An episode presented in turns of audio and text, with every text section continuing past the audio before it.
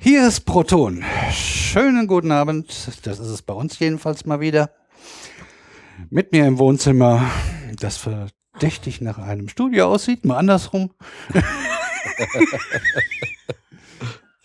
also genau andersrum. Also Studio, das aussieht wie ein Wohnzimmer. Ist der Sven? Moin. Ja, und im Uli haben wir wieder äh, in unserer Außenstelle in Brühl. Guten Tag. Schönen guten Tag. Ja, und meine Wenigkeit, der, wie andere mich nennen, der liebe Detlef. Grüße an die, die wissen, die mich so genannt haben. Die hören jetzt in ein paar Tagen zu. Ähm, ja, ja, zu finden auf Twitter, BlackMac42, werde ich ja nicht müde zu sagen. Da gibt's dann noch ein paar Wissenschaftsmeldungen. Aber, aber, das ist ja, äh, wer die ganze Sendung immer hört, der weiß das ja alles schon. Ja, wir sind ein Jahr auf Sendung, ne? Ja, soweit ich das mitgekriegt habe. Passt, Schön. passt schon. Jo. Ja, ich muss dazu sagen, ich muss eventuell ab und zu mal äh, die Runde verlassen, um mich um meinen Kurzen zu kümmern, weil ich bin mit dem alleine und der muss auch irgendwann noch mal was zu Abend essen und ins Bett gebracht werden. Ähm, dann werde ich mich zwischenzeitlich mal kurz verabschieden. Und wenn das irgendwelche Auswirkungen hat, dann lasse ich Detlef und Sven entscheiden, ob wir es nachher rausschneiden oder nicht. Ja, für üblich. Ja, wir werden das sehen, genau. Das, das machen wir frei Schnauze. Auch ein anderer Podcast. Mehr Personality. Schon wieder was untergebracht. Ich sag ja, mir fallen immer nur so ein, die stehen hier gar nicht. Ah, ja, zwei Models machen das auch ganz nett. Ähm, ja, wir haben diesmal ein bisschen Errata. Eigentlich äh, nichts groß Wildes, aber ma- wir bringen es eben. Äh, das Haber-Bosch-Verfahren hatte der Sven gesagt. Äh, ähm, im 19. Jahrhundert, nein, das ist das 20. Jahrhundert. Und logisch, man liest 1900 so viel. Und dann ist wahrscheinlich, sind schon wahrscheinlich viele darauf reingefallen. Dann aus dem Ad hoc immer gerne 19. Jahrhundert dazu zu sagen, aber ist natürlich richtig. Äh, 1900 so viel ist halt 20. Jahrhundert. Dann äh, noch mal was genauer zum Thema Prisma. Ähm, das Sonnenlicht ähm, hat ein komplettes Farbspektrum und das ist eigentlich auch nur beim Sonnenlicht so. Bei äh, anderen Lichtquellen ist das nicht der, so der Fall. Das äh, ist entweder per Twitter oder per E-Mail bei uns Ja, sagen wir es mal so, kom reingekommen. komplett bis auf die schwarzen Linien, die da drin sind. Die kommen in, Die kommen in, später noch. kommen in vier Stunden so ungefähr oder drei. Gucken wir mal. Da packen wir die rein. Insider, die sich ein bisschen mit dem Thema auskennen, wissen schon, äh, wovon wir reden wahrscheinlich. Äh, dann ähm, wurde auch, äh, ich glaube, hier ist inzwischen, glaube ich, ist, ist die dritte Meldung schon dazu reingekommen. Selbstdarstellung auf unserer Internetseite. Ja. Prokrastination, sag ich da nur. Ja, ich, ja das, das ist auch bei mir ein Problem. Ich wollte eigentlich zu einer Selbsthilfegruppe gehen, aber da hängt immer ein Zettel, ist auf morgen verschoben.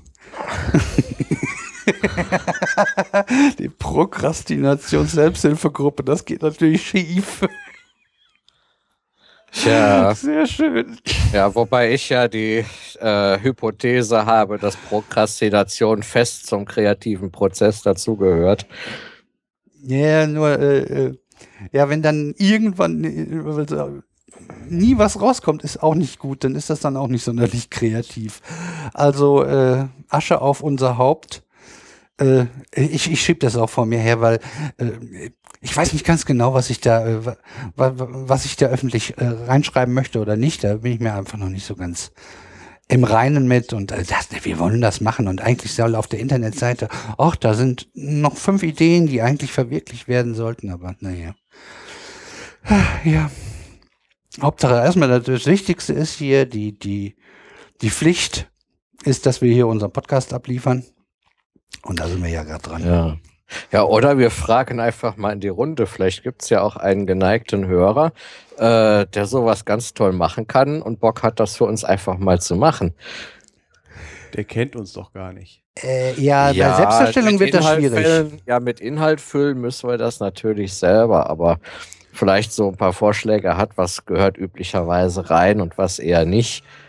Äh, man weiß ja nie. Ja, ja, gerne. Also was mir einfällt, was ich, äh, ich will, das muss ich wahrscheinlich selber machen. Ich will irgendwann eigentlich noch mal eine eigene Podcast-Liste, äh, so mit den Sachen, die ich gern höre oder die ich für, für empfehlenswert halte. Das ist, äh, ja, da kostet, das kostet einige Zeit, weil ich ein bisschen was dazu schreiben will und so. Oh Gott.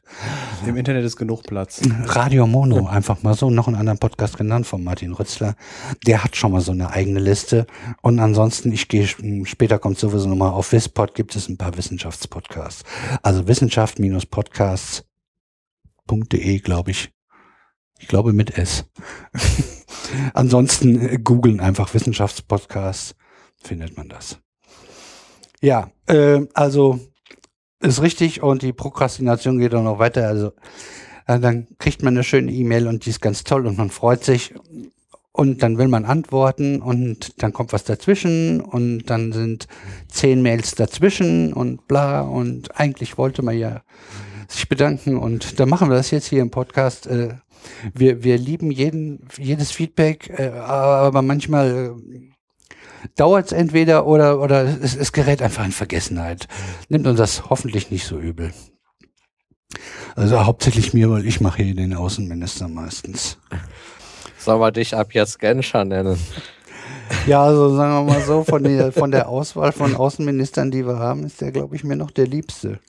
Das Ja. habe ich mir gedacht, deshalb habe ich den Namen genommen. Also meine Ohren liegen zwar noch an, aber, aber der, der, der ist auch nicht ganz so schlank gewesen, also das passt schon in etwa. Ja, vor allem, also egal was man heutzutage von der FDP hält, aber zu seiner Zeit als Außenminister fand ich den auch sehr gut. Gut, äh, äh, liegt in der Natur der Sache, deshalb sind die Außenminister, also die allermeisten. Eigentlich ist nur einer mal ja ein bisschen nach unten durchgerauscht, weil er sich nicht die richtigen Worte gefunden hat. Ich, ich sage jetzt nicht wer, es ist von der gleichen Partei.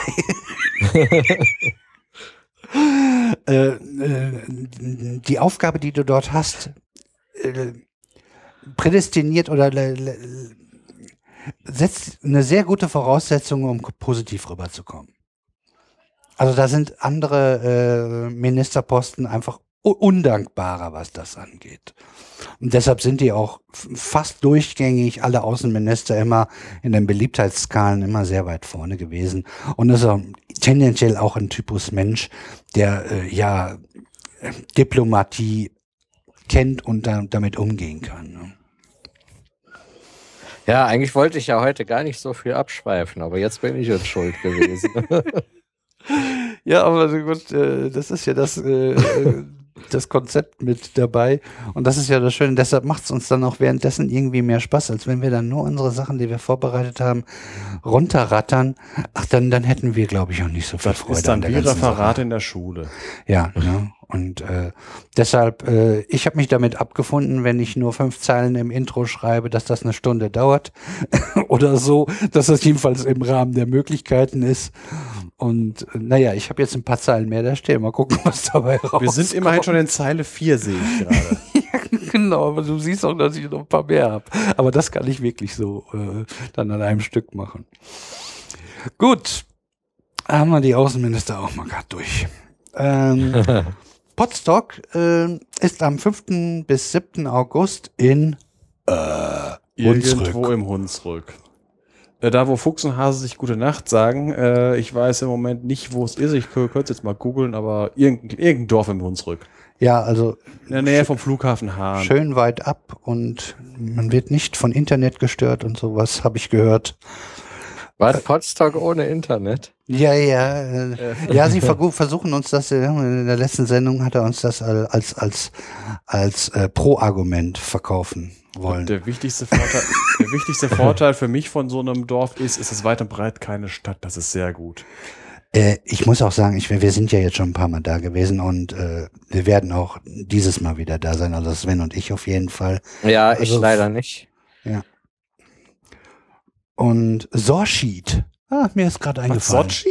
Sorschied, nicht Sochi. Ja. Ich, ich Äh. mache keinen Sport. Macht mal, macht mal für ein paar Minuten ohne mich weiter. Mein Sohn jammert irgendwas. ja, Bin gleich wieder da. ja. Und ähm, äh, ja, Sven und ich sind halt mit dabei. Äh, vor ein paar Tagen habe ich jedenfalls noch gehört, dass noch ein paar Karten da sind.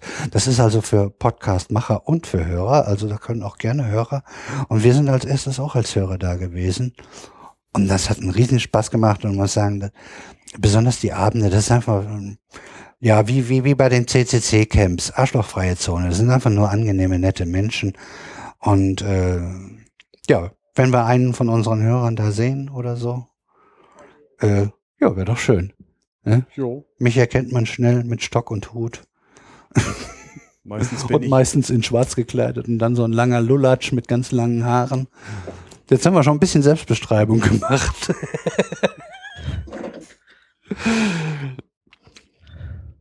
ja. Und äh, wie gesagt, äh, man ist ja ein bisschen bekannt. Also über die Tage werden wir uns damit sicher über die Füße laufen und quatsch uns an. Wir sind, wir sind so wie wir hier klingen, so sind wir im Prinzip auch. Ne? Ja, so lala. Ja, und ich verspreche, so bald wie möglich auch mal dabei zu sein. Ich hoffe bereits nächstes Jahr. Aber wie gesagt, dieses Jahr kriege ich es leider nicht hin. Ja, also mich, würde mal interessieren, aber weil, du wirst ja wahrscheinlich deine Gitarre mitnehmen und äh, Äh, sollte gucken. ich zum Podstock gehen, werde ich dann natürlich nicht ohne Gitarre auflaufen. Das ist klar. Und dann wirst du dich Ja. einfach mal irgendwo in die Ecke setzen Das- und mal gucken, wie viele Leute äh, sich ansammeln. Die haben da sogar eine Bühne. Ja, das Ja ist gut. die Frage. Ne? äh, Und Ja, gut, Aufnahmeequipment ist äh, auch immer da. Also so, sobald bekannt ist, äh, dass ich zum Podstock komme, könnt ihr ja schon mal Ausschau halten nach einem stabilen Baum.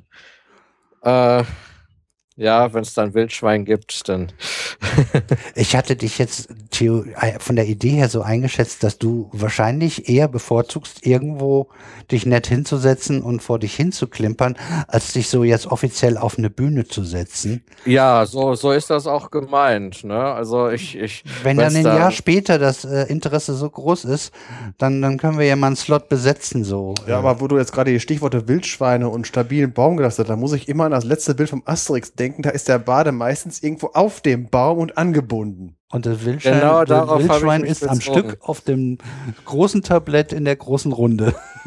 Ja, genau das habe ich eben gemeint. Ah ja. Ja, ja, in manchen Sachen ticken wir uns eben genau gleich. Deshalb haben wir ja auch zusammengefunden. Ja, äh, ja, also wie gesagt, äh, podstock.de ist die Internetseite. Guckt mal rein, ich gehe mal davon aus, dass es noch ein paar Kärtchen gibt. Ist auch nicht, also für die drei Tage waren das, ah, wir haben Early Bird gehabt, ne? ja. Apropos Early Bird, ist auch ein Podcast. Äh, und ich habe gerade für, für Thema Prokrastination. Wir müssen für das Potsdok immer noch auch noch so eine kleine Visitenkarte abgeben. Ja, ja, ja, ja, ja, ja. Das äh, hast du recht. Ja, äh, sagen wir es mal so, im Notfall können die ja die vom letzten Jahr nehmen. Es hat sich ja eigentlich nichts geändert. Eigentlich nicht, das ist schon Ja. richtig. Falls sie die Daten nicht verbummelt haben. Gut, aber wir, wir, vielleicht haben wir sie noch irgendwo rumfliegen. Natürlich. Ja, schaffen wir schon irgendwie. So, äh, dann hoffe ich, dass du die Audiovisitenkarte schon vorliegen hast. Äh, ja, ich habe irgendwo sowas rumfliegen. Hallo Computer. So, ich hatte mal so ein bisschen in die Gemeinde mit den Leuten, die man so kennt, bisschen rumgehört. Und unser guter Martin, Martin Rützler, meinte, ja, äh, Audiovisitenkarte kein Thema, nimmt die doch einfach die, die wir auch bei Wispod mit dabei haben. Da gibt es inzwischen so sieben oder mehr Podcasts, die einfach so einen anderthalbminütigen Schnipsel haben, wo man sich selbst vorstellt, wo man einfach mal so reinhören kann und schon so eine Vorahnung bekommen kann, ob der Podcast was für einen ist, worum der Podcast handelt.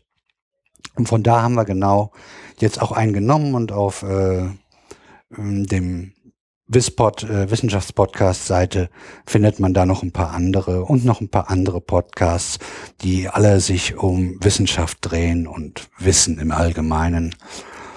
Ja, und äh, ja, genau, die spielen wir jetzt ab, ne? Und das ist, äh, ja, die, die stellen sich ja selber vor. Oh, kann man ruhig sagen, Gemalum ist das. Jo. Und ja, dann reiner Fab.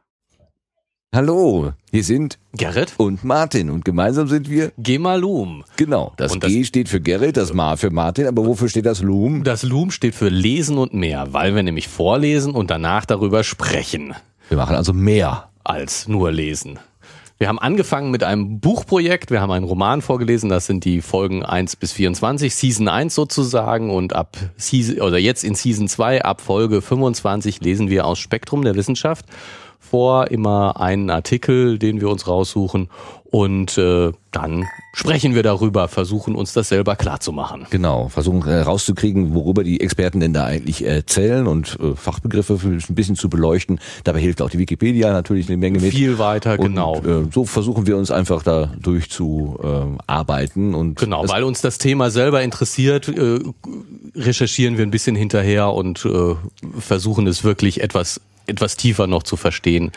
Ähm, und das präsentieren wir oder das daran dürfen andere teilhaben. Genau, wir laden sozusagen virtuell ein, sich mit an diesen Tisch zu setzen, wo wir beide sitzen und das irgendwie für uns aufbereiten und klar machen. Genau. In dem Sinne, kommt vorbei. Ja, Viel, Spaß. Ja, viel mehr gibt's da nicht zu, zu sagen, ne? Die sind auch so, wie sie klingen. Gerade der Martin, den haben wir schon ein paar Mal getroffen und sehr netter Mensch. Und Sven, ich weiß nicht, du hast, hast du Ich schon hat- mal ein ich paar hatte- Gemalums, habe ich dir, glaube ich, schon mal Äh, ich rübergeschoben. glaube, ne? äh, also eine hast du mir rübergeschoben und ich habe noch eine zweite gehört. Die Einstiegsdroge war die Folge über das Gefangenendilemma. Äh, und die fand ich hervorragend. Äh, Ist einer unserer Lieblingsthemen, ne? Diese Geschichten, ne? also in dem, Spieltheorie und Ja. so. in dem Podcast, das Fazit ist rausgekommen von wegen den Unterschied zwischen Siegen und Gewinnen erklären. Aber hört euch, hört ruhig selber rein. Ja, also äh, unter anderthalb Stunden schaffen die es auch nicht und äh, kann auch mal Richtung drei Stunden. Aber wer, wer das hier hört, der ist ja, der sitzt sowas auf einer Arschbacke ab, ne? Ja, so eine Gemalum-Folge ist so zwölf Kilometer lang. Äh, ja, wenn du deine Wanderungen machst. Ja. Ne? So, äh, ich, ich äh, streu streu mal dazwischen. Hat irgendeiner was, was, was er noch irgendwie so im Intro jetzt vielleicht einstreuen möchte, was, was, was ihm auf den Nägeln brennt? Ja, meine Chilis fangen an zu blühen. Ah ja, schön, Chilis. Ja, Das ist ja die sind mittlerweile richtig schön groß geworden und haben halt schon Blütenansätze. Und ich habe sie jetzt mal rausgestellt, äh, damit die Bienchen da auch was von haben, sobald das mit dem Blühen richtig losgeht. ja, nicht nur die Bienchen, glaube ich, ne, sondern ohne Bienchen äh, kein Sex. Ja, und ja, genau. Also ich finde, die sollten die Pflänzchen, wenn die schon äh, ihre Kindheit auf der Fensterbank verbringen mussten, dann sollen sie wenigstens auf natürliche Weise Sex haben. Wie, wie Blumen das halt machen, genau. Genau. Sehr, sehr koscher. Also, Also da können wir nicht mit. solange sie nicht frigide sind und die Blüte nicht aufgeht und das Ding sich innen drin selbst bestäubt. Das gibt's nämlich auch. Ja, ja, das ist richtig. Da kommt wieder unser Blümchenbeauftragter Ja. durch. ja. Nee, schön. Ja, das war, hatten wir ja auch so vor, dass wir die so, so ein bisschen wie die, jedenfalls eine Zeit lang, wie wir die Bienen vom Wolfgang regelmäßig verfolgt haben. Das ist ja auch viel näher geworden. Ja, da gab's ja auch mal Tote. Äh, ja, ja, Varroa Melbe. Also, äh, Wolfgang, äh, drei Vogonen reden wir drüber. Ah ja, Da, Ja. da der äh, unter die Hobby-Imker gegangen ist, hat er auf jeden Fall mehrere Folgen lang auch äh, einiges zu erzählen gehabt. Und jetzt, weiß ich nicht, hat er wahrscheinlich nicht mehr so viel Neues zu erzählen. Also als die Folgen noch kürzer waren und es häufiger Bienen gab, habe ich schon fast gesagt, der Vogonen-Podcast ist ein Bienen-Podcast. Aber wir haben noch einen Bienen-Podcast. Oh Gott, Bienengespräche heißt der. Uh, in, in, in Kombination mit Podcast googeln findet man, ich bin gerade überlegen, wie der, wie der, ah, der hat mehrere Podcasts auch am Start. Kommt, kommt wahrscheinlich, meine ich sogar irgendwie so aus Österreich oder sowas. Ach, ich und Namen. Wenn er mir gleich einfällt, sage ich ihn noch. Haben wir sonst noch was? Ja, von meiner Seite jetzt nichts mehr. Auch nicht. Ja, dann äh, geht's jetzt nämlich äh, wild weiter, weil einige neue schöne Podcasts sind aufgetaucht, äh, die auch durchaus empfehlenswert sind und deshalb äh, stellen wir die hier natürlich gerne mal vor. Als da wäre, das erste Mal ist äh, Schlaulicht nennt sich das Ganze, äh, ist vom Konzept für Kids nicht so lang, vielleicht 20, 30 Minuten würde ich mal so tippen. Prost. Oder willst du den rausschneiden? Ihr habt einen Elefanten da, warum habt ihr mir nichts erzählt? Das ist ein Allergieelefant. Töre. Ja, also der ist äh, im- im- zwar konzipiert für Kids, so dass die das gut verstehen, aber äh, wie gesagt, ich habe äh, jetzt die ersten paar Folgen gehört. Das, das kann, kann sich, können sich alle in jedem Alter anhören. Das ist sehr gut gemacht, sehr schön, schöne Wissensvermittlung, ein bisschen locker. Ähm, mal so die ersten drei Folgen war Sprache, Evolution und Varusschlacht, damit man sieht auch, dass das eine gewisse Themenbreite hat. Äh, klare Empfehlung, kann man sich gern mal in seinen Podcatcher reinholen. Und ja, wie gesagt, Probe hören wie immer, ne? Und dann kann man sich das überlegen, ob man ihn behalten will oder nicht. Dann Ja, wir- gibt's da eine Empfehlung für ein Mindestalter vielleicht? So, Varusschlacht, das klingt für mich jetzt nicht wie ein Podcast, äh, von dem Fünfjährige vielleicht schon was haben. Ich würde mal 7, 8 tippen. Ähm, aber in der Warenschlacht kommt jetzt nichts Schlimmes vor. Nein, das nicht, aber es geht ja auch darum, äh, mit was die Kinder überhaupt was anfangen können vom Verständnis her. Vorher Asterix gucken. das ist von Vorteil. Ich glaube, Varus war ein bisschen nach Asterix. Äh, ja, gut, aber auch nur, auch nur ach- 58 Jahre. Aber es ist halt die Zeit ungefähr, ja, gut. Äh, hör einfach mal Test rein. Äh, ich denke mal, das wird relativ bald was durchaus für ihn sein. Und bis er dann Ja. das Alter hat, mal- die wollen so alle zwei Wochen, glaube ich, was rausbringen. Sind, äh, sind, sind auch in der Podcast-Szene, die haben schon einen Podcast. Äh, Heißluftdampfer, genau. Den machen die. Ach, mir ist auch der andere gerade eingefallen, Lothar Bodingbauer. Der macht den Bienen, Bienengespräche. Du, die Hirnwindungen müssen sich nur manchmal ein bisschen wieder gerade rücken und dann passt das auch. Ja, also hör mal einfach rein, auch für dich, Uli. Ja, Und, und dann mm, testweise kann man das ja mal ausprobieren oder auch vielleicht aussuchen und sagen, das ist was für ihn, das vielleicht noch nicht. Ähm, also auf jeden Fall eine wunderbare Idee und schön, wenn wir die Leute schon früh an den Podcast heranführen. Das sind dann unsere zukünftigen Hörer. Dann in zehn Jahre später so ungefähr. Pi mal Daumen. Je nachdem, wann sie Lust auf sowas haben, was wir hier treiben. Dann haben wir noch einen zweiten, äh, also kommen noch ein paar, äh, einen zweiten, der sich um Kinder in dem Sinne mh, dreht, Kids Podcast. Da geht es aber eher in dem Sinne über Kinder. Es geht um Menschen, die im Einsatz für Kinder tätig sind und Traumaforschung bei Kindern. Der bastelt noch ein bisschen an seiner Aufnahmequalität, das ist durchaus schon hörbar, aber man hört halt, dass das alles noch nicht perfekt ist und äh, ich habe mit ihm über Twitter ein bisschen gequatscht. Ja, äh, er weiß es und äh, er will das besser machen, aber auch die ersten zwei, drei Folgen sind jetzt nicht so schlecht, dass man äh, sagt, oh, das tue ich mir nicht an. Jedenfalls mir ist es nicht so gegangen. Jeder hat ja seine eigene Schwelle.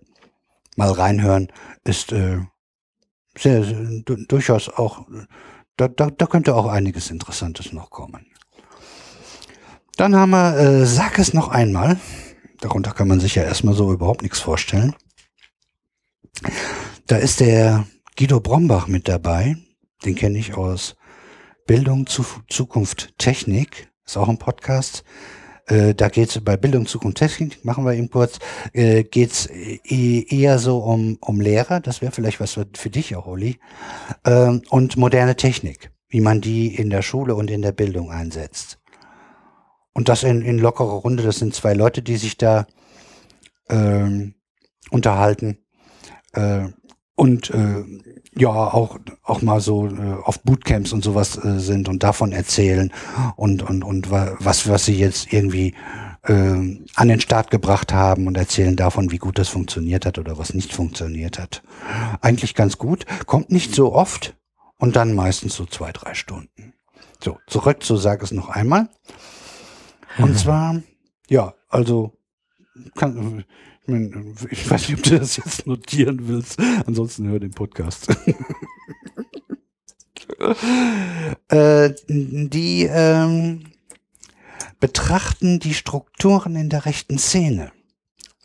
Logischerweise sind die jetzt nicht keine Freunde dieser Strömung, aber das Ganze läuft sachlich und ruhig ab, ist halt Information und das finde ich eigentlich ganz angenehm und es ist nicht verkehrt, auch darüber ein bisschen Bescheid zu wissen, ja, was es da für Organisationen gibt und, und, und wie die so aufgebaut sind und, und ja, so, so, sollte man darüber Bescheid wissen. Äh, ist, ist vollkommen, also, dann, dann können wir vielleicht äh, auch eher, ja,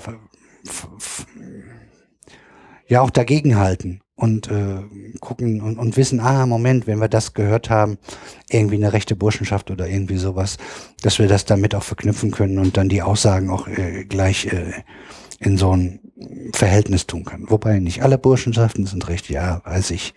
Äh, aber es gibt welche, die schon arg, arg konservativ sind. So, und dann habe ich als letztes Neues äh, Faces of Death. Das ist, ähm, sind ausgefallene und spannende Kriminalfälle, die vorgestellt werden. Dann unterhalten die sich ein bisschen darüber, geben so ihre Meinung ab, was wohl am wahrscheinlichsten ist, weil des Öfteren sind sie halt noch nicht aufgeklärt. Ja, schöne neue Idee. Hab ich jetzt auch im, Dauer, im, im, im Abo und reinhören, gucken, ob das was für einen ist. Das Übliche halt. Ne? So, weiter geht's im Reigen. Jetzt habe ich mal äh, Geschichtspodcast zusammengestellt. Da wäre einmal damals TM, äh, geht allgemein um Geschichte und äh, die Macher oder der Macher äh, hat eine Affinität zur Technik, sodass also auch relativ viel Technikgeschichte dabei ist, äh, bis in die Gegenwart dann auch äh, sozusagen hineinschauend. Äh, ansonsten ein schönes breites Themenfeld, äh, durchaus ein schöner, interessanter Podcast. Dann gibt es vor 100 und da ist der Name auch schon Programm die erzählen, was genau vor 100 Jahren passiert ist. Krieg. Ja, also Werder kommt jetzt ständig. Und da sie Werder nicht hundertprozentig aussprechen können, lassen sie das immer dieser Google Voice, überlassen sie das. Damit das ja nicht falsch ist, weil sich da irgendeiner beschwert hat. Und ähm, durchaus äh, unterhaltsam auch. Also die haben auch so wie wir so ein bisschen Rubriken, die machen zum Beispiel Werbung aus der Zeit, lesen sie vor, was ganz interessant ist, halt auch mit dem Sprachduktus, der aus der Zeit, in der Zeit halt vorherrschend war. Und dann haben sie so fiktiv zwei Reporter äh, erfunden, die sich sozusagen über die Zeit auch unterhalten und sich sozusagen über so eine Telefonleitung und dann auch diesen, den, den Toneffekt so ein bisschen damit reingebracht haben. Also das, das ist ein, ein wirklich ein sehr schöner Podcast. Ähm, und äh, schön unterhaltsam und schön locker aufbereitet, dass es einem nicht irgendwie zu sehr zu dröge oder so äh, vorkommt. Das ist, äh, finde ich, äh, läuft für mich durchaus unter gute Unterhaltung. Dann haben wir Geschichte der Deutschen vom Podcast Nick. Das ist ein Germanist aus den USA. Der macht auch den Amerikaner für euch. Den hatte ich, glaube ich, in dem Podcast auch schon mal erwähnt. Äh, darin geht äh, ja um die Geschichte der Deutschen. Der ist jetzt irgendwie schon paar 20 Folgen hat er schon und ist jetzt, oh Gott, bei den Sachsen ist er, glaube ich, jetzt. So Karl der Große war vorher und fängt halt äh, von, von, von Anfang sozusagen, wo, wo, wo Deutschland sich so langsam als Kulturkreis formiert hat, bis in die Jetztzeit und äh, ja, wie gesagt, äh, da geht er jetzt Stück für Stück weiter, auch so 20, 30 Minuten Dinger. Schön anzuhören. Und äh, da macht es durchaus Sinn, wer die Zeit hat, äh, die äh, komplett mal zu hören. äh, insgesamt wird das ungefähr dann eine Zeitmenge von zwei bis drei Protonen sein. so, dann haben wir noch Zeitsprung. Ähm, Geschichten aus der Geschichte sind zwei Leute, ähm, die sich äh, jeder jeweils der eine erzählt dem anderen eine Geschichte. Das kann Wissenschaft sein, das kann irgendwas anderes sein. Also es ist auch eine bunte Mischung, sehr schön, äh, sehr interessant. Ich weiß, dass sie irgendwie die Fruchtfliege hatten. Dann haben sie äh, den Streit zwischen Robert Koch und wie hieß der Franzose? nee, so nicht. Kommst, du- weißt du es gerade? Ich komme komm gerade nicht drauf. Ich auch nicht. Ja, also wie die sich auf jeden Fall gegenseitig äh, Freundlichkeiten an den Kopf geschmissen haben. Und äh, also eine sehr schöne, bunte Sache, auch finde ich durchaus unterhaltsam.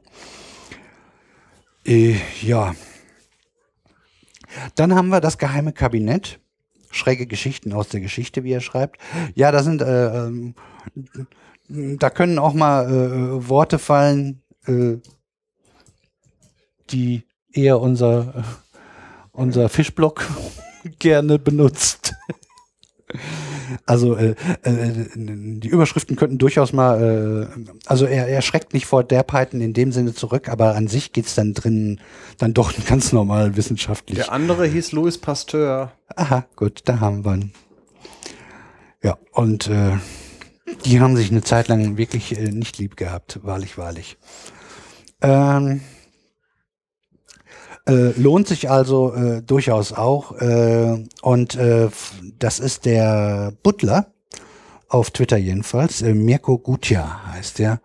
Und äh, der hat auch noch einen zweiten, der im Prinzip quasi auch schon fast im Groben zur Geschichte gehören kann. Der heißt Angegraben und da hört man schon, worum es geht. Da geht es um Archäologie. Da sind inzwischen auch einige Folgen und auch beide nicht so lang, auch eher so was 20, 30 Minuten mäßiges, vielleicht mal 40 oder so. So, dann haben wir äh, Geschichten, N in Klammern, hören. Ähm, das ist von der Bundesstiftung für Aufarbeitung der SED-Diktatur. Uff. Äh, meistens eher Podiumssitzungen oder Ge Gespräche oder mal ein Vortrag und danach Diskussion und sowas.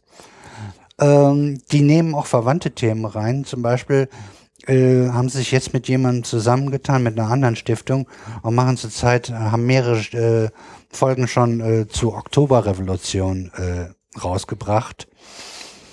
Äh, ja, durchaus gute Wissensvermittlung. Äh, es geht auch um Meinung, es geht um Geschichte, es geht um Politik, äh, um, um Einsortierung, wie, wie auch, ja, man lernt halt auch ein bisschen was äh, äh, über die Zeit der DDR, die wir ja so nicht mitgemacht haben, jedenfalls die, wir, die, die meisten, die im Westen waren.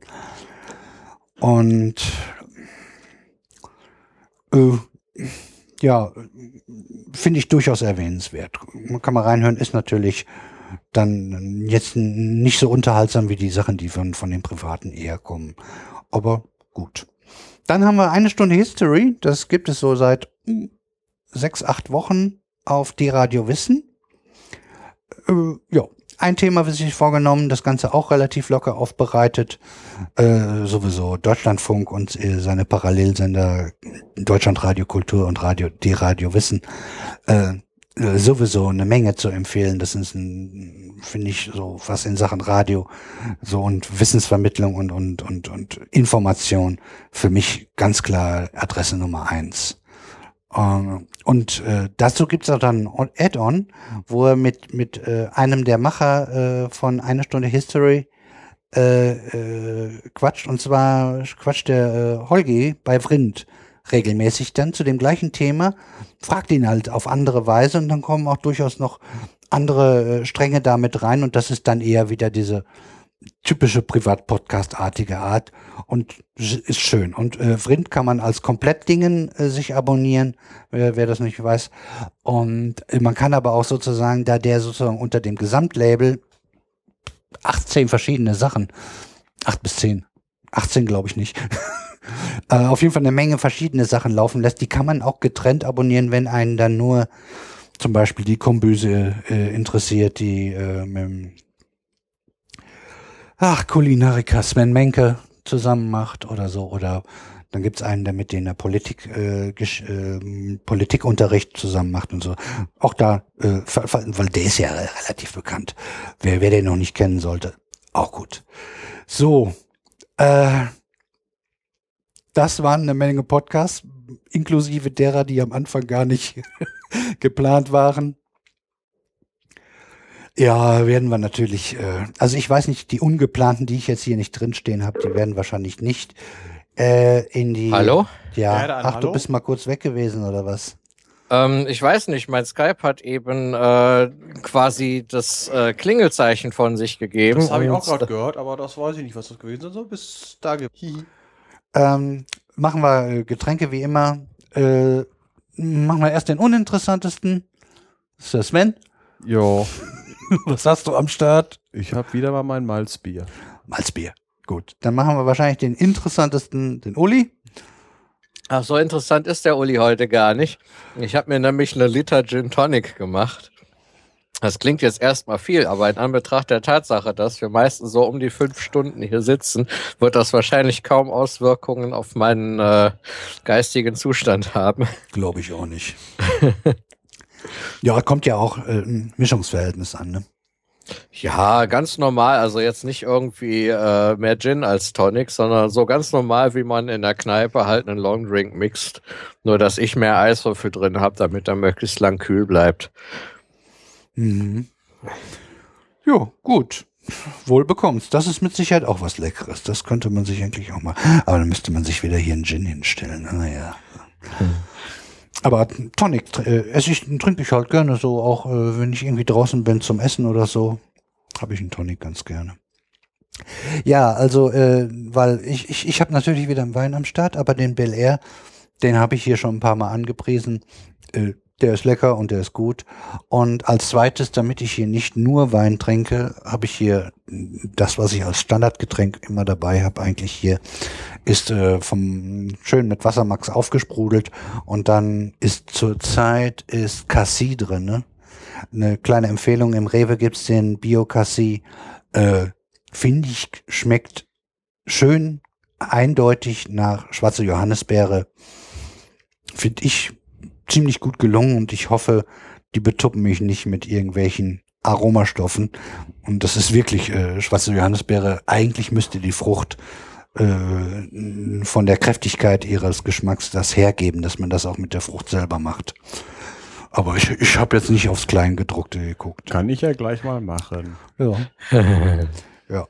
Und äh, ja, kann man mal sagen, also ich, ich bin jetzt zurzeit so auf drei Dingen. Das ist, äh, wir haben hier das grüne Zeug, äh, Nickelsulfat, genau. äh, äh, äh, Waldmeister. Waldmeister, genau. Und äh, dann habe ich noch ähm, Holunderblütensirup. Oh, sehr schön. Den, zwischen den drei Sachen äh, springe ich hin und her. Ja, ich habe ja jetzt hier Holunderblüten dabei bekommen. Ach ja, stimmt. Denn das ist ja der, den habe ich ja mitgebracht. Ja, äh, k- kann man hier, ich hatte am 28. genau am Samstag Geburtstag, Ende Mai und da war der Uli auch da und hat mich äh, eingedeckt mit leckeren Holunderblüten-Varianten. War ein schöner Abend. Ja, ähm, dann machen wir jetzt hier unseren Break und dann nutze ich das auch gerade mal für meine Zwecke und du äh, Ich bereitest fütter den- dich. Ich gebe dem Felix was zu futtern. Richtig, und dann treffen wir uns gleich wieder hier, ne? Okay. Gut, Jo, bis dann. bis gleich. Geht weiter. Jo, noch kleiner Nachtrag, weil auch da ist, hat sich das Gehirn mal wieder gemeldet. Äh, beim Zeitsprung, da ist der Daniel Messner einer von den beiden. Also die Geschichten aus der Geschichte. Äh, und der ist auch schön aktiv in der Podcast-Szene. Der macht in Österreich so, äh, ja, wie nennt man das? Treffen von Podcastern und sich miteinander Podstock. bequatschen. Mm, Der ist nicht unbedingt bei Podstock dabei. Also Ja, ich habe das jetzt da. als Synonym gesagt. Ach so, als Synonym richtig, ja, kann man grob sagen. Potstöcke. Ja, so, ja, ja, genau. Halt dann aber äh, Eintagesdinger und auch schön.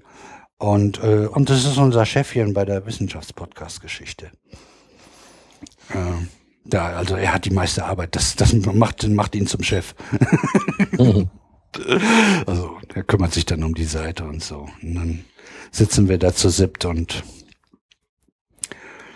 best ja, stimmen dann ab und stimmen uns ab, was rein soll und wie wir die Seite noch verändern und verbessern wollen und sowas halt alles.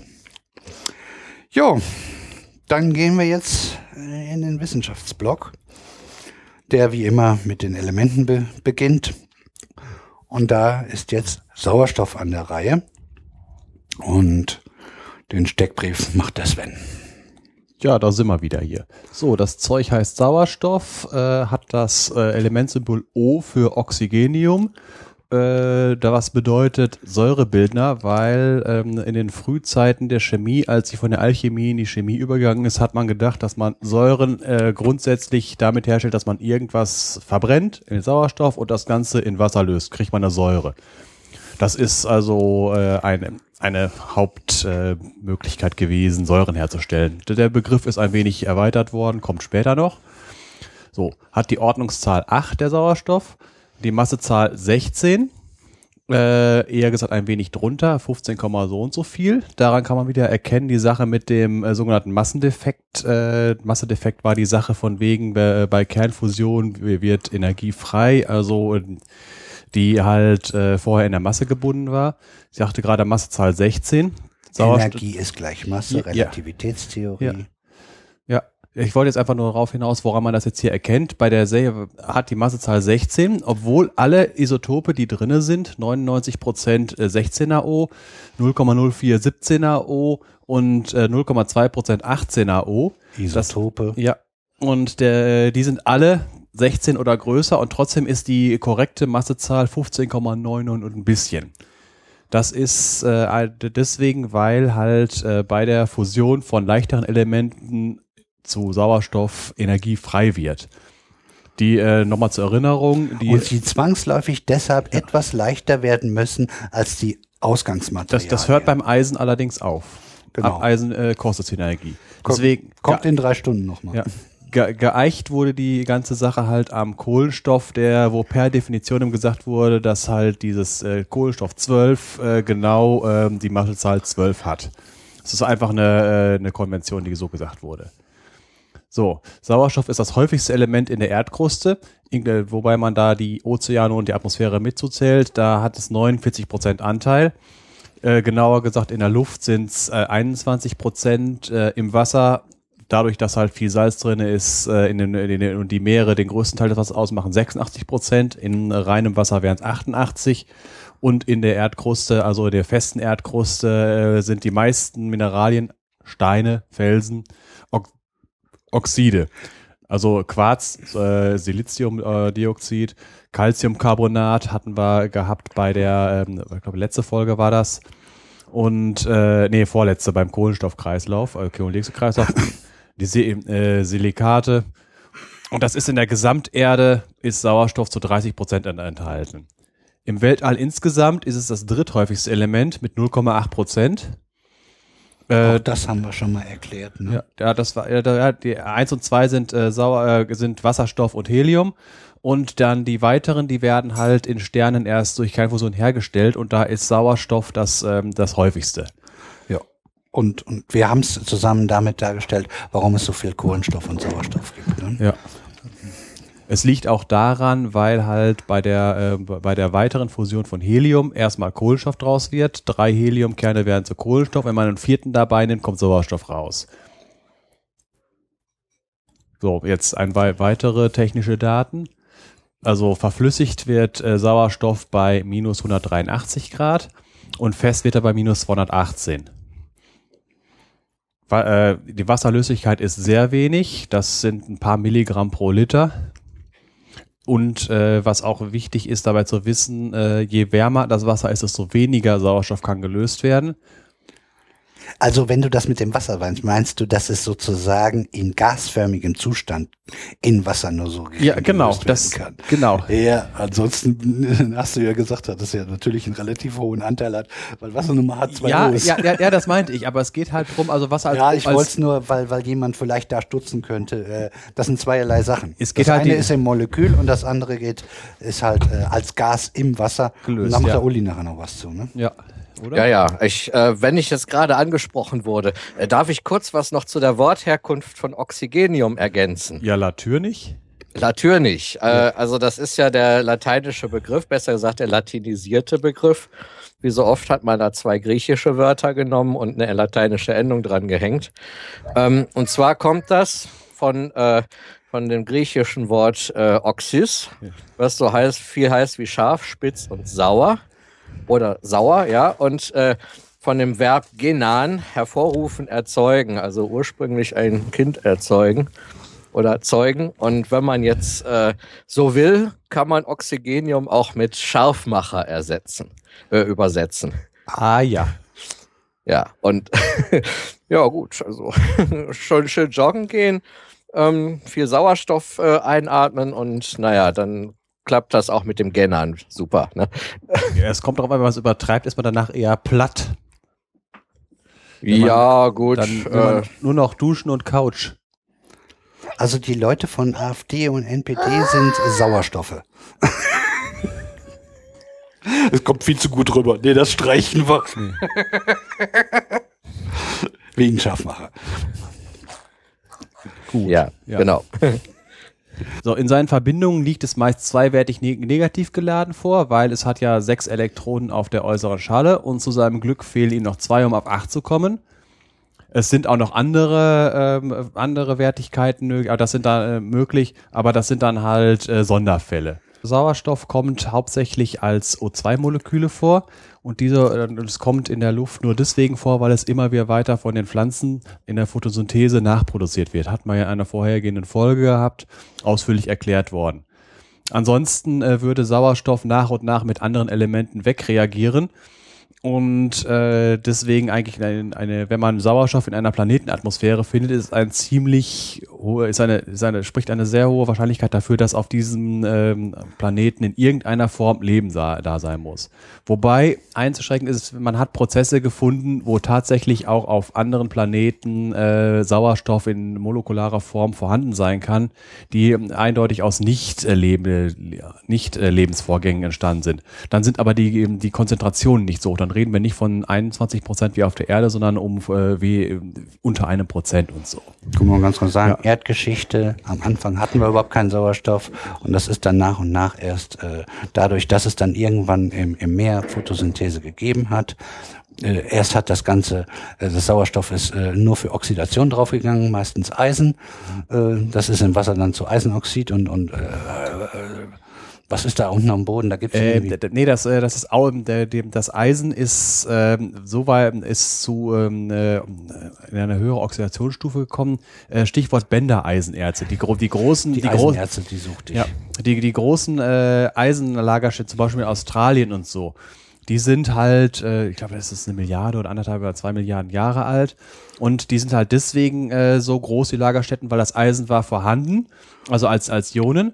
Und dann ist der Sauerstoff entstanden und solange Eisen da war, ist immer dieser Sauerstoff ähm, mit dem Eisen reagiert und ist auf den, äh, ist dann äh, in einer äh, Fällungsreaktion, Au- Ausfällung nennt man, wenn schwerlösliche Salze äh, sich am Grund einer ähm, Lösung absetzen immer weiter ausgefallen, bis irgendwann das Eisen alle war und dann konnte, der, konnte sich der Sauerstoff erst in der Atmosphäre ansammeln, weil Das- halt, genau. ja, Das wollte ich dann auch Ja. als nächstes sagen, genau. Ja. Und, Und- dann konnten wir erst äh, sich überlegen, okay, jetzt könnten vielleicht mal ein paar Tiere an Land gehen und die Sauerstoffatmung erfinden. so.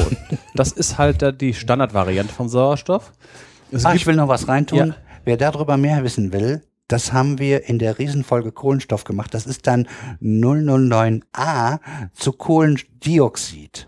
Unter Moleküle haben wir einen richtig schönen breiten, wie, ähm, ähm, ach Gott, die Pflanzen äh, Photosynthese, CO2 Photosynthese, das hatte ich ja gerade in gesagt. Sauerstoff. Das, das ja, ich wollte nur die Folge noch dabei sagen, wen das interessiert. Da haben wir das komplett mit ATP und allem drum und dran. Das heißt, der Sven hat das das war alles, das war alles mit in dieser Folge drin. gedröselt. Ja. So, also wollte ich noch was sagen, das ist ja der normale Sauerstoff O2 und dann gibt es auch noch die Variante mit drei äh, Sauerstoffmolekülen, nennt sich Ozon. Das ist aber jetzt nicht meine Baustelle, da wird der Detlef jetzt was zu erzählen. Ja, aber eine wunderbare Überleitung. Gut. Also der Ozon, der uns jetzt hauptsächlich interessiert, ist der am Boden und in der Stratosphäre. Ähm, also wie Sven schon gesagt hat, ähm, ähm, Ozon ist äh, also es ähm, dreiwertiges, kann man das sagen? Na, Nein, nee, dreiwertig, das ist, ist, falsch. Äh, drei ist ein drei, dreiatomiges Molekül. dreiatomiges genau Sauerstoffmolekül heißt dann O3 und zerfällt hier am Boden auch ziemlich schnell. Ozon ist äh, griechisch und heißt äh, riechen. Ähm, und zwar ist das auch ein Gas, also daher kommt dann halt auch der Name, äh, das unangenehm riecht nach einem, nach, ja, so chlorartig und nach Höhensonnengeruch. Und da frage ich in die Runde, weil ich gehe nicht in die Höhensonne. Äh, du Wie kannst, riecht das? Hat- War da schon einmal äh, drunter? mach, mach deine Plasmakugel an und patsch mit der Hände drauf und riech an deinen Ach, Händen. das ist Ozon. ja, Das finde ich riecht Äh, aber nicht unangenehm. ich find's nicht so schön. Und äh, Laserdrucker, also das ist auch so eine Sache von wegen in Büros und Laserdrucker äh, im Büro äh, ist eine schlechte Kombination, wenn der sehr viel druckt, weil da auch Ozon bei frei wird. Deswegen stehen Drucker gerne in irgendeinem Nebenraum. Ja, ich, ich komme ja gleich dazu, aber ich werde das dann auflösen. Ja. Äh, äh, kleiner Gag, man kann ja sozusagen die Garage mit den ganzen Diesel äh, sozusagen äh, verbinden mit dem Büro und dann funktioniert das wieder, dann ist gut. Naja, Kannst du mir folgen? später. genau. So, ähm, also ähm, die, das Ozon in der Luft hier halt auf der Erde äh, zerfällt unter Normalbedingungen innerhalb von wenigen Tagen zu halt äh, dem biatomaren, also O2. Da hält er sich am liebsten auf. Ähm, will heißen, also hier unten auf der Erde. Ähm, und hier unten auf der Erde ist es auch nicht so äh, gern gesehen, denn es ist nun mal ein starkes Oxidationsmittel, haben wir ja schon gerade gehört. Das reagiert nun mal ganz gerne und äh, es äh, bei Menschen und bei Tieren äh, führt es zu Reizungen in den Atemwegungen, äh, Atemwegen äh, und ist äh, brandfördernd, brandfördernd und giftig. Also äh, hohe Ozonwerte sind nicht gut und die Stichworte kennt man, glaube ich, so auch aus, aus den Meldungen der letzten Jahrzehnte regelrecht. Ozonalarm, Sommersmog, Fahrverbote, das hatte alles damit zu tun. Ähm, wenn halt äh, in einer Stadt, das ist jetzt weniger geworden, ne? Also ich habe schon längere Zeit nichts mehr gehört. Das könnte vielleicht daran liegen, was ich jetzt als nächstes bringe. Äh, siehst du das auch so? Ist weniger geworden, ne? Ja, andere Themen. Ja, ach, äh, wir haben inzwischen kein Sommerloch mehr, meinst du? Weil Ja, ja genau. Weil das irgendwo ist immer Krieg, ne? Ja, das ist das Problem zurzeit. Leider gibt's, äh, ich wünsche mir die Zeiten zurück, wo wieder Alligatoren im Bagger sehen und äh, die Grünen möchten Tempo 100 auf Autobahnen die beherrschenden Themen in der, in der, im Sommer waren. Ja, dann wissen wir, dass wir uns nicht über mehr äh, schlimmere Sachen genau. aufregen müssen oder zur Kenntnis nehmen müssen. Ja, jetzt ähm, das interessante Stickstoffmonoxid baut Ozon ab. Hatten wir in der letzten Sendung. Das ist sozusagen ja den Teufel mit dem Belzebub austreiben. Äh, die Ozonbelastung ist dadurch in den Städten derzeit niedriger und das äh, wird vielleicht dann mit so einem Effekt sein. Der könnte vielleicht dann irgendwann in x Jahren, wenn wir das mal in den Griff gekriegt haben, dann wieder zu einem Problem werden, weil äh, unsere, insbesondere unsere Di- Dieselfahrzeuge äh, äh, produzieren ja von den NOx und von dem Stickstoffmonoxid äh, ja nun mal zu viel. Das ist ja jetzt auch die ganze Zeit in den Medien drin und wir hatten es auch in der letzten Folge mit drin. Naja. Ja, dann nehmen wir doch lieber schon mal das äh, Ozon ganz oben in der Stratosphäre, weil da können wir es gebrauchen und da brauchen wir es auch. Dort äh, gibt es nämlich dann eine Ozonschicht, die uns schützt äh, vor äh, Schädigung durch energiereiche ultraviolette Strahlung der Sonne. Äh, alter Bekannter äh, kommt jetzt wieder, das ist Absorption. Das heißt, sie werden von den O3 halt absorbiert. Und dadurch haben wir hier unten halt äh, weniger ultraviolette Strahlung und äh, zu viel ultraviolette Strahlung gibt ganz klassisch einfach einen Sonnenbrand. Mm. Genaueres dazu äh, auch im Freiraum, weil äh, da werden wir uns äh, nochmal genauer reinschauen, was Absorption, die ich ja in der letzten Sendung schon eingeführt habe, jetzt genau heißt. Da gehen wir dann in die Quantenmechanik. Das wird noch spaßig. Jo. Ja, da hatten wir ja ein Problem. Ne? Das ist auch äh, äh, durch alle Medien durchgenudelt worden. War ja auch und ist auch noch ein großes Problem. Das Ozonloch. Kennt auch jeder. Und das ist verursacht worden durch FCKWs. Also Fluor, Chlor, Kohlenwasserstoffe. Und da hört man schon, da ist ein E am Ende. Das sind also mehrere verschiedene Varianten, die alle unter FCKW halt äh, zusammengefasst werden. Äh, und zwar passiert da im Schnelldurchgang äh, passiert folgendes. Durch UV-Strahlung wird der FCKW oder die FCKWs werden gespalten, wodurch freie Chlorradikale entstehen, die wiederum die Ozonmoleküle zerstören. Und äh, ja, das ist mit der Grund, oder das ist der Grund, warum wir halt dieses Ozonloch haben. Äh, Sven, ich hatte dir, hast du dir das, das Chemische noch angeguckt oder bist du nicht dazu? Äh, ich habe es überflogen, aber wenn du, willst, wenn du wissen willst, worum es mit den Radikalen geht, da kann, da kann ich noch mal ein bisschen was zu sagen. Radikale, wir hatten ja. gerade schon Scharfmacher, dann machen wir jetzt auch Radikale. Ja.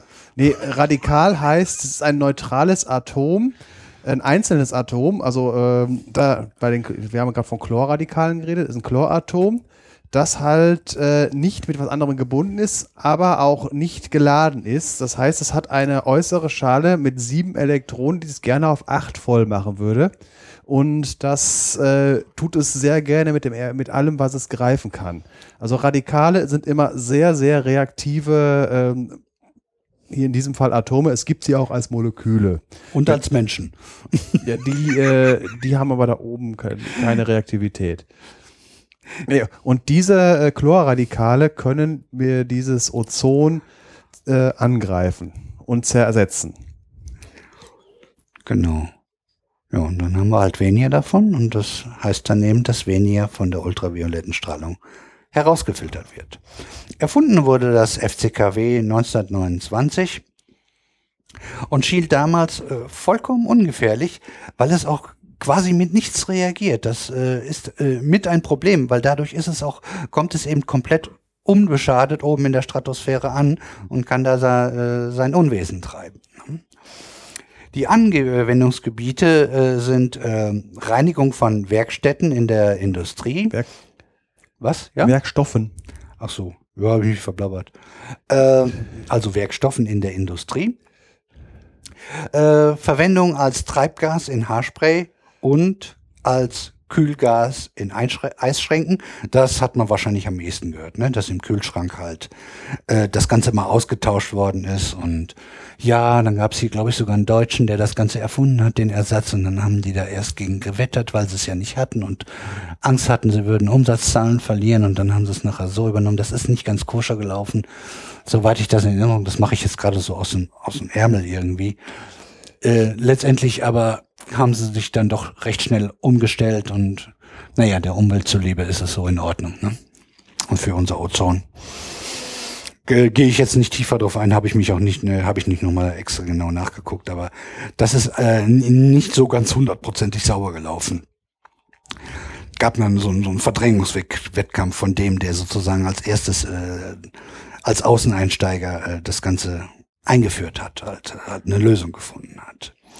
Also, des Weiteren gibt's das Ganze in Feuerlöschern äh, und man kann damit Kunststoffe aufschäumen. Also, ja, alles was so Dämmmaterial und sowas, ne? Äh, ja, so, so wie ein bisschen wie Styropor, halt nur, nur äh, Poren am, am Stück, nicht so Bömmelchen, die da drin sind im Styropor. ah, ihr wisst, äh, könnt euch so in etwa vorstellen, was das ist. So, es gab schon eine Warnung äh, 1974, dass das äh, aller Wahrscheinlichkeit irgendwie unser Ozon oben in der Stratosphäre angreifen könnte. Man hat das dann auch ähm, beobachtet und hat da ähm, schon, schon Messungen gemacht, hat aber das dann so äh, kalibriert, dass äh, eine geringere Rückgang des O- Ozonwertes nicht äh, angezeigt wurde und dadurch ist das äh, denen eigentlich am Anfang durch die Lappen gegangen, dass da schon ähm, äh, etwas im Gange war und, und in die falsche Richtung lief. Äh, die das ist eine Sache gewesen, die haben das nicht erwartet, die Werte. Die haben äh, die ganzen, äh, die haben einen, einen bestimmten Erwartungswert gehabt, was äh, so an Konzentrationen zu messen war und haben äh, diese äh, Werte, die tatsächlich gemessen wurden, als Messfehler aussortiert. Als Beispiel mal, angenommen, man sollte, äh, man wollte äh, an einem Fahrradweg Geschwindigkeitsmessungen machen, ohne dass man guckt, also nur Geschwindigkeitsmessungen. Und äh, dann meint man ja so 20 km/h, 30 km/h, 40 km/h kann noch vorkommen, aber 120 km/h kommt mit Sicherheit nicht vor. Und wenn dann, dann doch mal Autos da rumfahren auf dem Fahrradweg mit 120, dann werden die als Messfehler aussortiert, weil man meint, das Messgerät hat gesponnen, aber obwohl da tatsächlich ein Auto lang gefahren ist. Und das ist denen passiert. Die haben halt die geringen Konzentrationen als Messfehler missinterpretiert und die einfach aussortiert. Ja, und das äh, lag an einem bestimmten Irrtum. Und zwar, ähm, man ist davon ausgegangen, dass das Ozon, die Ozonschicht komplett in der Stratosphäre ist. Aber der Ozon ist auch zu geringeren Teilen darüber und darunter noch anzufinden. Und dann ist er in der Stratosphäre zum guten Teil runtergegangen. Aber in der Gesamtsumme hatten wir dann halt nicht so einen großen Ozonrückgang, wie wie äh, erwartet worden ist. Und deshalb ist es auch aussortiert worden. Ne? Aber in den 1980er Jahren, also am also so um 1980 gleich, gleich am Anfang, äh, maßen dann äh, britische Ar- Arktisforscher äh, vom Boden aus extrem niedrige Ozonswerte äh, in, den, in den oberen Luftschichten. Und das Ganze, diese Daten haben sie dann 1984 veröffentlicht. Und naja, dann haben sie das Ganze neu kalibriert und mussten feststellen, oha, wir haben ein Problem. Da gibt es ein Ozonloch und das wird ständig größer. Da muss man mal sagen, was jetzt kommt, endlich hat mal die internationale Gemeinschaft irgendwas Vernünftiges mal auf die Beine gestellt und äh, wirklich schnell und gut reagiert, äh, wa- was ja nicht unbedingt selbstverständlich ist, wenn wir so an Klimawandel und sowas denken und andere Sachen, die wir versuchen irgendwie, ja, für den Menschen, für die Umwelt irgendwie besser zu gestalten. Das ist nämlich äh, 1987 verpflichten sich 196 Länder und die Europäische im, äh, Union im Protokoll von Montreal äh, die Produktion der FCKW bis 1999 zu halbieren. Und ähm, die Schreckensmeldungen haben ja nicht abgenommen in der Zeit. Das Ozonloch äh, wurde ständig größer und die haben dann am 29. Juni 1990 noch einen draufgesattelt. Sie verschärften dann äh, diese Regelung auf einer Folgekonferenz äh, in London. Ähm, und zwar haben sie dort dann beschlossen, die Produktion von FCKW binnen zehn Jahre, also von 1990 auf 2000, komplett einzustellen. Ausgenommen wurde nur ein bestimmtes Asthma-Medikament, aber das äh, es, es, äh, fällt nicht ins Gewicht. So. Jetzt haben wir das Problem, das Ozonloch ist dann noch größer geworden. Weil das Ganze braucht ja eine gewisse Zeit, bis die FCKW mh, oben in der Stratosphäre angekommen ist. Und wir haben ein weiteres Problem. Wir haben ja gehört schon am Anfang, FCKW ist relativ äh, oder recht reaktionsarm. Und deshalb äh, verschwindet es durchschnittlich erst nach 44 bis 180 Jahren. Als ich das gelesen habe, fand ich nur, dass diese, die Spanne finde ich ein bisschen breit. Ging das nicht genauer? Wissen Sie es nicht besser? Ich weiß es nicht. Ich habe nur die Zahl gefunden und war irritiert. Weißt du auch nichts drüber? Nee, wahrscheinlich verschiedene Studien, wo alle diese Zahlen mit drin sind. Auf jeden Fall lang, lange Zeit und sehr lange Zeit. So, Mitte der 1990er Jahre ähm, fängt es dann langsam an, sich äh, äh, zu fangen und das Ozonloch wächst langsam nicht mehr oder nur noch marginal. Und 12, 2012, 2013 scheint es das erste Mal, dass das Ozonloch äh, über der Antarktis ein wenig kleiner geworden ist. Die Auslöser dafür sind aber noch nicht so ganz sicher. Da sind sich die Wissenschaftler noch nicht ganz äh, im Klaren darüber. Das könnte auch eine günstige Wetterlage gewesen sein. Ähm, vielleicht verlinke ich das, weil ich hatte da einen sehr schönen Artikel gefunden, wo das alles äh, auch nochmal ausgedröselt wurde. Äh, dass du eine bestimmte Kälte brauchst und deshalb haben wir das äh, hauptsächlich über der Antarktis, äh, nee, über der Arktis und über der Antarktis dann weniger wegen wegen Luftpolster, weil da die Wärme weniger und ach Jemini. Und du hast es dir ja durchgelesen, ne? Ja. Ich weiß nicht, ob du da aus was aus dem Ärmel jetzt schütteln, schütteln kannst. Äh, Hier wäre der richtige Punkt dafür.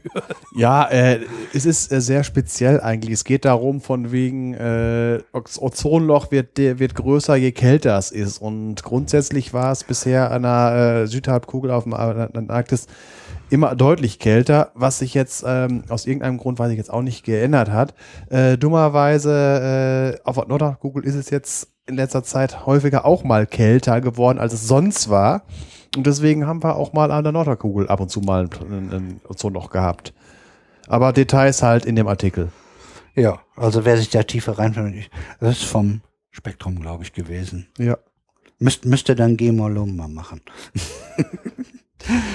so. Ähm, so. So. Die Forscher prognostizieren, äh, dass das Ozonloch so um 2070 geschlossen sein könnte. Äh, wollen sich nicht hundertprozentig festlegen. Es könnte auch noch ein paar Jahrzehnte länger dauern.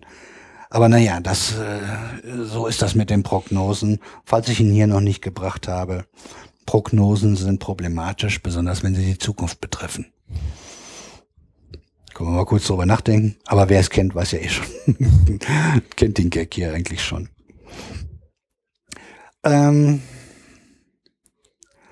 äh, ein merkwürdiger Effekt ist halt, äh, dass äh, die Klimaerwärmung die Stratosphäre kälter werden lässt.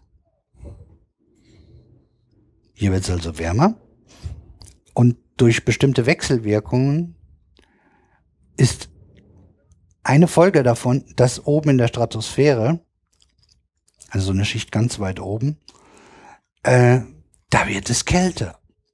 Und deshalb, ne, das Sven hat es ja mal kurz äh, angeteasert, äh, dass Kälte eine entscheidende Rolle äh, bei dem Abbau des äh, Ozon und äh, spielt. Äh, da beginnt sozusagen jetzt ein Wettlauf zwischen zwei Effekten, weil wir haben jetzt die Klimaerwärmung und äh, so nach und nach äh, verringert sich der Anteil vom FCKW in unserer Luftsäule. Der kommt jetzt so nach und nach, der steigt so nach und nach hoch und äh, da kommt jetzt so nach und nach immer weniger an und dann kann sich das theoretisch zwar erholen, aber wenn es dann auch noch kälter wird, äh, das eine macht das Ozonloch zu, das andere würde es wieder vergrößern und es ist die Frage, welches schneller von beidem ist. Das weiß man noch nicht so genau. Müssen wir weiter beobachten. Nur es ist, es, wir können heilfroh sein, weil das haben die damals äh, noch gar nicht auf dem, auf dem, auf dem Radar gehabt. Äh, dass, dass so ein Problem auch noch auf uns zukommt, dass, dass die Staatengemeinschaft da so, so schnell auch reagiert hat. Das wünscht man sich halt in anderen Bereichen auch. Und damit bin ich soweit äh, mit der ganzen Sache durch. Hast du noch irgendwelche Ergänzungen zu Ozon? Ich habe da jetzt keine zu. Das war ja schon ausführlich genug. Gut, dann äh, nehme ich hier das nächste Stichwort. Da bist du sowieso wieder gefragt. Das ist die Atmung. Ja, das ist eine, ich werde jetzt eine etwas kleinere Zusammenfassung von machen. Ist im Prinzip, kommt es darauf, wir hatten ja vor zwei Folgen die Sache mit der Photosynthese, wie der Sauerstoff entsteht und bei der Atmung, das ist die Variante, wie, mal, wie er wieder verbraucht wird. Bei der Photosynthese war ja der Trick, dass aus äh, Kohlendioxid und Wasser plus Licht wird Zucker draus gemacht. Der Traubenzucker jetzt wurde da als Beispiel genommen. Und bei der Atmung in den Zellen äh, ist es genau andersrum. Da wird aus dem, äh, aus dem Zucker zusammen mit dem Sauerstoff äh, wieder Wasser und Kohlendioxid. Jetzt der Begriff Atmung, der, ähm, der halt, den kann man jetzt mit äh, im Prinzip mit zwei großen äh, Sachen in Verbindung bringen. Einmal atmen als äh, die Tätigkeit, äh, Lunge ausdehnen, Lunge wieder zusammentun. Ja, genau. Äh, einatmen, ausatmen. Und die chemischen Vorgänge. Die chemischen Vorgänge habe ich jetzt gerade eben äh, kurz angerissen. Das ist die, äh, die Sache mit dem äh, mit der Zuckerverbrennung. Äh, Die Details, das ist jetzt, äh, wer jetzt irgendwann mal Biologieunterricht hatte, der wird wahrscheinlich mal mit dem Zitratzyklus äh, gequält worden sein, das auswendig lernen müssen. Das will ich jetzt nicht alles äh, machen. Wir sind ja hier nicht Telekolleg äh, Wissenschaft oder so. Doch, sind wir. Nein, nein, dann würden, hätten wir nicht so viele freiwillige Hörer, weil das dann doch, äh, also diese ganzen, Wir sind nicht so trocken, aber genau. äh, das ist aber alles. D- d- Der Input ist gar nicht so weit davon entfernt. Äh, Ja, aber du kannst davon jetzt keine Klausuren bestehen. Nein. Äh, also wenn man jetzt jetzt nochmal Zitratzyklus, äh, diese Sache, äh, wenn man jetzt sich irgendwelche Stoffwechselvorgänge überhaupt mal anguckt, egal welche man hat, ist es meistens wird davon Pünktchen, Pünktchen, Pünktchen Zyklus die Rede sein. Zitratzyklus heißt deswegen so, weil da halt das äh, Salz der Zitronensäure Zitrat eine Rolle spielt. Dieser Zyklus deswegen, weil halt äh, es gehen äh, Sachen, äh, Produkte rein und es kommen, äh, äh, nee, äh, es gehen Stoffe rein und es kommen Produkte raus, aber im Endeffekt kommt immer wieder das Gleiche raus. Also die, die Stoffe, die das machen, die werden immer wieder verwendet. Rein kommt bei die, in diesem Fall halt die, die, der Zucker und Sauerstoff und rauskommt äh, so hier ähm, Kohlendioxid und Wasser und äh, wozu macht die Zelle das? Die macht das, um ATP herzustellen. Das hatten wir ja schon häufiger mal gehabt. Adeni- Adenosin-Triphosphat, das ist die Währung für Energie in der Zelle. Du willst, dass in der Zelle irgendetwas getan wird, äh, stell ATP bereit. Der Ort, wo das in der Zelle gemacht wird, sind die sogenannten Mitochondrien. Das ist äh, im Prinzip die äh, Zellvariante bei, äh, bei, äh, bei, äh, bei Tieren, was halt in den Pflanzen die äh, Chloroplasten sind, wo da das, äh, die Photosynthese drin stattfindet. Nur zur Info, Tiere, da sind wir Menschen jetzt mit mit gemeint. Ne? Ja. Also bei uns ist es Ja. genauso. Äh, genauer gesagt muss man, es gibt noch, es gibt noch verschiedene Sorten von Zellen, äh, Eukaryoten und Prokaryoten. Äh, die äh, Eukaryoten sind die, die äh, Mi- Mitochondrien haben. Es wurden, glaube ich, sogar schon welche jetzt neuerdings wieder gefunden, welche die es nicht haben, aber das ist immer so, irgendwer mal, immer, es gibt immer Ausnahmen von irgendwelchen Regeln. Nochmal, äh, ah, guck mal, das sind die Kraftwerke Ja, der Zellen und die haben sozusagen auch ihren eigenen Gensatz. Wollte ich nur mal so Ja, gesagt haben. ja da, so, da wollte ich ne? jetzt noch gerade drauf Ach so, eingehen. Die sind, äh, die sind halt, ähm, äh, man geht davon aus, dass in der Frühzeit der Entwicklung des Lebens diese Mitochondrien äh, eigenständige Zellen waren, die irgendwann, äh, wie haben wir letztes Mal in der Stickstoff, in der Stickstofffolge äh, haben wir ja ähm, besprochen die Sache mit den Knöllchenbakterien. Äh, bei denen ist das nicht so weit vorgegangen. Die Knöllchenbakterien können selber existieren, können aber auch äh, eine Symbiose mit den, äh, mit den Pflanzen äh, eingehen, werden dazu in die Pflanzenzellen äh, mit aufgenommen. Und äh, bei den Mitochondrien geht man davon aus, dass das irgendwann auch mal so angefangen hat. Das ist aber so weit gegangen. Mitochondrien sind lose nicht überlebensfähig. Die können nur in Zellen existieren. Jedenfalls jetzt nicht mehr. Ja, also man war die, die Urform der Mitochondrien, was- wovon es abgeleitet die, die kennt man nicht mehr. Das ist also eine, im Prinzip eine extreme Form der Endosymbiose. Endosymbiose für äh, Endo ist ein griechisches Wort für innen, innen drinne. Und äh, Symbiose halt, äh, die, ah, da- dass äh, verschiedene Spezies zusammenarbeiten. Äh, diese, äh, die Mitochondrien werden äh, bei der, äh, bei der Ver Vererbung, also bei, bei der Generationswechsel, nur über die mütterliche Linie weitergegeben in der Eizelle. Äh, die Spermien bringen zwar, wurde, wurde, wurde in der neueren Forschung äh, festgestellt, teilweise auch wenige Mitochondrien mit, die aber sich halt nicht weiter vermehren innerhalb der Eizelle, sondern eher zugrunde gehen. Deswegen grundsätzlich eigentlich nur äh, die äh, Mitochondrien von der mütterlichen Linie kommen. Ja, und damit kann man noch mal länger, weil sie sich halt nicht ständig rekombinieren, kann man da äh, längere Linien zurückmachen. Und da kann man dann auch eher äh, dran erkennen, halt, ah, wo wir herkommen. Aber wie, wie stark ist der Anteil vom asiatischen Zweig und dass wir aus Afrika kommen und der ganze. Eine, eine, wich, eine wichtige Sache dabei, also eine wichtige Erkenntnis war das äh, Stichwort Mitochondriale, mitochondriale Eva. Äh, soll heißen, von wegen, also wer aus der Bibel das kennt, äh, Adam und Eva und alle stammen von Eva ab. Das äh, ist, das steht in dem Buch. Jetzt in der Realität ist es halt so, mitochondrale Eva heißt, dass halt äh, irgendwann in der Entwicklung der Menschheit äh, die, ähm, die Population der Menschen durch einen sogenannten genetischen Flaschenhals gegangen ist. Also dass sehr, sehr viel, äh, da- dass ähm, die Menschheit auf eine geringe Anzahl von Individuen zusammengeschrumpft ist. Äh, soll äh, ungefähr vor 78.000 Jahren gewesen sein, im Zusammenhang mit dem Ausbruch eines Supervulkans irgendwo in der Nähe von Indonesien. Äh, und da soll die gesamte Menschheit so auf äh, irgendwie 50 bis 100.000 Menschen äh, zusammengeschrumpft sein. Das kann man halt daran erkennen, dass halt äh, das alles über die Mitochondrien vererbt wurde und es ähm, Wir haben also so viele verschiedene Varianten von Mitochondrien, die einfach äh, nicht, äh, die dort, das ist eindeutig erkannt worden, dass sie älter sein müssen, dass sie äh, so weit voneinander entfernt sind, dass sie nicht auf jetzt in dem Extremfall auf eine Person zurückgreift, sondern eben auf diesen Flaschenhals von 50 bis 100.000 Ja. Also Frauen. auf, je, Sinne, auf, je, ne? auf jeden Fall deutlich weniger, als wenn jetzt die Menschheit sich äh, von äh, ne, immer einfach nur exponentiell weiterentwickelt hat. Exponentiell ist ein bisschen äh, übertrieben, aber halt einfach immer mehr geworden ist. Also Das ist einmal eine sehr, äh, ich weiß nicht, welche Größenordnung das war, wie viel Prozent der Menschheit äh, damals dann ausgestorben sind. Von der, von der Größenordnung her, von wegen dieser Vulkanausbruch, der ist de deutlich stärker gewesen als äh, Krakatau 1883 oder äh, 1815, glaube ich. Das war hier, ich, ich, ich habe jetzt den Namen vergessen, das war auf jeden Fall der, der dafür gesorgt hat, Stichwort Jahr ohne Sommer. Äh, der hat so viel Asche in die Atmosphäre geschleudert, dass im Jahr 1815, 16 äh, der Sommer quasi ausgefallen ist und große Hungersnöte auf der gesamten Welt gewesen sind. Das Ganze, äh, dieser Vulkan, der war so groß, dass das über äh, mehr, der Vulkanausbruch war so groß, dass das über mehrere Jahre gedauert hat. Ist gleicher Effekt wie nuklearer Winter.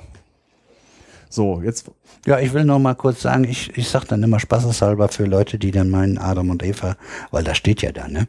Habe ich immer gesagt, äh, wenn überhaupt, muss es mindestens mehrere tausend, also 50 bis 100.000 Adams und Evas gegeben haben. Und die haben dann eine ganze Obstplantage leer gefuttert. Und da wäre ich als Gott auch sauer gewesen. ja gut. Das, wobei man sich ja nicht mal sicher sei, ob es ein Apfel war. Gut. Ja, Ja, jetzt sind wir aber- das, ja. Sind wir wieder sehr weit abgeschweift. Äh, die Sache mit den Mitochondrien haben wir jetzt durch. Nee, Äh, nee, nee, nee. ja, hast du Ja, noch so, was? Mitochondrien, ja, die Mitochondrien mit- auf jeden Fall. Die Mitochondrien. So, und jetzt geht es erstmal drum, der Sauerstoff muss ja erst nochmal von der Luft zu den Mitochondrien hinkommen. Wie Richtig. geht das? Das ist die Lunge und das Blut. Äh, die Lunge, das, das werde ich jetzt mal im Holter die Polter machen. Da geht es halt einfach nur drum, äh, mit den, ähm, äh, die Oberfläche zwischen äh, Luft und äh, dem Blut muss möglichst groß sein. Deswegen hat die Lunge extrem viele Lungenbläschen. Und Verästelungen. Ja, ja, das sind die, das sind die Bronchien und äh, ich meine, so genau kenne ich mich ja. Ich, ich sage, ich, Ja, es gibt lauter viele ganz kleine Verästelungen, so wie, wie äh, ach, wie heißt das bei den Adern, wenn die ganz dünn sind? Kapillaren. Kapillaren, sowas, so, Ja, die- fast sowas ja. nur als in, in der Lunge. Ja. Und dann kommen die Lungenbläschen halt noch dabei. Ja, und da drumherum gehen halt kleine Adern. Wahrscheinlich wird das da auch Kapillaren genannt, weiß ich jetzt nicht. Jetzt, ich wollte nur einfach auf die Sache der Chemie eingehen, wie das Blut das macht. Ich nur mal sagen, ich habe es auch nicht behalten. Mehrere Fußballfelder groß ist der ganze Quatsch. Ja, Insgesamt. größ- Also richtig groß. Ja. Äh, jetzt von wegen äh, Transport des Sauerstoffs im Blut. Dafür gibt es die roten Blutkörperchen. In den roten Blutkörperchen ist das sogenannte Hämoglobin drinne.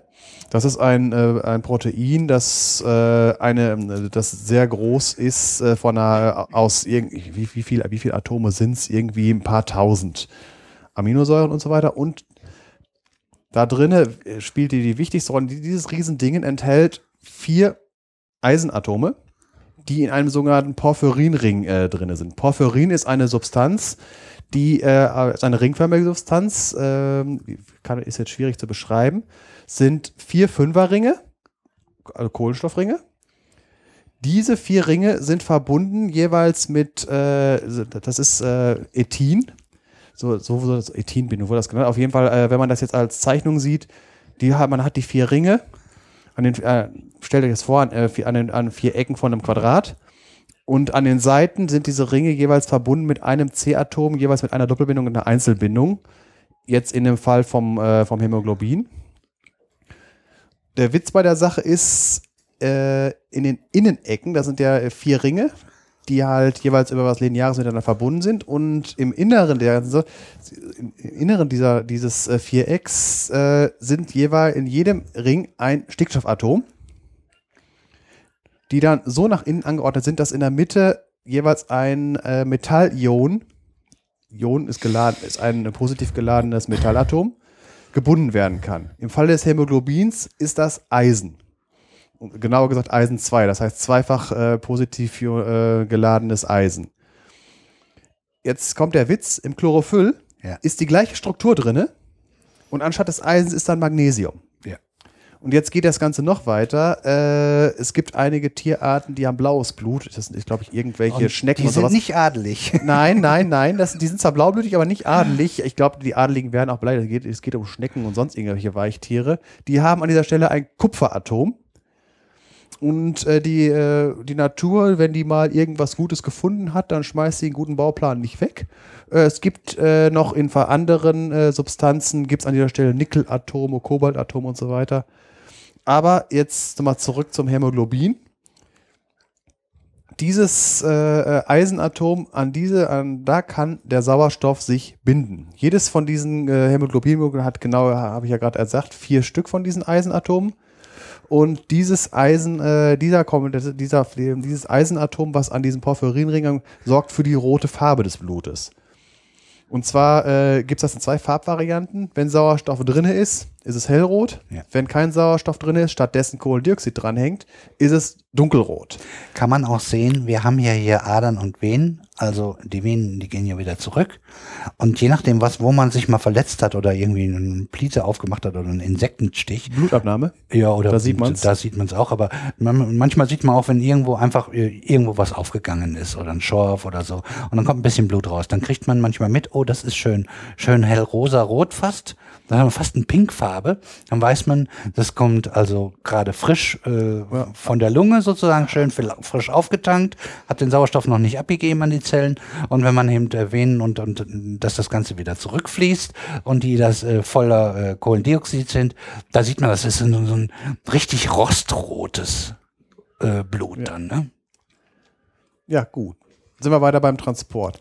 So 98,5 Prozent des Sauerstoffs, der transportiert wird, sind im Hämoglobin gebunden. Die restlichen anderthalb sind ganz normal gelöst im Wasser. Blut besteht zum größten Teil aus Wasser. Äh, daran sieht man, dass halt das Hämoglobin die Hauptrolle spielt. Äh, mit nur Wasser äh, würde das nicht funktionieren. Wenn das Blut aus der Lunge rauskommt, ist, ist das Hämoglobin zu 97 Prozent gesättigt. Äh, nur mal kurz sagen, Osmose, ne? Das, Du hast einen Überschuss von Kohlendioxid auf der einen Seite, wo das Blut ist, und auf der Seite, wo die Lunge ist, hast du mehr Sauerstoff als Kohlendioxid. Und das ähm, diffundiert dann sozusagen und versucht wieder einen Ausgleich zu finden. Und dadurch kann das durch die Bläschen mit durchgehen. Gehe geh ich jetzt von aus, kann ich jetzt mich nicht, gehe ich, also, Habe ich, glaube ich, lass ich, ist jetzt aus dem Ärmel geschüttelt, glaube ich, habe ich so in Erinnerung. lass ich jetzt mal so stehen. Ja. So, jetzt äh, von wegen, Ansonsten machen wir einen Errata. ja. äh, jetzt wieder so eine Sache von wegen, äh, äh, wie, wie äh, mit, äh, von wegen auf Vorrat atmen und so weiter. Äh, man kennt das ja, man will eine Runde möglichst weit tauchen und hyperventiliert, also man atmet mal ganz viel ein und aus. Der Witz dabei ist, äh, damit tut man nicht so viel äh, Sauerstoff zusätzlich in seinem Blut, weil nach einem normalen Atemzug ist das Hämoglobin zu 97% gesättigt. Das heißt, äh, egal wie viel man äh, atmet oder nicht, äh, da geht nicht mehr rein. Der Trick bei der ganzen Sache ist, äh, es gibt noch einen anderen Mitspieler, das Kohlendioxid, das muss ja raus. Und was macht man bei dieser Hyper Hyperventiliererei? Man äh, atmet das Kohlendioxid ab. Und jetzt äh, kommt da wieder ein, äh, ein anderer Trick dabei, von wegen, was macht das Blut auch noch? Das ist ein sogenanntes Puffersystem, von wegen pH-Wert. Normales Blut hat einen pH-Wert von 7,4, schwankt zwischen äh, 7,35 und 7,45. Also ganz leicht basisch. Äh, dazu komme ich nachher nochmal zu diesem ganzen äh, Fachchinesisch. Der Witz ist halt, äh, wenn, da, wenn das Blut zu sauer oder zu basisch wird, dann äh, kann man daran durchaus sterben. Aber äh, der, der Körper kann aktiv dagegen äh, anarbeiten. Äh, Gerade gesagt von wegen Puffersystem. Puffersystem heißt, äh, wenn jetzt irgendwelche Säuren oder Basen, Base ist das Gegenteil von Säure, äh, in das Blut reinkommen, äh, dann ändert sich der pH-Wert deswegen nicht, weil in dem äh, Blut äh, Ionen gelö gelöst sind, die, äh, die, die den pH-Wert äh, abpuffern können. Heißt, äh, also die Details kommen nachher in, dem, in, in, äh, in Moleküle, wo ich über Säuren reden werde. Es geht einfach nur darum, äh, bei dem Puffersystem geht es das Kohlendioxid, hab ich das habe ich, glaube ich, in der Kohlenstofffolge erzählt. Kohlendioxid in Wasser ergibt Kohlensäure. Ein, äh, ich glaube, 93 Prozent bleibt als Kohlen, äh, Kohlendioxid gelöst. Die anderen 7 Prozent, die reagieren zu Kohlensäure. Kohlensäure gibt es nicht als freie Säure. Das ist das, was mein Wassermax gerade gemacht hat. Ja, Ne? genau.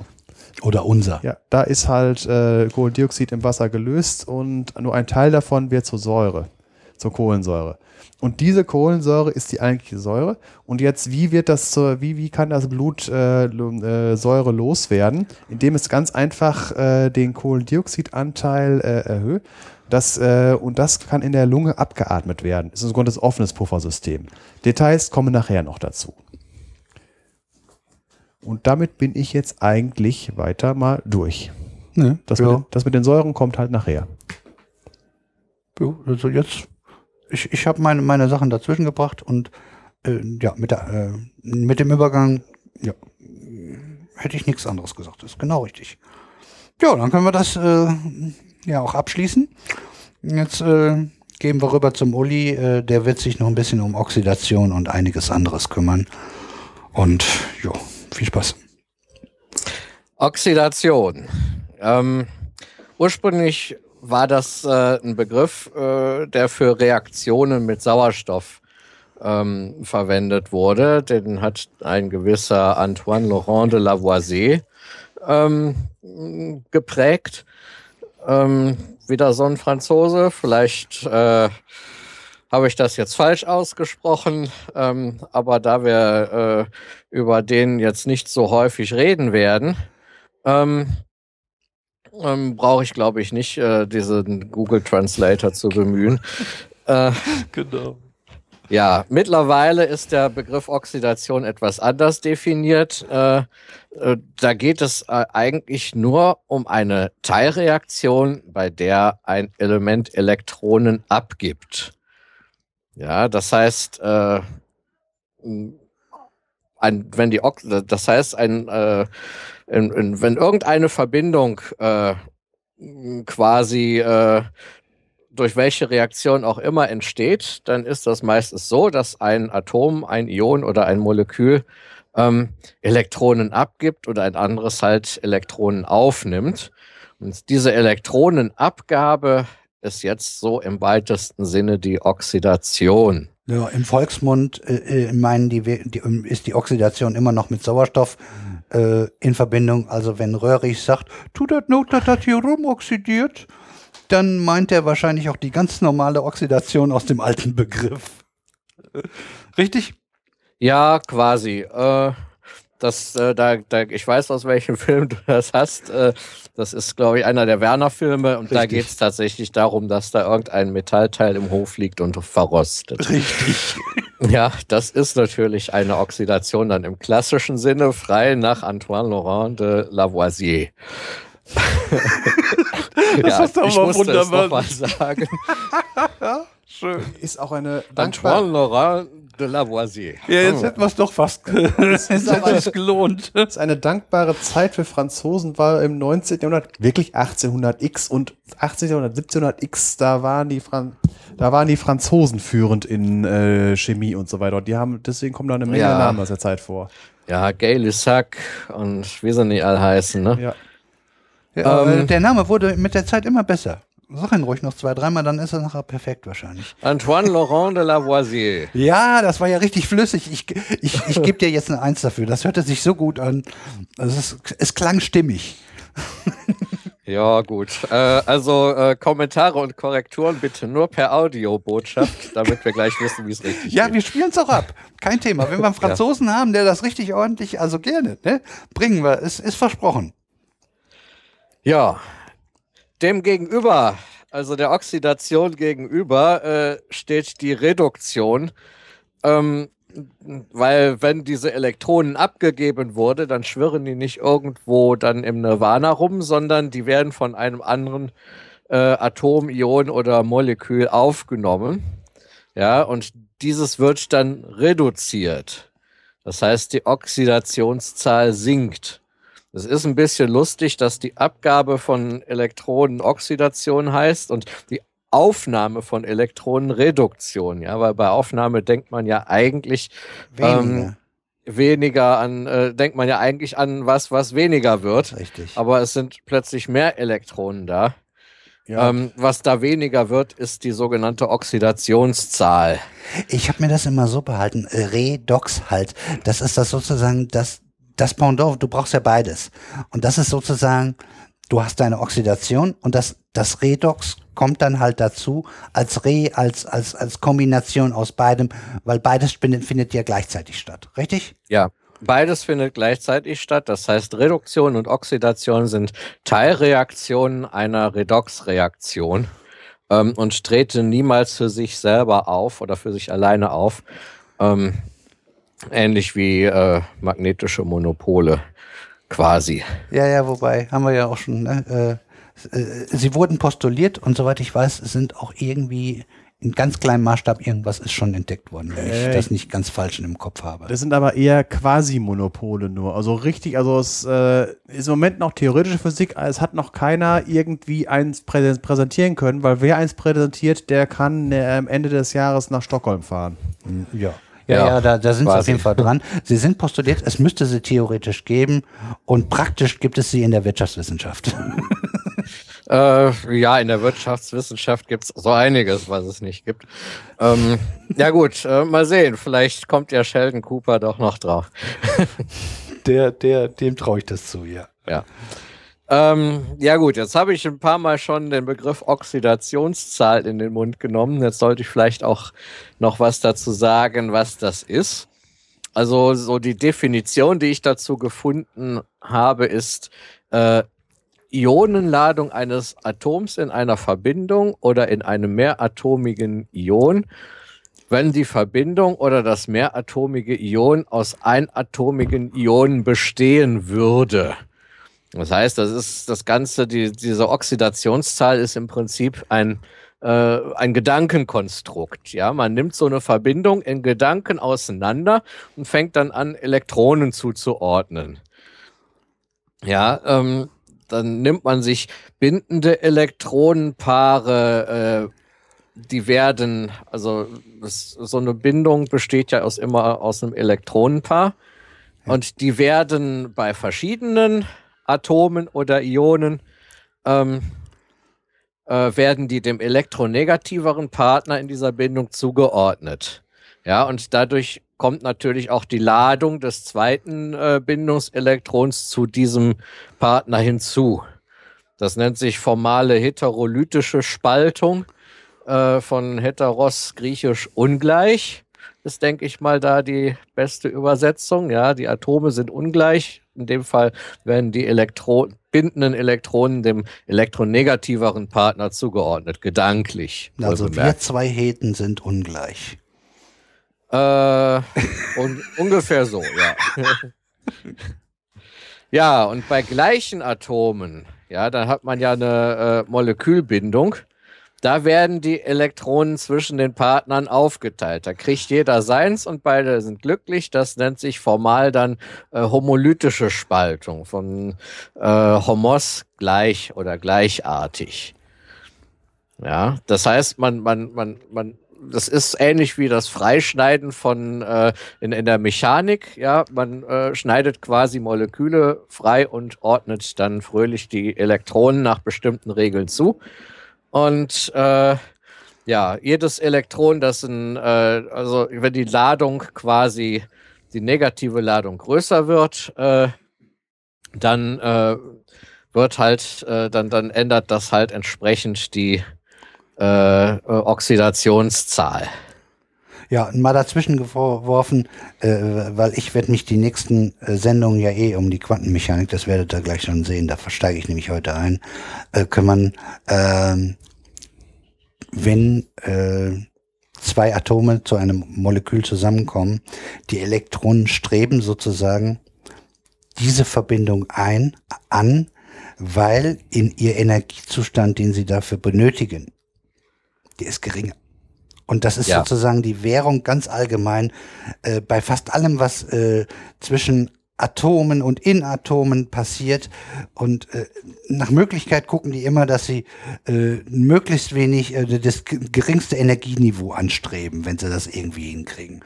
Manchmal sind Hürden dazwischen, kommen wir auch noch später zu. Und hier ist das auch so. Deshalb bilden sich so schön Moleküle. Das ist also ein rein quantenmechanischer Effekt, weil dann ist der, der Bereich, wo Elektronen sich aufhalten dürfen, wird größer und dadurch sind die längere Wellenlängen und pipapo. Machen wir heute ein bisschen und die nächsten Folgen.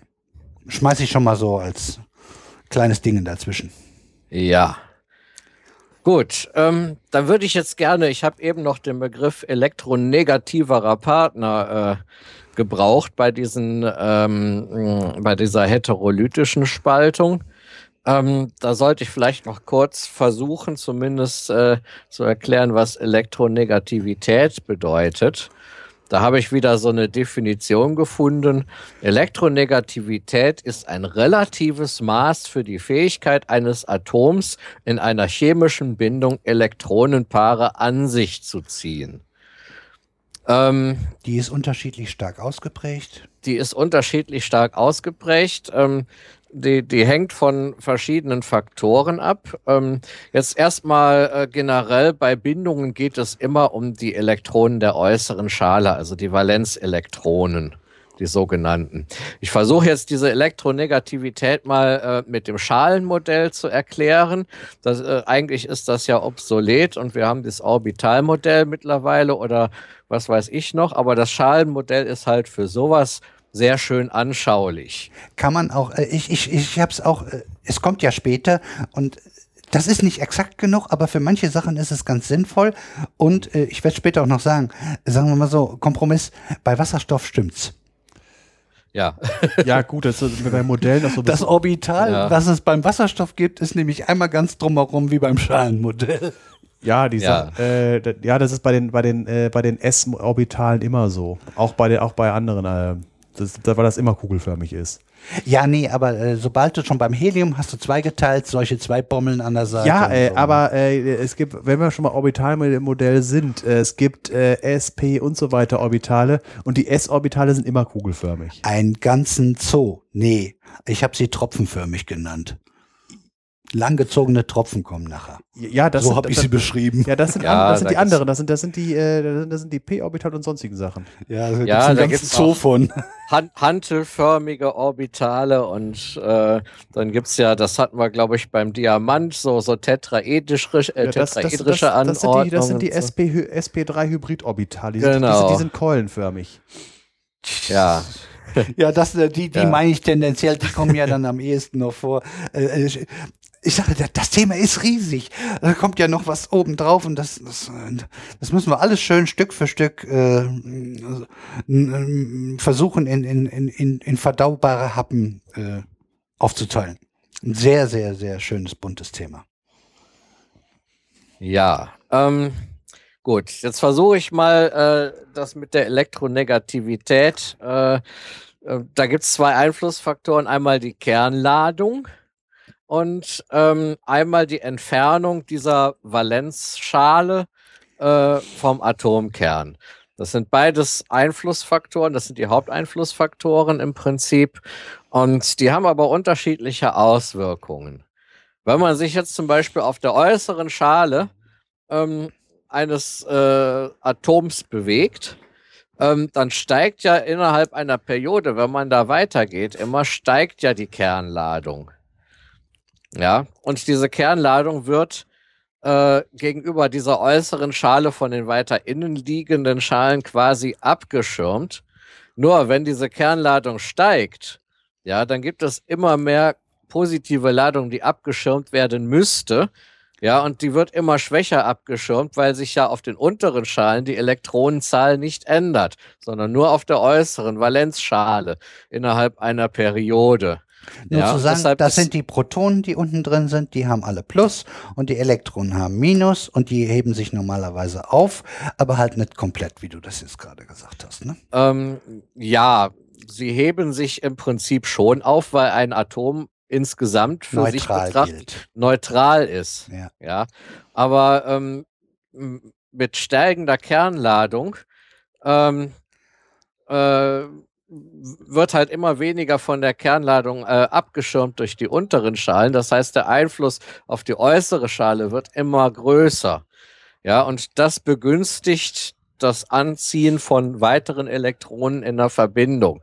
Deshalb steigt die Elektronegativität äh, innerhalb einer Periode, also von, von, von links nach rechts. Dieses neue Orbital durch die Verbindung mit, als Molekül ist ja sozusagen ein neues, das sozusagen von einem Atom ins andere hineinreicht und auch tief bis es hineinreicht. Und dadurch kommen natürlich auch solche, weil sie dann ja auch das ist eine Aufenthaltswahrscheinlichkeitsgeschichte.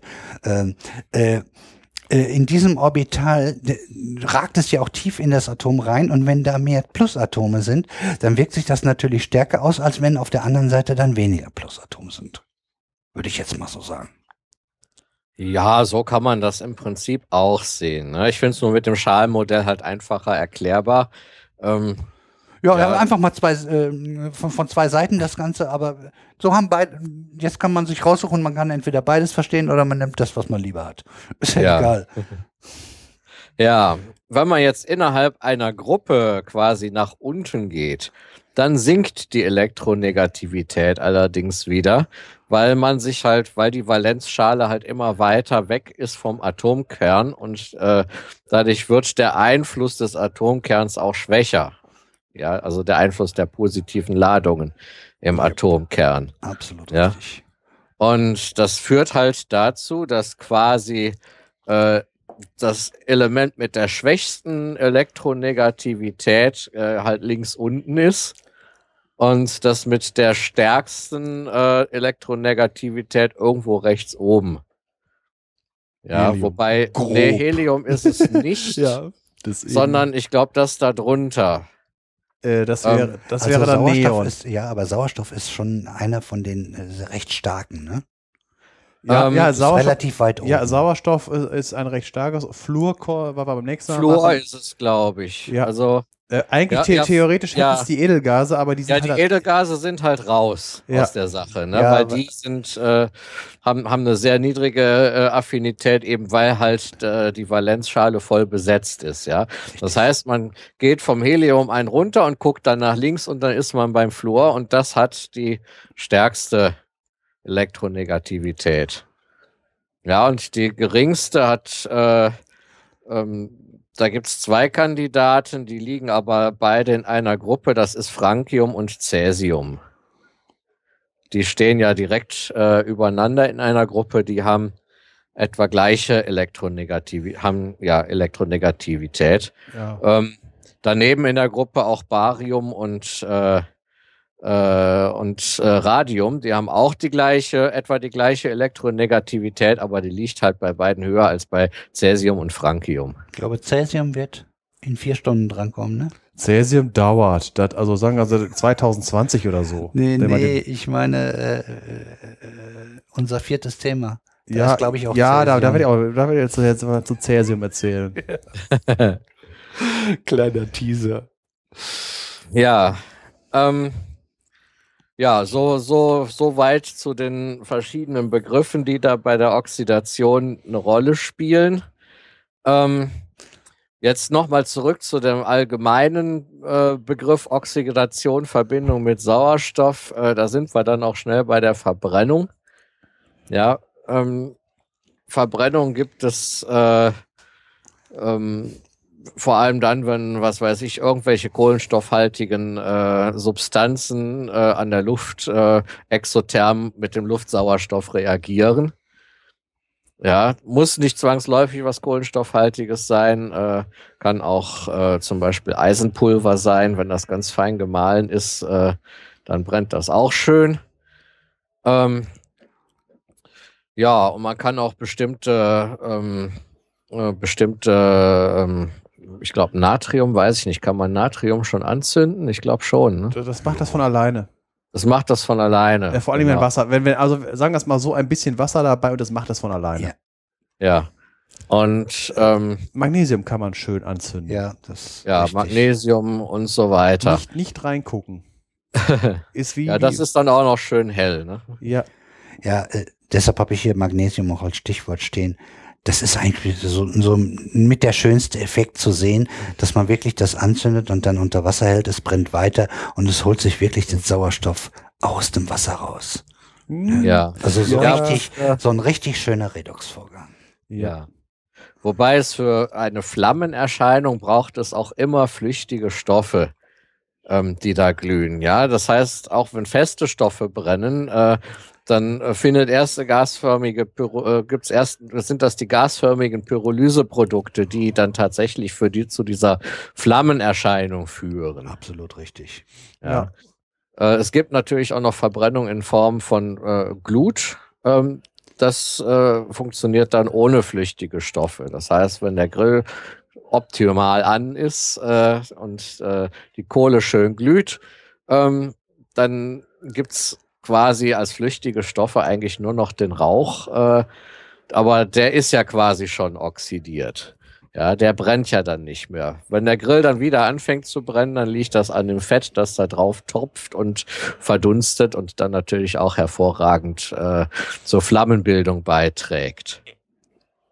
Tja. Ja, Also so wenn viel. wir, wenn wir ein Worte-Bingo machen sollten, wie bei äh, Freak Show, müssen wir auf jeden Fall quasi aufnehmen und das Ding wird immer angekreuzt. Weil du nutzt gern quasi und ich auch. Es gibt noch, ein andere, äh, noch ein paar andere, die immer rein müssen. ja, äh, wir würden so ein Ding voll kriegen, das glaube ich auch. Ja, also ich, ich, ich wette auch ein Fass voll Dublonen gegen einen Eimer Schweinemist, dass meine Schüler äh, im Unterricht, wenn ich mal einen Vortrag mache, äh, äh, eine Strichliste führen, wie oft ich quasi sage. Wobei, also ich habe mal gehört, dass, äh, dass das, das, äh, das, äh, die rheinische äh, Relativi Relativismus ist. Na, äh, du meinst, äh, ja, äh, das ist das rheinische Verlaufsform. Ja, äh, ja, also ich habe das, das mal so gehört, aber kann man beides sagen, ja. Nee. Weil quasi ist ja so, so ein bisschen nee, nee, einschränkend. anderes, ja. So ein bisschen relativiert, ne? Ja, der rheinische Verlaufsform ist, äh, ich bin gerade am Aufnehmen. ja. Wie war das noch, das, das rheinische Rodeo? Kennst du das? Das, Nee, das, das war, das war, der Bauer ist die Kuh am Schwanz, am Stall, am Raus, am Ziehen. Also ja, da hat man äh, gleich mehrere rheinische Verlaufsformen. Okay, wenn wir schon dahin abgeschweift sind, dann sollte man auch den Wemsing-Demsing-Genitiv noch erwähnen. Also Wem, Wem, Wemsing Juchter sing schnall ist das, das ist dem Uli sing Juchter sing schnall. Ja, Ah, jetzt. Wobei, äh, ich glaube, hier im Sauerländer Platt, das hört sich gar nicht, äh, sind etwas andere Worte, aber sowas kriegen die da auch hin. ja, ja Die, doch. die machen auch so komische Verknotungen. Ja Gott, so weit ist das ja auch nicht von, an, von weg. Ja ne? gut, also äh, ich meine, den, den, äh, den Genitiv äh, irgendwie über den Dativ sich zu erschließen, das haben ja die alten Römer schon gemacht. Ja, so, so dieser, äh, gerade wenn es um Besitzanzeige ging, haben die auch manchmal den Dativ genommen. Äh, da gibt es zum Beispiel auf einem Tongefäß wurde so eine Aufschrift, äh, war eine Aufschrift gelesen, äh, äh, drauf, wo wirklich äh, quasi drauf stand, übersetzt, äh, ich bin dem Tullius. Ja, siehste. Ja, also wie gesagt, da, da sind wir Rheinländer in guter Gesellschaft. Nun weiß man, wo es herkommt. Das ist doch Ja. schon mal, also eine gute alte Tradition. Gar keine. Ja, wir haben ja auch viel, wir haben ja auch im Rheinland viel von den Franzosen übernommen. Ne? So der Aachener, der in Paris steht, fängt an zu regnen und sagt dann, ja, wenn ich jetzt wüsste, was die Franzosen für Parapluie sagen, ne? Täte ich mir einen kaufen. ja, so ungefähr. Sehr Ja, gut. Also mehr habe ich zur Verbrennung jetzt nicht rausgesucht. Äh, Schön ist, dass wir mal- jetzt, äh, ähm, weil wir ja sozusagen gucken, was für Wissenschaftsformen wir alle unterbringen, jetzt können wir neu hinzufügen Linguistik. genau. Rheinische Linguistik Ja, im Speziellen, ja. im Genau. Speziellen. Ja, die Krömer hatten Ja. wir ja auch drin. Ähm, ja, wo wir gerade dabei sind, äh, darf ich noch ein bisschen Esoterik mit reinnehmen. Ja, ja, mach. Oh, gerne. Esoterik. Wir, wir lieben Esoterik. Ja, äh, das, äh, da habe ich nämlich auch dran gedacht, als es um Sauerstoff ging. Ähm, es gibt ja dieses äh, Sauerstoff angereicherte Wasser zum Trinken. Ist das das lavatierte Wasser, ne?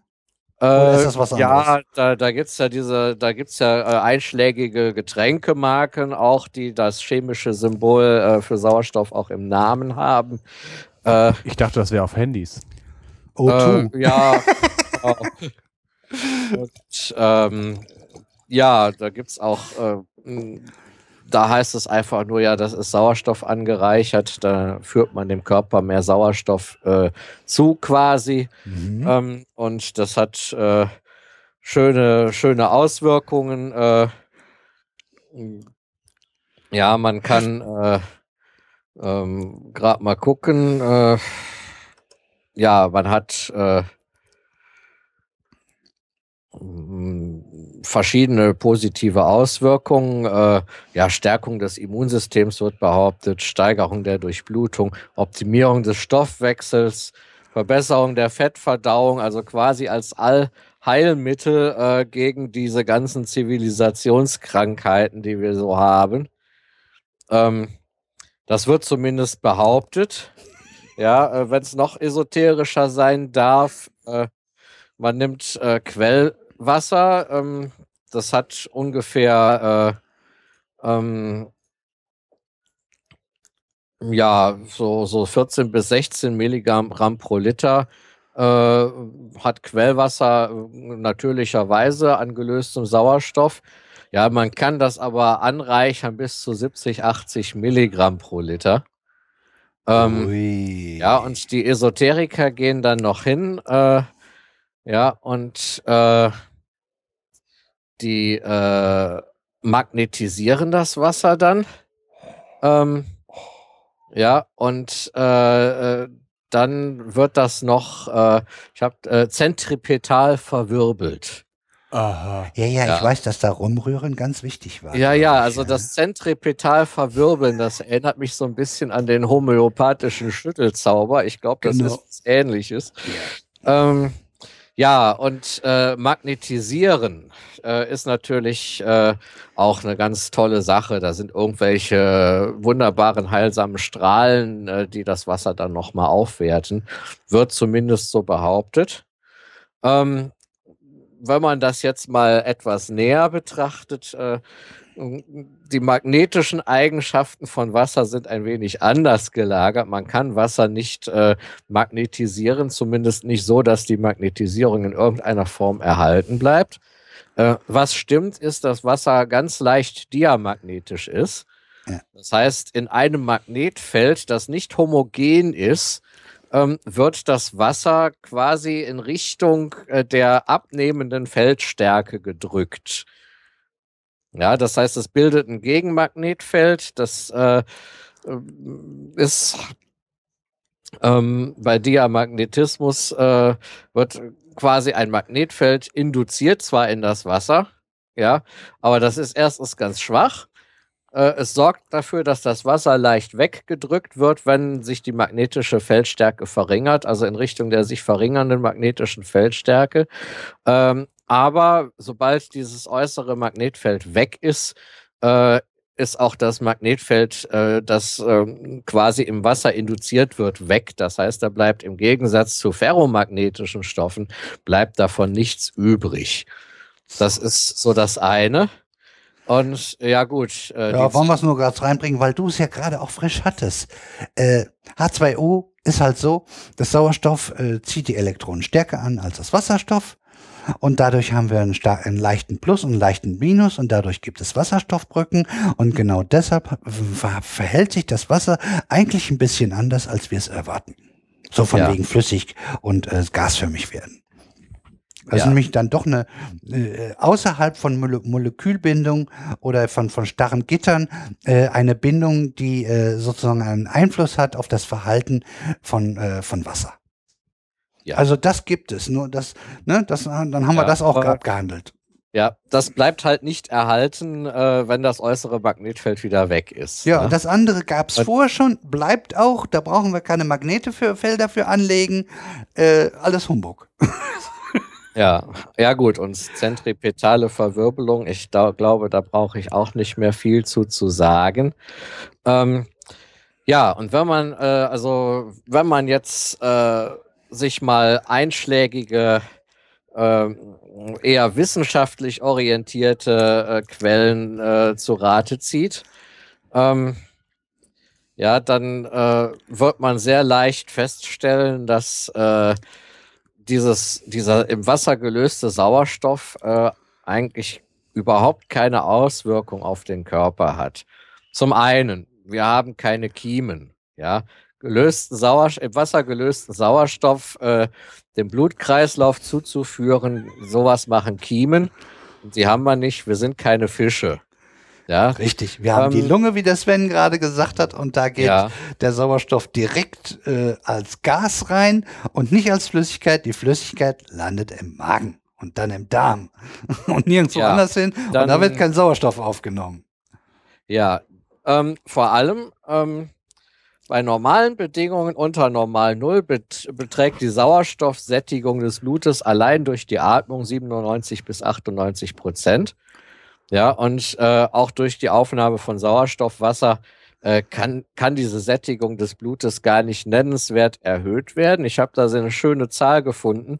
Man müsste in einer Stunde, nee, man müsste 1000 Liter äh, Wasser trinken. Sauerstoff angereichertes Wasser mit 70 Prozent, äh, äh, mit 70 Milligramm pro Liter Sauerstoff, ähm, um den gleichen äh, Sauerstoff, äh, äh, die gleiche Sauerstoffsättigung zu erreichen, äh, wie bei einer Stunde spazieren gehen. Brutaler Ja.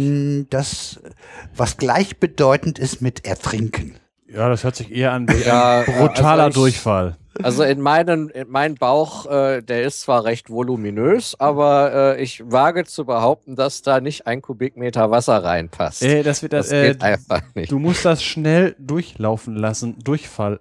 Das muss einfach nur Ach durchlaufen. so, ja gut, das ist die Frage, wie viel von dem gelösten Sauerstoff dann tatsächlich äh, über die Darmwände dann doch mal ins Blut gelangen könnte. Ähm, Nee, das hört sich eher nach Ja. einer Also auf jeden Fall kannst du danach eine schöne Magenspiegelung machen. Ich glaube, Darmspiegelung. danach meine ist an der Darmspiegelung nicht, nicht mehr viel zu spiegeln Ja. danach, wenn man da einen Kubikmeter Wasser durchgepumpt hat. Das ist aber Ja. schön frei, kann man alles sehen. Nee, also wenn man sich, wenn man sich den Darm mal anguckt, ne, die, die Nährstoffe, äh, die da resorbiert werden im Magen und im Dünndarm, äh, die kommen über die sogenannte Pfortader erstmal zur Leber. Ja. Und selbst wenn man Sauerstoff äh, auch mit in diese Pfortader packen könnte, ja, oder auch wenn dieser Sauerstoff durch die Darmwände in diese Pfortader gelangen würde, ähm, äh, dann äh, wird, äh, wird das spätestens, äh, ja, das muss ja dann überhaupt erstmal äh, äh, zur Leber transportiert werden, Ja. ja. Und von dort aus über die Hohlvene zum Herzen, ja.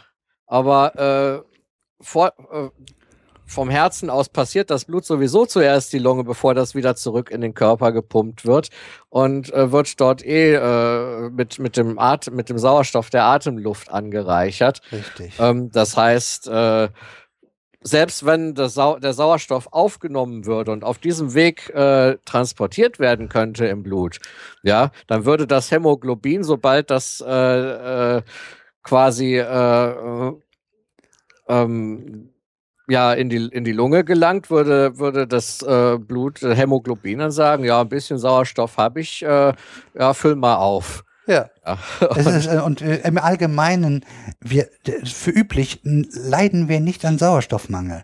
Das klappt ganz Ja. gut. Ja, gut, wer an Sauerstoffmangel leidet, der hm, nach drei Minuten muss die Sache entschieden sein. ja. Ja, Ja, weil ja, nee, ne, also äh, das ist einfach, äh, wofür brauchen wir diesen Sauerstoff, selbst wenn es äh, festgestellt wird, dass es einen minimalen, marginalen Effekt gibt, der wirklich durch die Darmwände hindurch diffundiert. Bitte, ja, wofür? Wir haben genug Sauerstoff. Das- Mal noch. das, äh, die einzige positive Wirkung ist auf den Aktienkurs des Herstellers. Ja, genau. ja. Beziehungsweise bei dem klingelt es im Beutel, ne? Ja. Ja, genau.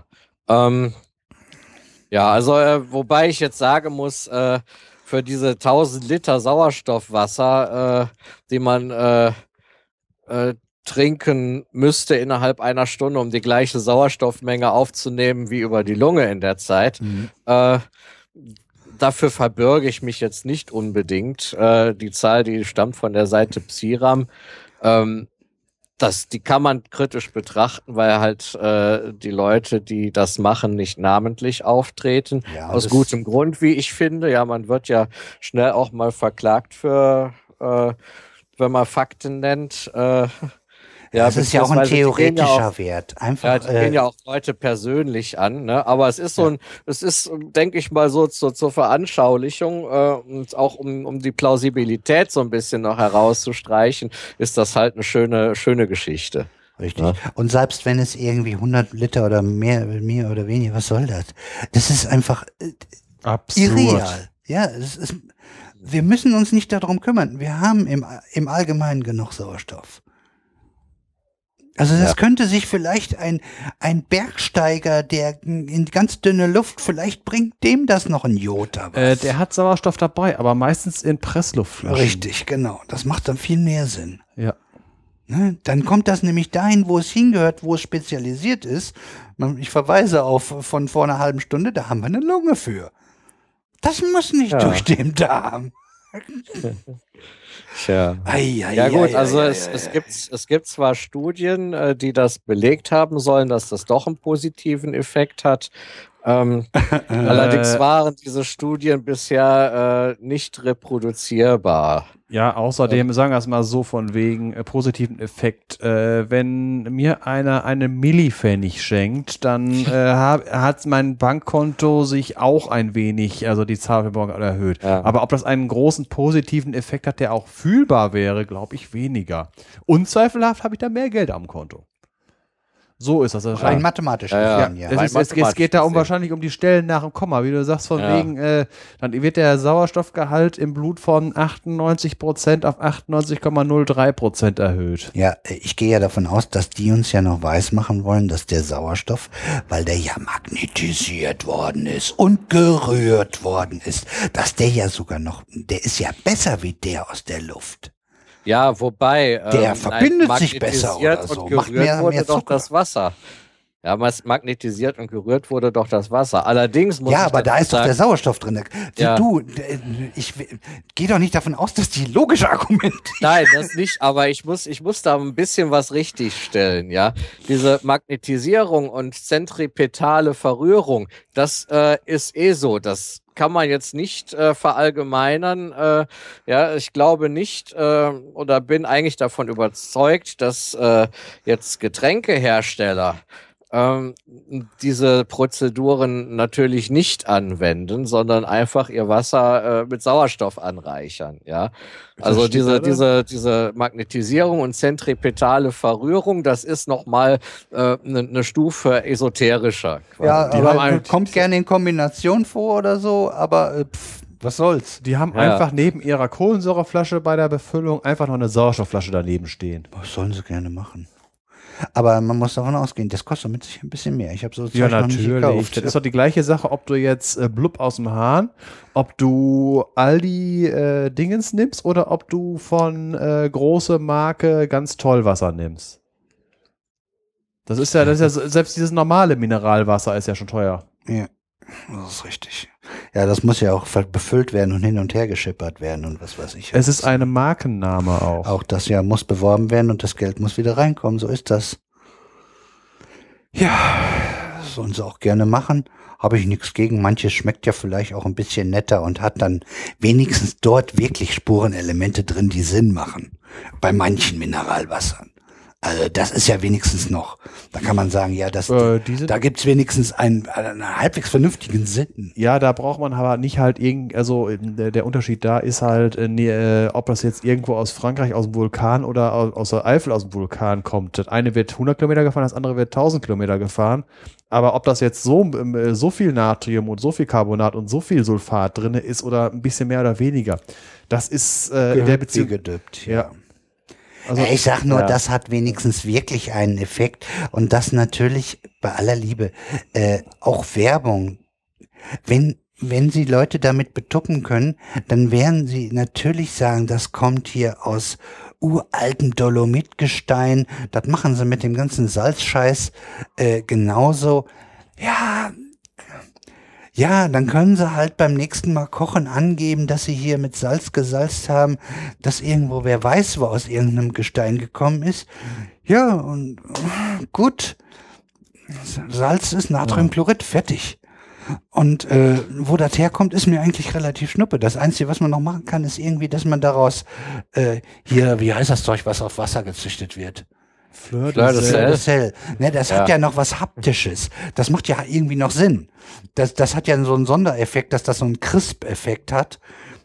Ja, dann lasse ich mich drauf der ein. Muss man nicht machen. Kruste, ja. Genau, muss, muss man nicht, kann man aber machen. Und das ist ja dann auch eine ganz andere Ebene wieder. Ja, so, das und ist dann, dann, aber eher auf der haptischen Ebene dann, ne? Richtig. weniger auf der geschmacklichen. Ja, aber das hat ja mit dem Gesamtgenuss, kann ich durchaus verstehen, dass das irgendwie einen Pfiff zu einem Gericht nochmal zusätzlich äh, hinzuzaubert und dann kann man das auch gerne machen und man kann auch den, seinen Gästen gerne sagen, dass man irgendwie ein ganz super tolles Salz aus wer weiß wo äh, genommen hat und wenn Ja. die dann oh sagen, Ja. Äh, und vielleicht schmeckt es ihnen dann gefühlt auch besser, weil äh, Schmecken hat auch was damit zu tun. Also wir wissen ja selber, dass da gibt's ja genug Untersuchungen, da haben sie irgendwie zwei gleiche Weine daneben gestellt und an, bei einem stand 10 Euro und bei dem anderen stand 50 Euro. Und die Tester, sogar bei Sommeliers soll das wohl funktioniert haben. Der 50 Euro Wein hat besser geschmeckt als der 10 Euro Wein, obwohl es der gleiche war.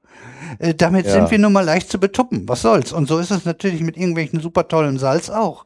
Ja, kann man, kann man machen. Man kann aber auch dann gleich das Zeug vom Aldi nehmen und wenn wer, wer die Chutzpe hat, dem die seine Gäste einfach anlügen, wenn es ihnen dann besser schmeckt. Schreib einfach drauf, es ist 50 Millionen Jahre Der- alt und kommt der, aus Kul- der 1000 Meter Tiefe. kulinarische Placebo-Effekt.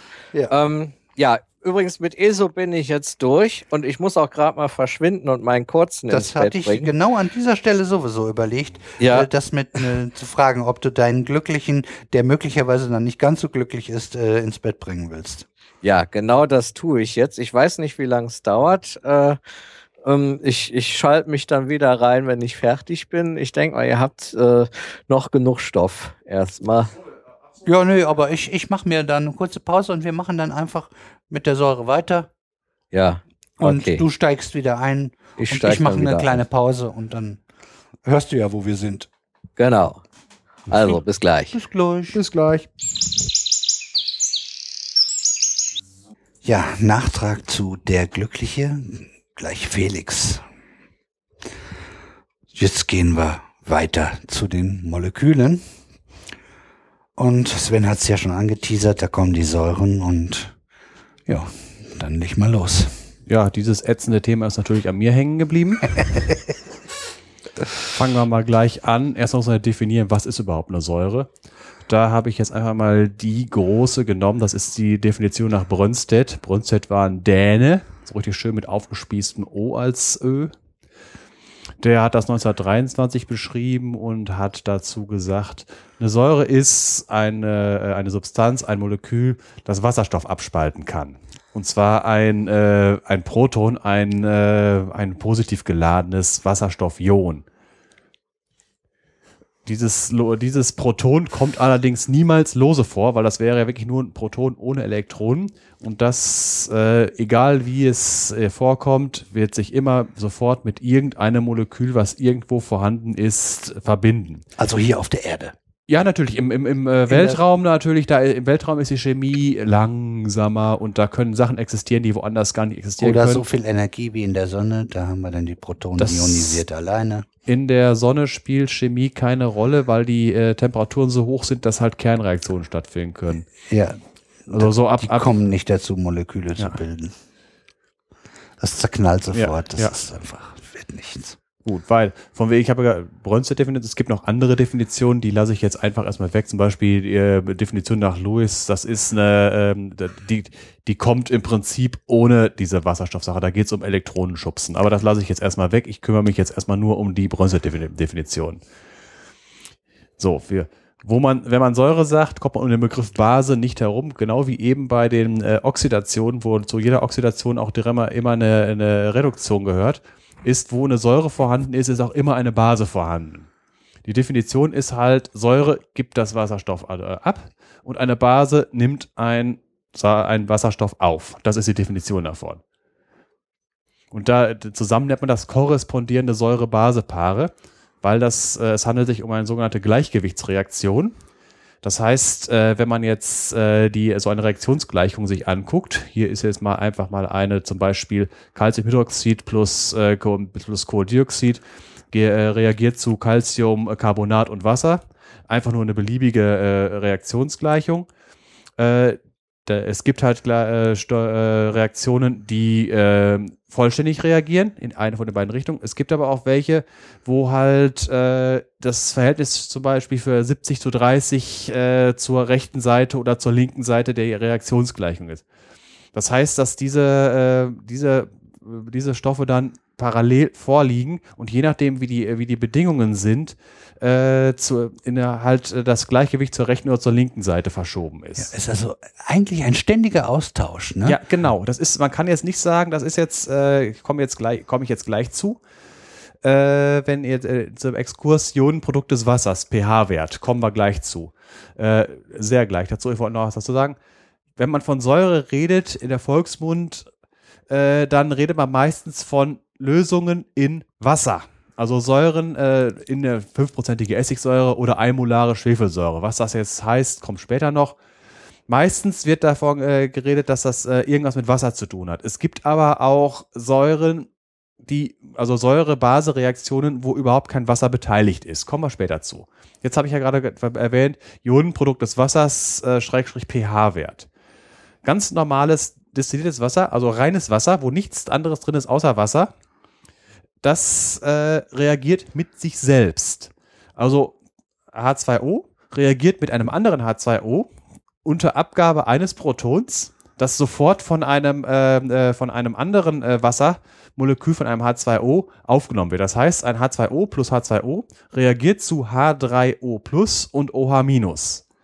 Das macht es einfach so, von alleine. Aber wie der Detlef gerade eben gesagt hat, äh, wenn das dann einmal reagiert hat, bleibt das nicht einfach so. Das heißt, wenn jetzt ein bestimmtes H3O-Plus-Molekül äh, existiert, dann gibt es dieses H, was eigentlich bei ihm zu viel ist, um wieder neutrales Wasser zu bilden, reagiert dann wieder zu H2O, kommt ein loses H was es eigentlich nicht gibt, vor, das dann sofort von einem anderen Wassermolekül aufgenommen wird. Das ist dann immer im Fluss. Das ist so der, der, der Trick bei Gleichgewichtsreaktionen. Und je nachdem äh, Druck, Temperatur äh, wird dieses Gleichgewicht zur einen oder zur anderen Seite verschoben. So, und jetzt habe ich ja gerade was gesagt von wegen Ionenprodukt des Wassers pH-Wert. Ionenprodukt heißt, das ist, äh, ich habe, äh, es, es gibt da äh, Gleichungen, dass äh, für, für diese Gleichgewichte. Das lasse ich aber jetzt mal weg, weil es gab mal irgendwie einen Ausspruch von wegen eine Formel in äh, irgendeinem Buch halbiert die Verkaufszahlen. Wenn ich jetzt die ganzen Formeln dazu sagen würde, hätten wir da nachher nur noch einen halben Download. Das lasse ich dann deswegen lieber weg. Äh, ich, ich weiß nicht, ob du es bringst, aber Wasser ist pH-neutral und hat ja, nein, das, pH kommt, das kommt jetzt alles, das kommt jetzt.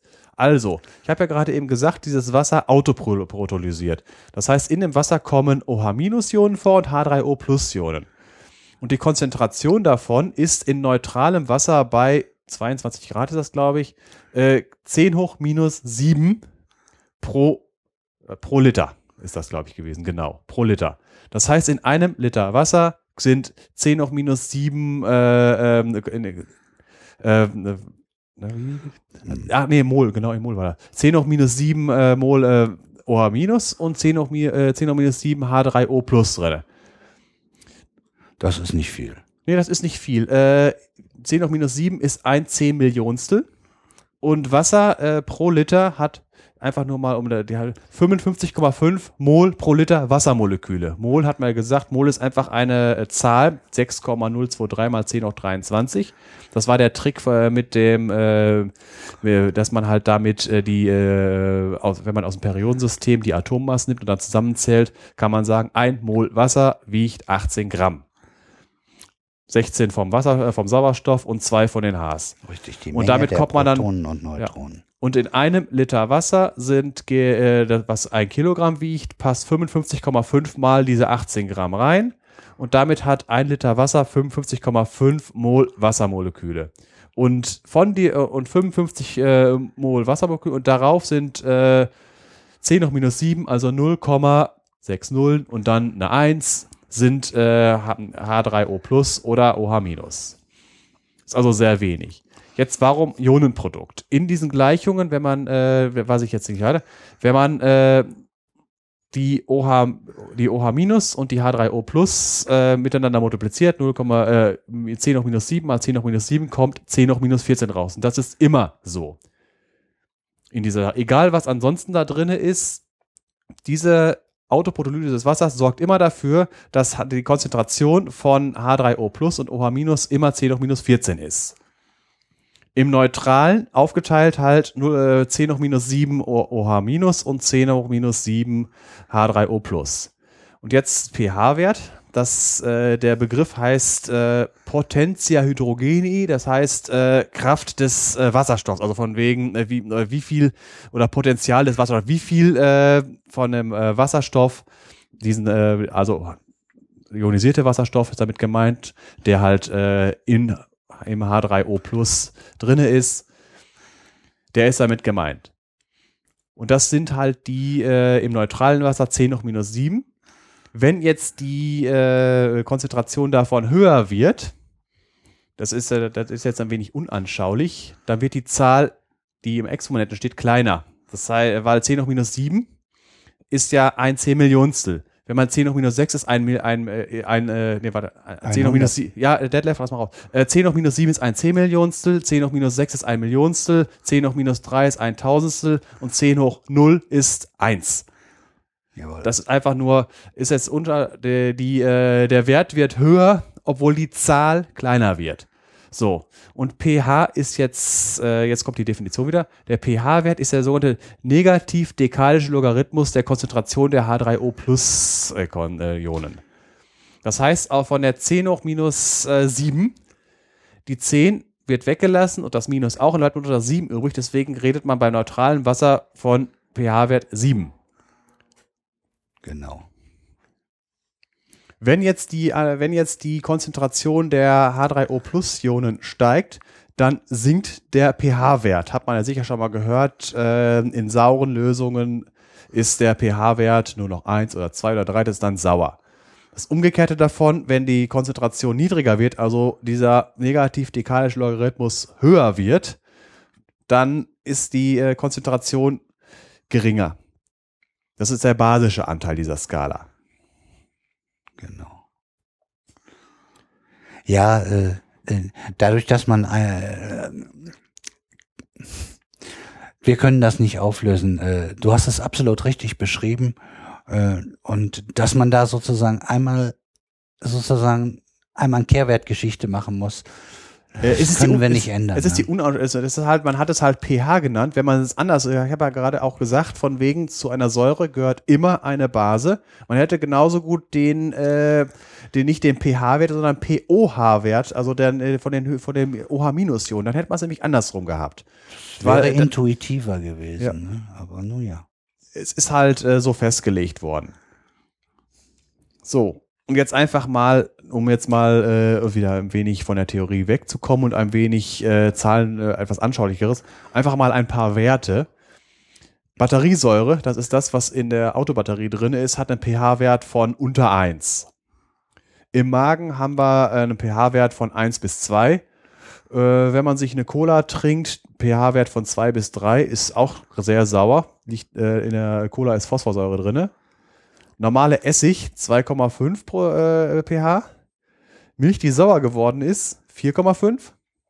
Normale Milch hat, glaube ich, äh, einen pH-Wert von 6, glaube ich. Äh, Wasser aus dem Hahn kommt je nach, äh, kommt drauf an, äh, in welcher Gegend man wohnt, 6 bis 8. Das also kann leicht basisch und leicht sauer sein, wobei äh, das äh, 6 bis 8, das hat auf dem Geschmack keine Auswirkung, weil im, äh, äh, im, äh, im Gesetz von wegen zu Trinkwasser steht, das Wasser, was aus dem Hahn kommt, muss äh, geruchs- und geschmackslos sein. Und sauer ist halt eindeutig ein Geschmack. Äh, dafür ist eine von den äh, vier bis fünf äh, Grundgeschmacksrichtungen. Süß, sauer, salzig, bitter und als fünftes Umami, das ist äh, Glutamatgeschmack. Sauer ist eine von den äh, Geschmacksrichtungen, die, äh, wo, der, äh, wo die Zunge drauf programmiert ist. Also fleischig, sagt man auch ja, gerne. ne? das war das Umami, ja. So, weitere pH, höhere pH-Werte, also basischer Bereich, Bauchspeicheldrüse 8,3. Kleine Frage, äh, hatte das was auch mit den Härtegraden zu tun? Na, ist nein, das ist eine andere? Sache. Das, Ah. Da geht's äh, äh, Härtegrade, da geht's um, äh, um die, Kalk. ja, um Kalk, um, äh, äh, um die Ionen von äh, Erdalkalimetallen. Kommt Konnte ja sein, dass die da mit reinspielen. Da dachte ich dran. äh, hat, glaube ich, ein bisschen, hat nichts direkt damit zu tun. Aber kommen wir irgendwann, kommen wir bei Magnesium und Calcium zu, wenn wir die, wenn wir die bei den Elementen sind. So, äh, Bauchspeicheldrüse 8,3. Der Witz ist deswegen, in, im Magen haben wir ja 1, 1 bis 2. Das liegt daran, weil im Magen ähm, äh, Salzsäure drin ist. Dient dazu, alles, was äh, lebt, tot zu machen da rein. Das ist, äh, weil in, unserer Nahrung nehmen wir ja Bakterien auf und Bakterien können dafür sorgen, dass man krank wird und diese, die, in der Magensäure wird das so ziemlich alles kalt gemacht. Es gibt einige Bakterien, Salmonellen, die das überleben können und das sind dann die, warum man, äh, warum Salmonellen äh, für ziemlich üble Krankheiten sorgen. So, dieses eins der Magen kann damit um. Und wenn wir hier, äh, wenn, wenn das hochkommt, ja, das ist, ja, dann, dann äh, Flux, Sodbrennen. Sodbrennen, genau. Äh, dann kennen wir das und dann merken wir, dass es dann unang unangenehm ist, weil äh, unsere Luftröhre oder Äh, Speiseröhre. Speiseröhre, genau. Äh, bis zu einem gewissen Grad ist ja das beides gleichzeitig und danach halt dann nur noch Ja, Speiseröhre. ähm, die, die mag das halt nicht, die ist nicht darauf Äh, ausgelegt. das kann sogar dafür sorgen, dass man auf Dauer äh, Speiseröhrenkrebs kommt, wenn er ständig Richtig, kreist. Ja. genau. Deswegen Deshalb ist- sollte man dann, wenn man irgendwie solche Medikamente haben, die sowas haben, sollte man sich so entweder so Tabletten holen oder äh, das Ganze gibt's Ja. auch in flüssig. Ja. Maloxan ist bekannt. Ja. Äh, wie gesagt, also Magensäure ist sehr sauer. Ähm, Im Darm muss das dann neutralisiert werden. Deswegen kommt dann jetzt aus der Bauch- Bauchspeicheldrüse äh, unter, mit, mit, pH, mit pH von 8,3 äh, wird das dann neutralisiert auf, äh, auf neutrale Werte halt. So des Weiteren von wegen, was man auch noch kennt, die normale Seife hat einen pH-Wert von 9 bis 10. Und jetzt äh, noch eine äh, Beton äh, ist zwar fest, äh, hat aber trotzdem einen pH-Wert und zwar von 12,6. Und zwar, wenn er frisch ist. Wenn er alt wird, äh, dann sinkt dieser pH-Wert auf 10. Äh, ist deswegen relevant. Es geht, äh, weil in den meisten Beton, den wir verbaut haben, ist Stahlbeton. Und Stahl kann normalerweise rosten. Aber im äh, basischen Milieu, also bei pH 12,5, äh, wir, bildet sich eine Schutzschicht, dass halt der Stahl nicht, äh, nicht rosten kann. Bei pH 10 verliert der Stahl diese, äh, diese Resistenz und kann rosten. Jetzt, wie, wie, äh, wird der, wie, wie geht der pH-Wert zurück im Beton? Das liegt daran, frischer Beton, ein wichtiger äh, Be- Bestandteil von Beton ist Calciumhydroxid, Calcio, äh, CaOH. Äh, eigentlich muss auch Calcium äh, CaOH2 sein. Ja, genau. Dieses äh, Calciumhydroxid reagiert mit dem äh, Kohlendioxid, das, der, der, das in der Luft vorhanden ist, in der sogenannten Carbonatisierungsreaktion zu Calciumcarbonat, Kalk und Wasser. Und diese Sache findet über Jahre bei Beton statt. Das heißt, wenn man, wenn man Beton frisch gegossen hat und dann 10, 20 Jahre wartet, dann arbeitet sich diese carbonatisierende Schicht von außen nach innen immer weiter vor. Hat einen positiven Effekt, der Beton wird härter dadurch. Hat den negativen Effekt, der pH-Wert sinkt und der Stahl wird nicht mehr geschützt. Das heißt, wenn irgendwann diese Carbonatisierungsschicht an den Bewährungsstahl drankommt, dann kann dieser Stahl anfangen zu rosten. Und Rost hat dummerweise die Eigenschaft, mehr Volumen einzunehmen als der ursprüngliche Stahl und dann platzt dieser Beton ab. Kann man sehen bei alten und äh, äh, schlecht ausgeführten Betonwehr, äh, äh, Stahlbetonbauten, dass man halt den Bewährungsstahl in braun gerostet drin sehen kann, wo Sachen abgeplatzt sind. Hat noch einen weiteren unangenehmen Nebeneffekt, äh, zum Beispiel Fernsehtürme, die aus Bet- Beton gebaut sind, haben tatsächlich mit dieser Carbonatisierung den Problem, äh, das Problem, dass der Beton zu hart wird. Ein äh, Fernsehturm muss, äh, weil er so hoch ist, äh, eine gewisse Elastizität haben, damit er im Wind mitschwingen kann.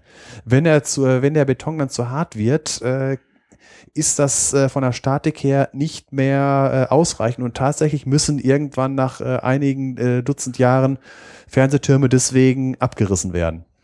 Aus Beton ausgeführte. So, weiter. pH-Messung. Äh, da muss ich tatsächlich schon mal wieder einen äh, Teaser machen für eine zukünftige Sendung. Nämlich äh, die schöne Variante ist bunt mit Indikatoren. Indikatoren sind Substanzen, die farbig sind und ihre Farbe wechseln, wenn der pH-Wert sich ändert.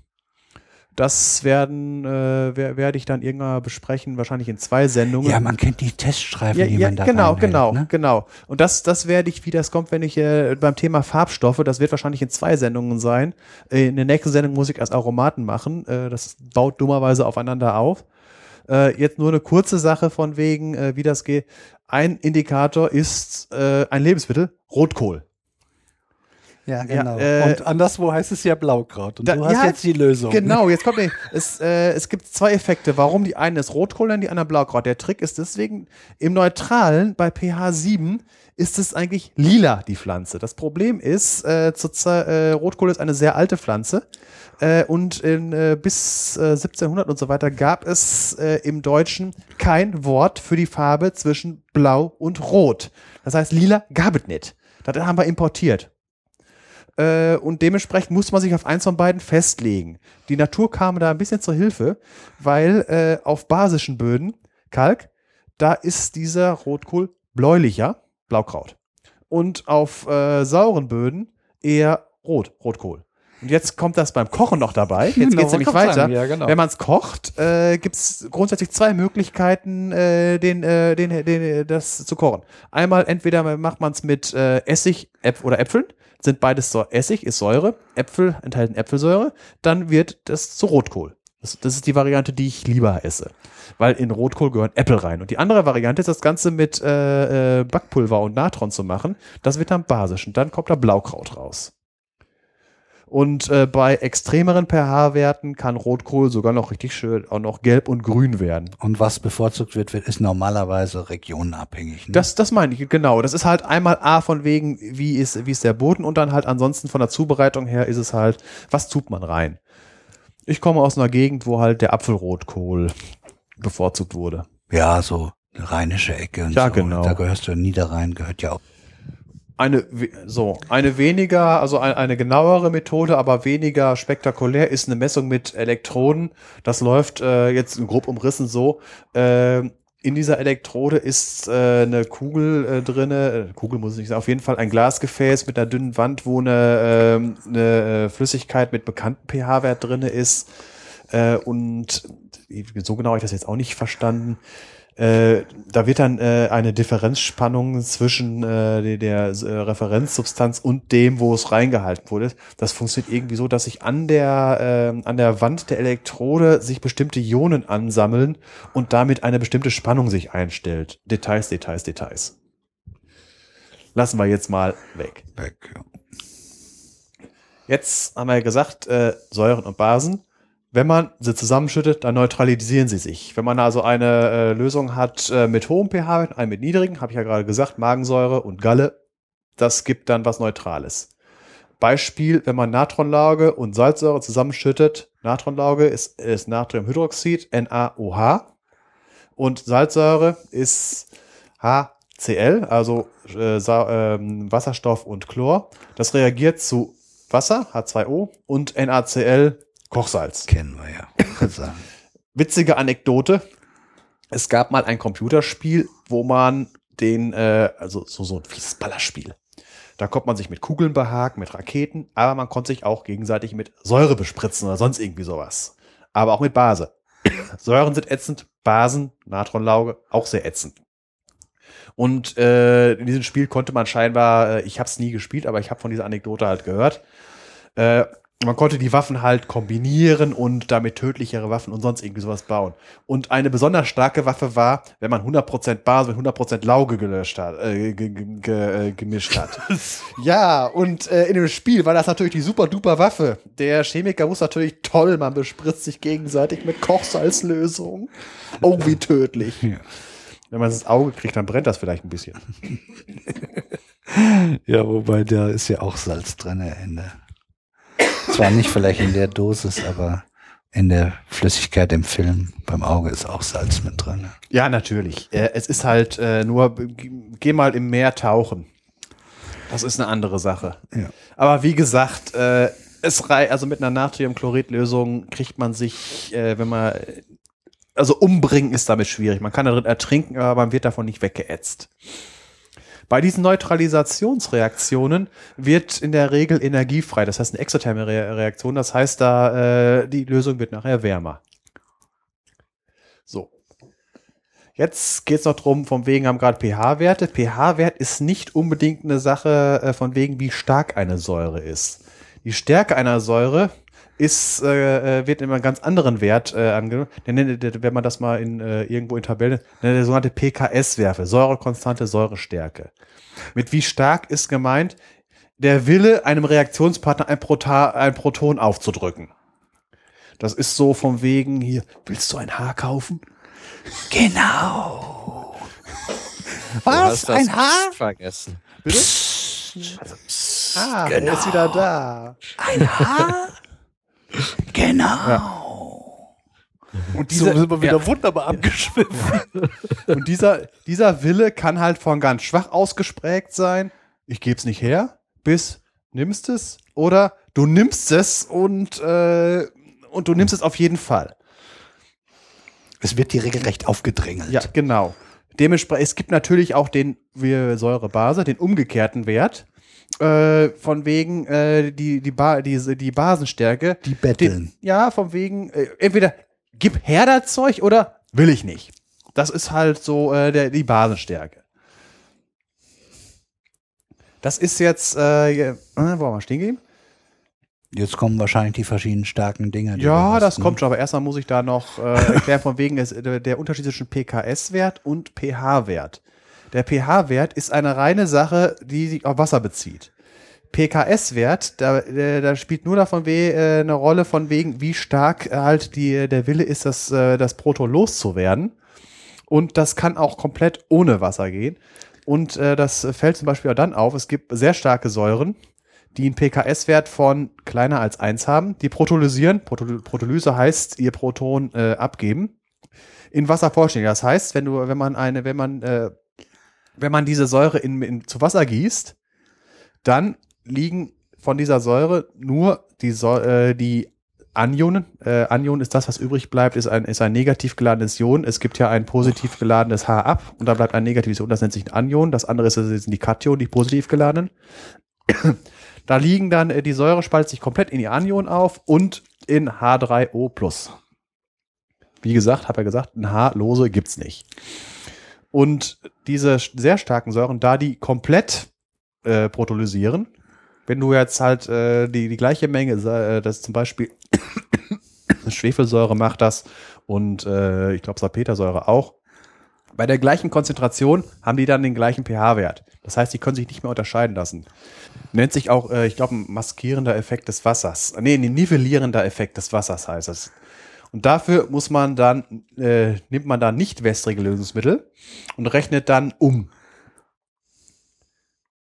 Und dieser PKS-Wert ist wieder pH-Wert, wieder der negativ-dekadische Logarithmus einer Konzentrationszahl. Und wieder das gleiche Paradox, je kleiner die Zahl, desto stärker. Jetzt kommen mal, wie Detlef schon gerade sagte, mal ein paar Beispiele dazu. Fangen wir mal diesmal auf der ganz extremen Seite an. Äh, Methan. 1C und 4 Hs. Gibt sein Proton sehr ungern her. Keins von denen. Hat einen PKS-Wert von 48. Das ist einfach mal so. Jetzt gibt's eine äh, Ammoniak. Hat einen PKS-Wert von 23 ist auch deswegen verständlich, wenn man Ammoniak zum Beispiel in Wasser löst, das gibt eine, das gibt eine basische Lösung. Und äh, im Gegensatz zu einem äh, an, zu, äh, zu anderen Substanzen, die man im Wasser löst, die dann eine saure gibt. Also Ammoniak ist äh, eher äh, ein Basenbildner. Das, das nimmt eher gerne auch ein Haar auf. Jetzt kommen wir mal zu mittleren Säuren. Kohlensäure ist so eine. Hat einen PKS-Wert von 6,52. Jetzt nicht damit verwechseln mit pH-Wert. Äh, das heißt jetzt nicht, wenn man jetzt Kohlensäure in Wasser löst, dass sich da ein pH-Wert von 6,52 einsetzt, weil von wegen, man könnte ja meinen, von wegen Säure und so weiter. Es hat in der Beziehung nichts damit zu tun. Es ist einfach nur die relative Das sind Stärke. zwei verschiedene Skalen. Ja, genau. Kohlensäure ist also eine mittlere Säure. Äh, etwas stärker schon ist Essigsäure, hat einen pKs-Wert von äh, 4,75. Stärker ist dann äh, Ameisensäure. Jetzt muss ich mal äh, Ameisensäure 3,75. Ameisensäure ist die im Prinzip kann man sagen Methansäure. Also Methan haben wir ja gerade gesagt, 1C, 4 Hs. Ameisensäure ist 1C und daran hängt dann die äh, Säuregruppe, komme ich jetzt gleich noch zu, zu organischen Säuren. Essigsäure ist das gleiche mit einem C-Atom mehr. Das weitere dann äh, von wegen starken Säuren dann Phosphorsäure, das ist die, die in der Cola drin ist, 2,13.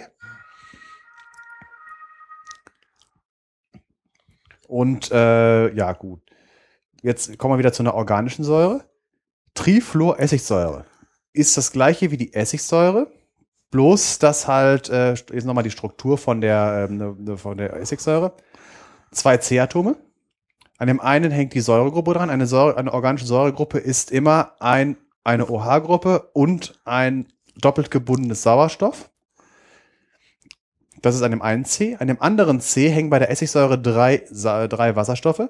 Und bei der Trifluoressigsäure hängen statt der drei Fluor, äh, statt der drei äh, äh, Sa- Wasserstoffatome drei Fluoratome dran.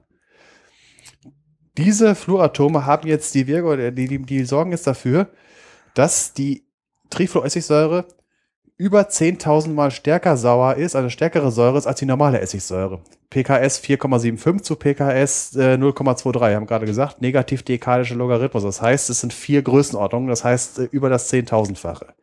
Warum ist das so? Das hat der Uli eben gerade mit, das ist äh, ähnlich wie was der Uli erklärt, die Sache mit der Elektronegativität. Äh, es gibt ein anderer Wert, der daran angelehnt ist, der induktiver Effekt. Induktiver Effekt ist, äh, wie stark zieht ein, äh, in einer kovalenten Bindung, kovalenten Bindung sind diese Elektronenpaarbindungen, wie stark zieht ein Atom das Elektronenpaar zu sich hin, wenn es zwei verschiedene sind. Wenn es zwei gleiche sind, einfach eine Einfachbindung zwischen zwei Kohlenstoffen, äh, da zieht keiner, da, da da bleibt das Elektronenpaar genau in der Mitte. Wenn ihr zwischen einem äh, ein, äh, ein sehr elektronegatives äh, Atom zieht die äh, zieht das Elektronenpaar zu sich hin. Das wirkt auch über mehrere Bindungen hinweg. Die Fluoratome sitzen ja nicht direkt an der Säure, sondern an einem C weiter. Sie ziehen die Elektronen zu sich hin und sorgen dafür, dass äh, zum Beispiel auch die, äh, das, äh, da- das H, was abgespalten werden kann an der Säuregruppe, habe ja gerade eben gesagt, an dem Kohlenstoff hängt eine OH-Gruppe und ein, Sauer, ein doppelt gebundenes Sauerstoff. Dieses H von der OH-Gruppe kann abgespalten werden. Und je stärker die Elektronen von dem H weggezogen werden, desto eher hat es Lust, sich einfach von dem Molekül zu entfernen. Und Fluor zieht halt sehr gut Elektronen. Sauerstoff zieht auch ein bisschen, deswegen ist zum Beispiel äh, äh, überhaupt die Säuregruppe überhaupt eine Säuregruppe, weil äh, wenn man jetzt, äh, es gibt ja auch Ethanol, auch ein zwei Atom, äh, also ein, eine C2-Verbindung, also zwei C-Atome. An dem äh, Atom, wo bei der Säuregruppe das doppelt gebundene Sauerstoff sitzt und die OH-Gruppe sitzt beim Alkohol ja nur die OH-Gruppe und zwei weitere H-Atome. Die H-Atome, die haben eine deutlich geringere Elektronegativität als das äh, Sauerstoffatom. Dementsprechend reicht beim, äh, beim Alkohol dieser elektronenziehende Effekt nicht aus, dass die äh, Alkoholgruppe das Wasserstoffatom äh, leicht abspaltet. Verstanden so? Äh, ja, äh, aber äh, mit Vorwissen. Ich hoffe, Ja, dann äh, guck mal, ob, kannst du das ergänzen?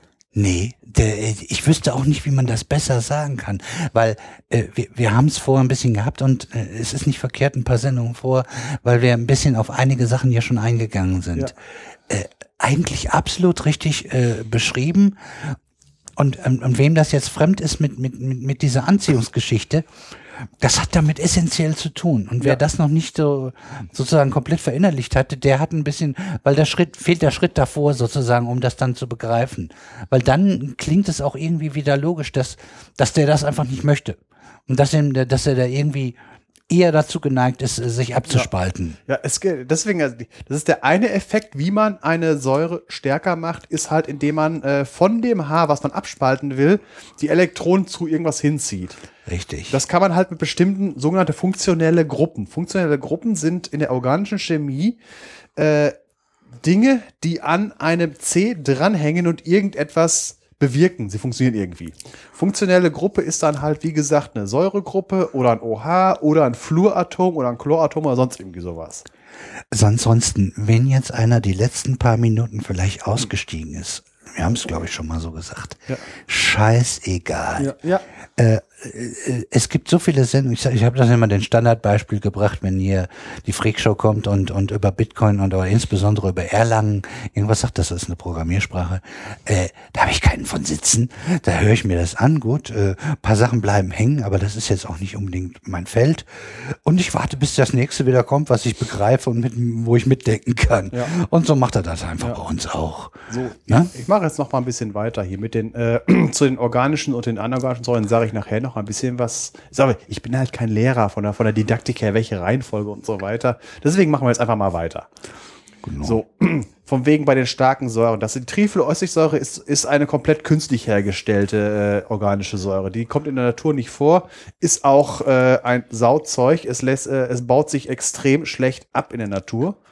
Äh, Trifluoessigsäure könnte man fast schon zu den Fluorchlorkohlenwasserstoffen äh, zählen.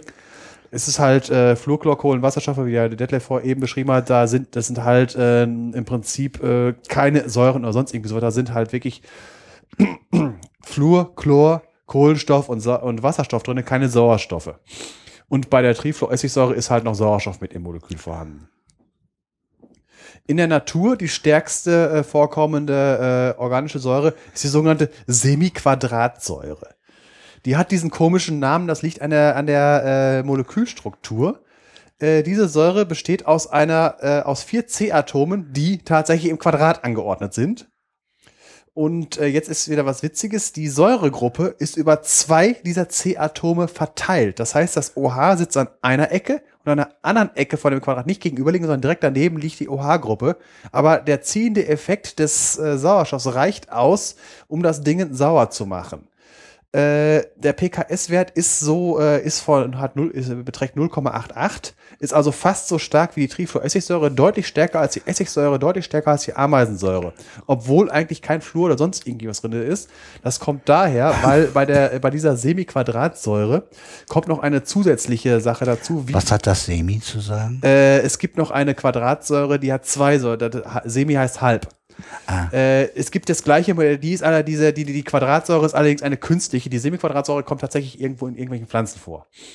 Äh, die Quadratsäure, äh, die hat das gleiche, jetzt stellt euch das Quadrat vor. Eine einer Ecke sitzt eine OH, an der äh, anderen Ecke oben, also benachbarte Ecke, nicht, nicht direkt gegenüber, sondern benachbart sitzt, äh, sitzt, das, sitzt das O. Und das Ganze gespiegelt auf der anderen Seite nochmal. Das ist also eine äh, sogenannte zweiprotonige Säure. Zweiprotonig heißt, äh, sie kann zwei Protonen abspalten. Komme ich nachher auch nochmal zu. Also, äh, wenn wir jetzt einen quadratischen Tisch nehmen, alle äh, Plätze sind besetzt. Ja. Äh, der Witz ist jetzt äh, von wegen, wie kann man noch dafür sorgen, äh, dass halt, da- dass, dass, äh, dass das Wasserstoffatom sich verdünnisiert. Man muss dafür sorgen, dass das Anion, was übrig bleibt, wenn das, äh, wenn das, äh, wenn das Proton abgespalten ist, sehr stabil ist. Das heißt, dass es sich alleine wohlfühlt. Ist jetzt äh, in Anführungsstrichen dieses Wohlfühlt äh, das erreicht man dadurch, äh, durch sogenannte mesomere Grenzstrukturen. Sehr, sehr schlimmes Wort. Äh, Erkläre ich jetzt mal äh, an einer anderen Substanz, die man sich besser vorstellen kann. Kommt auch beim nächsten Mal nochmal, wenn ich Aromaten erkläre. Benzol. Ja. Benzol C6H6. Sechs C-Atome im Ring angeordnet. An jeder von diesen C ist äh, angeordnet ein H. Äh, Kohlenstoff will ja gerne vierbindig sein äh, was ich jetzt gerade beschrieben habe, hatte drei Bindungen. Das heißt, es ist immer, äh, es sind, ist immer noch ein, an jedem, an jedem von den C-Atomen ist ein Elektron übrig, das jetzt in äh, Bindungen noch verarbeitet werden kann. Jetzt gibt es die Möglichkeit, dass man halt immer abwechselnd eine Einzelbindung, eine Doppelbindung, eine Einzelbindung, eine Doppelbindung und das immer komplett rum in dem Ring. Jetzt, stell, jetzt äh, stellt euch das mal so vor. Äh, die sechs Stück mal äh, in einem, äh, stellt euch das Sechseck so vor, dass eine Ecke oben ist, eine Ecke unten ist. Jetzt kann von der oberen Ecke auf 12 Uhr zum C-Atom, was auf 2 Uhr steht, eine Doppelbindung sein. Dann muss auf dem äh, nächsten, äh, au- au- auf dem C-Atom, was auf 10 Uhr aber in der anderen Richtung ist, eine Einfachbindung sein. Immer abwechselnd. Immer abwechselnd. Jetzt kann das aber auch genau andersrum sein. Und zwar ständig wechseln. Ja, ja, das kann aber auch genau andersrum sein. Und diese beiden, äh, diese beiden äh, äh, Strukturen sind nicht die real existierenden, sondern das ist eine jeweils sogenannte mesomere Grenzstruktur. Mesomer heißt, dass halt äh, nicht, äh, nicht eine von diesen äh, Sachen vorliegt, sondern ein Mischzustand dazwischen. Das ist wieder die Quantenmechanik. Ich wollte Ja, so gerade das, das, ist, das ist so, das, das, ja, das ist, das ist eindeutig Quantenmechanik. Das, Ja. hat man, das konnte man sogar messen, weil äh, eine Doppelbindung hat einen bestimmten Abstand zwischen C und C-Atom. Und eine Einzelbindung auch. Ich sage jetzt einfach mal Zahlen, die nicht stimmen. Angenommen, eine Doppelbindung hat eine äh, Entfernung von einem Millimeter. Es sind natürlich nochmal, geht um Pikometer und so Ja, weiter. ja, klar. Ich mache jetzt einfach mal, es geht um relativ. Also eine Einfachbindung ist immer ein Millimeter lang und eine Doppelbindung ist immer zwei Millimeter lang. Das heißt, äh, es, gibt tatsächlich Möglichkeiten, diese Längen zu messen auf molekularer Ebene. Und man hat beim Benzol nachgemessen und man hat nicht herausgefunden, dass es welche gibt mit 1 und 2 Millimeter, sondern alle diese Dinger haben eine, äh, eine äh, Entfernung von, 0, äh, von 1,5 Millimetern, nämlich den Genau Durchschnitt. den Mittelwert. Das heißt, effektiv äh, ist ein Zustand, der genau dazwischen ist. Dementsprechend, Und das, mache ich. Dieses heute kommt's nicht, aber da ich sowieso in der Quantenmechanik weitermache, äh, da kommt noch äh, die Erklärung aus der Quantenmechanik. ja, dazu. Jetzt, ich, jetzt von wegen, warum? Die Bänder, die ja, da kommen. Ja. Jetzt, äh, Benzol ist ein, eine sehr stabile Substanz. Einfach nur aus dem Grund, weil äh, diese beiden, äh, so, diese beiden äh, Zustände, ähm, ich sage jetzt einfach mal, link, ähm, linksrum oder rechtsrum die Doppelbindung, Einzelbindung nicht existieren, sondern das dazwischen und der ist energie, energetisch günstiger. Und je mehr von diesen mesomeren Grenzstrukturen es gibt, desto stabiler ist ein Molekül. Beim Benzol gibt es zwei verschiedene Grenzen. Bei dieser Qua- Semiquadratsäure gibt es, äh, gibt es glaube ich, auch zwei. Und bei der Quadratsäure, wenn sie, wenn sie beide Protonen verloren hat, gibt es, glaube ich, sogar vier Stück. Deswegen ist, ist das eine äh, sehr, sehr stabile Substanz. Uh, das war jetzt wieder ein Exkurs und wir sind immer noch stehen von wegen, von wegen, wir sind erst bei den starken Säuren. Es gibt noch sehr starke Säuren, die äh, auch bekannt, die Schwefelsäure hat einen PKS-Wert von minus drei. Das äh, ist auch eine, den Punkt müssen wir uns mal merken, kommt nachher. Salzsäure, HCl, Chlorwasserstoffsäure, von minus sechs. Einfach nur mal so als Zahl. Das ist so, äh, komme ich nachher nochmal zu, was äh, mit der Salzsäure genau. Ach nee, komme ich jetzt sofort dazu. Jetzt ist wieder so eine Sache von wegen, nicht alles, was Säure heißt, ist eine Säure. Chlorwasserstoff ist ein Gas, also HCl. Ist eigentlich ein Gas. Das kann man in Wasser einleiten und da lösen. Und das, Proto, äh, Proto, äh, das löst sich komplett auf. Das heißt, diese, äh, dieses HCl ist nicht wie die Kohlensäure, dass da noch HCl im Wasser drin ist, sondern das, das äh, löst sich komplett auf in Cl-Ionen und H-Ionen. H gibt's nicht, also H3O+. Das heißt, in Wasser existiert überhaupt keine Salzsäure. In Wasser existieren Cl-, also Chlor Chloridionen und H3O-Ionen. Wie im normalen Wasser auch. Nur ist die Konzentration höher. Der pH-Wert geht runter. Dementsprechend die Säurestärke von äh, Salzsäure. Salzsäure ist eine sehr ätzende Säure. Damit kann man sich richtig schön wehtun. Die löst auch ziemlich viele Sachen auf. Diese, äh, die Wirkung kommt nicht von der Salzsäure, sondern die Säurewirkung beruht auf der hohen Konzentration von H3O+. H3O+ ist eine sehr starke Säure. Wasserstoffperoxid. Ja, das ist halt die Sache von wegen, nicht alles, was wirklich Säure heißt, ist die Säure, sondern die Säurewirkung in Salzsäure, das, was landläufig als Salzsäure benannt wird, ist im, im Prinzip äh, H3O-Plus-Säure, wo das, wo das H3O-Plus dadurch ähm, erzeugt wird, dass man dieses HCl, Chlorwasserstoff da drin löst. Es gibt auch noch, man, äh, wenn man, man kann auch Säuren erzeugen, indem man Salze drinne löst, die dafür sorgen, dass sich H3O Plus löst, äh, bildet. So, weitergehen. Ich hatte ja gerade bei der Atmung das Konzept Pufferlösung. Das hatte ich ja gerade eben äh, da erwähnt. Jetzt kommt mal ein anderes Beispiel. Pufferlösung ist halt, der pH-Wert bleibt konstant, obwohl Säure und Base dazugegeben wird. Innerhalb eines gewissen Rahmens. Weil normalerweise ist es so, wenn man neutrales Wasser hat, unter ein bisschen Chlorwasserstoff äh, einleitet, dann geht der pH-Wert sofort runter, weil äh, sofort halt das, äh, das, äh, der Chlorwasserstoff gelöst wird und sich sofort H3O Plus Ionen bilden. Puffer das Verhältnis wird gestört Ja. und findet sozusagen eine andere, ja, einen Ausgleich, da wo er sich wieder einpendelt, ne, durch Ja. die Veränderung. Äh, ich weiß jetzt nicht genau, was du meinst.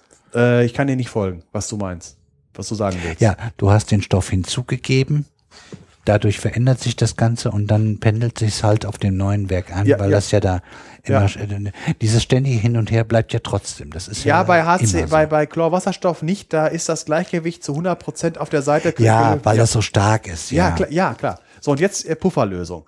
Pufferlösung funktioniert so, dass halt man hat die Säure und das Zuge und dann gibt man zusätzlich zu der Säure noch das ein, ein Salz der Säure rein. Zum Beispiel, man nimmt Essigsäure und tut dazu Natriumacetat. Natriumacetat ist das Salz der Essigsäure, äh, das Natriumsalz der Essigsäure. Man hat also, in, wenn man Essig Natriumacetat reintut, hat man in diesem, äh, in, in diesem, äh, in, in, die, in dieser Lösung halt die, äh, die, der, das, das Essigsäure-Anion und Natrium als Ausgleich dazu äh, die, äh, ach, das, äh, da- das Natriumion.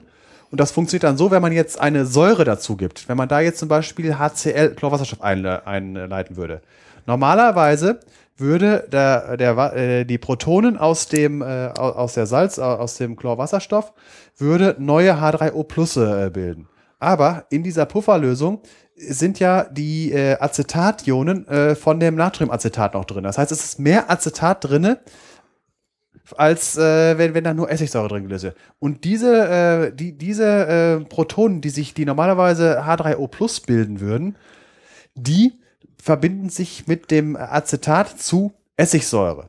Und zwar als, äh, als, nicht gelöste äh, äh, Essigsäure. Wenn man jetzt in, dieses, in diese Pufferlösung eine Base reintut, Natriumhydroxid, dann würden normalerweise das, das Natrium würde in Lösung gehen als äh, Na und die OH- würden das Ganze basischer machen. Aber es ist ja noch äh, von, der, von der Essigsäure, die äh, hat ja äh, H3O-Plus-Ionen gebildet. Verstanden? Bisher ja. Und er, so, solange dieser, die, dieser Puffer nicht aufgebraucht ist, ändert sich der pH-Wert in einem, in einem äh, gewissen Bereich kaum. Ja, ich habe dazu irgendwie auch eine Grafik im Kopf, weil das habe ich mir mal irgendwann durchgelesen. Ja, ich kann- ich kann- Und zu dem Zeitpunkt habe ich es verstanden. Ja, die Problematik ist, äh, ich bin ein recht schlechter Lehrer und äh, ich habe jetzt auch kein tolles Bild, wie ich das einem äh, Ja, erklären kann. ansonsten, ja, Ja, äh, ja, diese es- Übergangsgeschichte, da gibt's ein Bild zu, das weiß ich. Ja, weiß ich auch. Äh, ich habe ja gerade eben gesagt, äh, von wegen beim Blut bleibt der pH-Wert immer ziemlich nah bei, bei äh, 7,4. Äh, aber auch nur im gewissen Maße. Also wenn man, wenn das zu viel wird, dann kann äh, ein, auch eine, eine Pufferlösung das nicht mehr, äh, nicht mehr abfangen. Ja, äh, auch da ein gewisser Prozentsatz mög mag möglicherweise da aussteigen. Äh, festzuhalten ich gehe von ist, dass man aus. mit diesem Effekt sozusagen, ähm, das soll ich auch schon sozusagen, ne? das ist ja normal weiter. bei mir, ähm, diesen mh, sehr eindeutigen Prozess, weil das nun mal so ein heftiges Zeug ist, was du da reinkippst, äh, äh, für eine Zeit lang aufhalten kann, weil dort sozusagen andere Wechselwirkungen sozusagen an dessen Stelle mit ste äh, treten. Kann man das so sagen? Äh, nochmal, nochmal. Nochmal? Nee, ja, nee. Du musst das ja nicht verstehen. Ach Gott.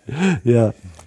Also du hast ja da zusätzlich noch was Zweites gegeben, wo sozusagen Äh, äh, es dort eine Wechselwirkung zwischen diesen beiden gibt, die sozusagen mit dafür, die, die dafür verantwortlich sind, dass dieser Puffer aufgebaut wird. Ja, äh, ja, gut. Ist jetzt schlecht. Ach, jetzt geht's. hier- Lassen was Ja, ja, die so. Problematik ist, bis wir das jetzt geklärt haben, geht die Sonne wieder Ja, auf. nee, nee. Äh, äh, ich, ich, ich äh, sagen es mal so. Äh, unser Architekturprof hat damals gesagt, äh, wenn sich zwei Architekten treffen, ist ganz schnell Papier und ein Bleistift auf dem Tisch und wird gezeichnet und das, und das Problem ist, das habe ich beim Podcast nicht und deswegen äh, versage ich teilweise. ach komm. Nee, ja, ja, ja. Details. Äh, einfach nur so äh, mit Händen und Füßen und Blatt Papier kann ich viel besser Wir, erklären. me- ja, wir wissen, dass der Podcast halt Audio ist und Ja, klar, deswegen machen wir jetzt müssen weiter. wir manches Optisches halt erklären. Und äh, äh, lassen wir es einfach mal so stehen. Es gibt diesen Effekt. Äh, wir, wir, wir können also sozusagen einen Puffer darstellen und damit ist es auch erstmal gut, dass Ja. man das weiß, dass es eine Art Puffer gibt. Und Ja, wie der äh, hundertprozentig läuft, guckt bei Wikipedia nach. Da steht das Ja, äh, alles. das, äh, wir möchten keinen Podcast machen, sondern wir lesen euch jetzt 27 willige Wikipedia-Links los und die, die sich lohnen zu lesen. Nee, ja, genau. nee das ist nicht so toll. Werden wir aber kürzer. Ja, genau, aber nicht so, nicht so toll. Wohl Gut. kaum, ja. Lassen wir es einfach, lassen wir es so stehen. Finde ich in Ordnung so. Mhm. Also die, die das Vorwissen haben, wissen eh, was du da gemeint hast. Weil die das war nicht verkehrt, was du gesagt hast. Das war halt vollkommen in Ordnung. Ja, klar, aber das ist eher so von wegen, jetzt sitzt da ein Lehrer und der sagt, ja gut, es war genug drin, das reicht für eine 2, so in der Art. Äh, ja, außerdem, wir brauchen hier keine Noten und Ja, klar. wie gesagt, äh, alles andere ist gesagt worden. Ähm, ähm, für ein paar Minuten mal äh, den Anschluss verfassen. Verpassen ist hier scheißegal. Das nächste, äh, die nächsten paar Minuten kommt mir wieder was, wo man sofort mitkommt. Und jeder ist auf einem anderen Level. Und wir Ja. können nun mal nicht ein Podcast auf jeden Person einzeln zuschneiden, sondern wir haben das auf eine gewisse Spannbreite. Und wir haben nun mal Chemieleute dabei, die den damals Chemie-Leistungskurs hatten und, und, und sich riesig begeistern für das, was du da machst. Ja, ja. Und, und wir haben welche, die, die, die mehr die Physik interessiert und die ähm, dann bei der Chemie äh, bei den Ja. Obersten 10% halt aussteigen. Und so ist es dann bei der Physik, wenn ich dann nachher gleich mit meiner Qu- Quantenmechanik anfange, Ja. da sind deine Chemikerfreunde äh, wahrscheinlich äh, stehen ein bisschen auf dem Schlauch. So ist das nun mal. Ja, Macht doch nix. ja. Lass mal jetzt weiter. Ja. So, äh, wo ich gerade gesagt habe, ich habe ja gesagt, es ist ein ätzendes Thema und äh, auf die Ätzwirkung bin ich noch nicht weniger eingegangen. Äh, jetzt mal von wegen, Mai, da wir ja bei, bei meisten Säuren reden von Lösungen in Wasser, sind in der Regel die H3O-Plus-Ionen dafür verantwortlich. Aber nicht immer. Jetzt äh, sicher haben viele schon den Begriff Königswasser gehört. Ja. Ja. Äh, ist in der Lage, Gold aufzulösen. Und zwar nicht über die, äh, über, äh, die, über der, die normale Ätzwirkung von wegen wir äh, versuchen dem Gold mal ein wenig äh, Wasserstoff, äh, äh, also H, äh, H aufzudrücken, sondern das läuft über eine Oxidation. Äh, erstmal, was ist Königswasser? Das ist eine Mischung aus drei Teilen äh, HCl, also Salzsäure, und einem Teil Salpetersäure. Jede für sich ist nicht in der Lage, Gold aufzulösen. Beide zusammen reagieren miteinander. Und zwar mit Substanzen, die nicht lange erhalten bleiben. Das eine ist äh, Nitrosylchlorid. Das ist NOCl. Ja, schön. Und äh, jetzt kommt ein ganz tolles Wort: Naszierendes Chlor. Naszieren heißt im äh, äh, ist äh, also naszierend, äh, das Wort kommt von Geburt, ist das gleiche Wort, also irgendwie lateinisch, glaube ich. Das, das heißt Chlor in der Entstehung ist effektiv ein Chlorradikal. Und äh, wenn das gerade frisch entstanden ist, also aus, als Reaktionsprodukt, ist es besonders reaktiv. Deshalb äh, kann man Königswasser auch nicht auf Vorrat herstellen und in den Schrank stellen, weil das äh, dann zu langweiligen Substanzen, die halt nicht mehr Gold aufzulösen sind, in der Lage reagiert. Und dieses Chlor ist in der Lage, Gold aufzulösen. Irgendwie, wie ist das? Äh, irgendwie Dingens Goldsäure bildet sich dann. Auf jeden Fall ist das, ist das Gold dann aufgelöst. Wurde schon mal als Anekdote äh, aufgelöst, als die bösen Nazis kamen nach Dänemark, haben in Kopenhagen äh, haben äh, zwei Nobelpreisträger das Zeug, äh, ihre Nobelpreismedaillen in Königswasser aufgelöst und das Zeug weggestellt. Und nachdem der Krieg vorbei ist, haben sie das Zeug wieder nach Stockholm geschickt und haben da äh, haben da äh, neue Medaillen sich draus machen lassen. Also, so kann man Gold verstecken. Ja, und die wussten logischerweise auch wie, ne? Ja. So, jetzt kommen, jetzt kommen noch drei Sachen. Äh, organische Säuren, anorganische Säuren und Supersäuren. Das, man muss ja immer noch ein wenig einen draufsetzen können. Supersäure. Genau, also zum Schluss muss man immer noch einen. Werbesprech. Genau. Wir haben die Supersäure. Nur Ja. 3,99 das Milliliter. Ja. Gut, bei den Säuren habe ich ja gerade schon gesagt, gibt grundsätzlich die äh, organischen und die anorganischen. Die organischen, die haben als funktionelle Gruppe immer die COOH-Gruppe drinne. Die deshalb sauer ist wegen des induktiven Effekts des äh, O's, der mit dran ist.